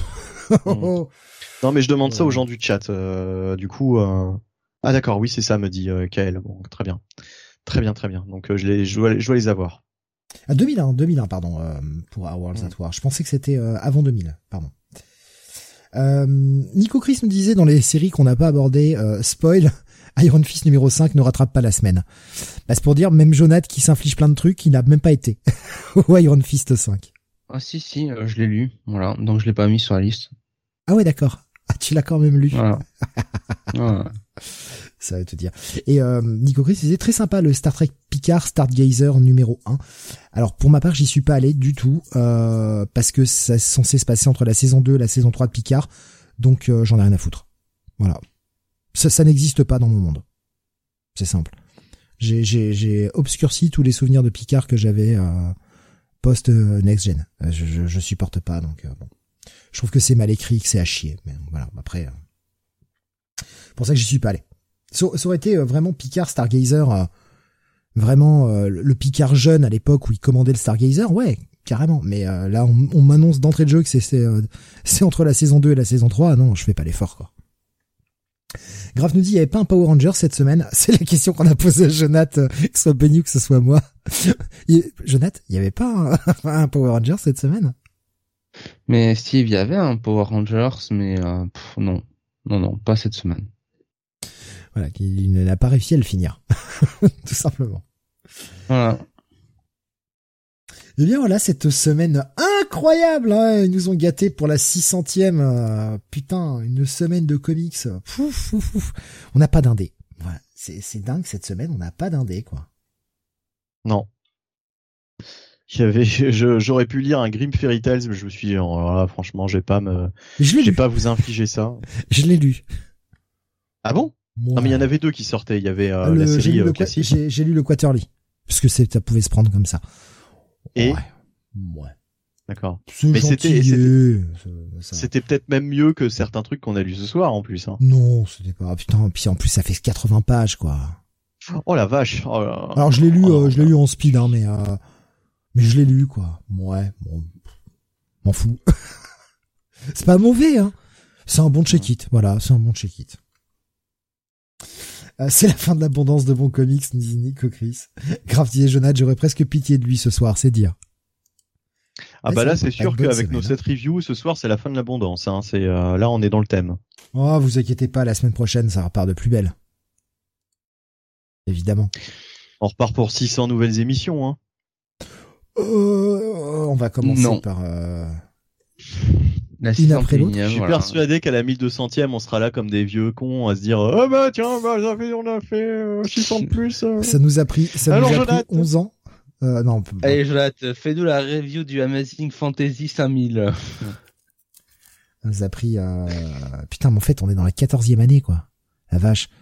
Ça fait quoi? Ça fait 12 ans qu'on fait le weekly? Bon, la semaine prochaine, la semaine prochaine, a priori, il y aura quand même des trucs bien, quoi. Il y aura Batman, il y aura Moon Knight, il y aura Dark Crisis, Flashpoint Beyond, euh, She-Hulk, Ghost Rider, Punisher. Euh, évidemment, il y a l'intrus hein, dans ce que je viens de dire. Euh, Ghost Rider? Il y aura, bien sûr, il y aura Batman Beyond, euh, Neo Year, Once and Future numéro 29, euh, voilà, ah, Teenage bah, Mutant Ninja Turtles Ouais, ouais, ouais, Donc, euh, donc voilà, on a, on a du très bon. Captain America Sentinel of Liberty aussi c'est c'est pas de bol, hein, c'est que c'est la cinquième semaine du mois et voilà, on sait très bien que la cinquième semaine du mois, c'est c'est toujours un peu euh, compliqué. Bon. Mais pas à ce point-là. Enfin, après c'était euh, le mois d'août aussi. Voilà, la cinquième semaine du mois d'août, donc forcément, bon. On a passé un bon tiers de nos vies à faire ça. On a 007 numéro 2 aussi euh, la semaine dernière. On avait beaucoup aimé avec Benny numéro 1. On avait mis un bail. Non, mais euh, voilà, la semaine prochaine, c'est la première semaine de septembre. Forcément, il va y avoir du gros titre qui va sortir hein, dès la première semaine. Il y a un énorme titre pour Steve. Star Trek numéro 400. Sérieux? Bah, si je te le dis. Star Trek numéro 400. Putain, en cumulant tous les projets Star Trek chez IDW, ils arrivent à 400 Ou alors est-ce qu'ils ont compté euh, tout ce qui a été fait chez Marvel et DC avant? Je sais pas. Voilà, je peux pas te dire, hein, mais... Euh, non, ils arrivent pas à 400 titres chez IDW. Donc ils ont dû compter chez DC et Marvel parce qu'il y avait une branlée de titres hein, quand même. Donc euh, ouais, non, ils ont dû compter ce qui avait qui était sorti chez DC et Marvel. Ouais, bon, pourquoi pas. Je jeterai un il faudra voir ce que c'est quoi. Tweak 5. Ah mais oui, il y a Tweak 5 aussi. Ah bah oui. Oui. Il y a du Ah, peut-être que l'histoire va s'accélérer hein, sur le dernier épisode. Il y a du il y a du il y a du il y a du Dark Crisis la semaine prochaine. Il y a du Flashpoint Beyond. Ah, il y a aussi Flashpoint Beyond en plus. Ouais, ouais, ouais. en fait, il y a toutes les grosses sorties euh, d'essai, quoi. En fait, les les titres phares d'essai euh, sortent la semaine prochaine, dès la dès la première semaine du mois. Il y a du Tortue Ninja. Jonathan nous ne cesse de nous dire que ça s'améliore bah, quand il, même. Il l'a cité, ouais. Il l'a cité. Ah, ouais, ouais. Il y a un spawn, bon, un spawn euh, pour moi éventuellement. Hein, ça dépendra du nombre de lectures. En 20, 28. la semaine prochaine. Il y a du il y a du il y a du spawn, je répète ça encore. Il y a du Captain America Sentinel of Liberty, donc la, bonne série, hein, j'ai envie de dire, sur les deux. Hein, que Jonathan a déjà cité. ouais, ouais, bon, écoute, euh... écoute, écoute, écoute. Euh... Voilà ce que c'est hein, de, de, de lire la liste en même temps et de de pas écouter. Allez, Steve, on a des questions pour finir. Oh, allez, une ou deux petites questions vite fait au pif, mais euh, Allez. surtout, euh, on, on va se concentrer après sur ce qui vient la semaine prochaine et puis ce qui viendra dans les prochaines semaines au pluriel. Euh, allez, hop, Voilà, j'en ai pris une au pif. Je ne sais pas. Euh, Voilà. allez. Quel doyen de l'univers a fait ses débuts dans Avengers numéro 28 en 66 Bon, allez, euh, choisis une autre question, s'il te plaît. Le Il y coureur, a des le propositions. collectionneur, le grand maître ou le marchand? Attends, j'ai pas. Le grand le maître. Euh, quel doyen de l'univers a fait ses débuts dans Avengers 28 en 66 Le coureur, le collectionneur, le grand maître ou le marchand? Oui, ce sont les noms en VF. grand je maître. Euh, Euh, le collectionneur. Alors, je regarde un petit peu les réponses sur les différents chats. Euh, hop. Le collectionneur nous dit Gaël, pareil nous dit Graf. Le grand maître nous dit, nous dit euh, Nico Chris. Eh bien oui, il s'agit du collectionneur. Le collectionneur. Le moustachu. Allez, euh, question euh, extrêmement difficile. Accrochez-vous. Accrochez-vous. Qui est Max Dillon? Je vous fais pas de propos. hein. Ah, oui, bah alors là. C'est Électro. Électro. Oui, bah oui, je vous fais pas de propos. quoi. électro, électro. J'en parlais tout à l'heure en plus. Je Non, prends- en je prends des pages au pif. Hein. Je prends la première Ouais. question sur laquelle je, je tombe, enfin mes yeux tombent. Hein. Euh... Tiens, la semaine prochaine, il y a Captain America Sentinel of Liberty aussi. putain.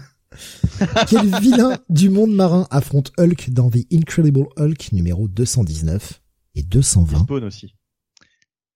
Captain Barracuda, Captain Omen, Commandant Kraken ou Orca? Oula, attends, en, en- les numéros combien et combien? 219 et 220 de Incredible Hulk. Pff, Ouais, alors là.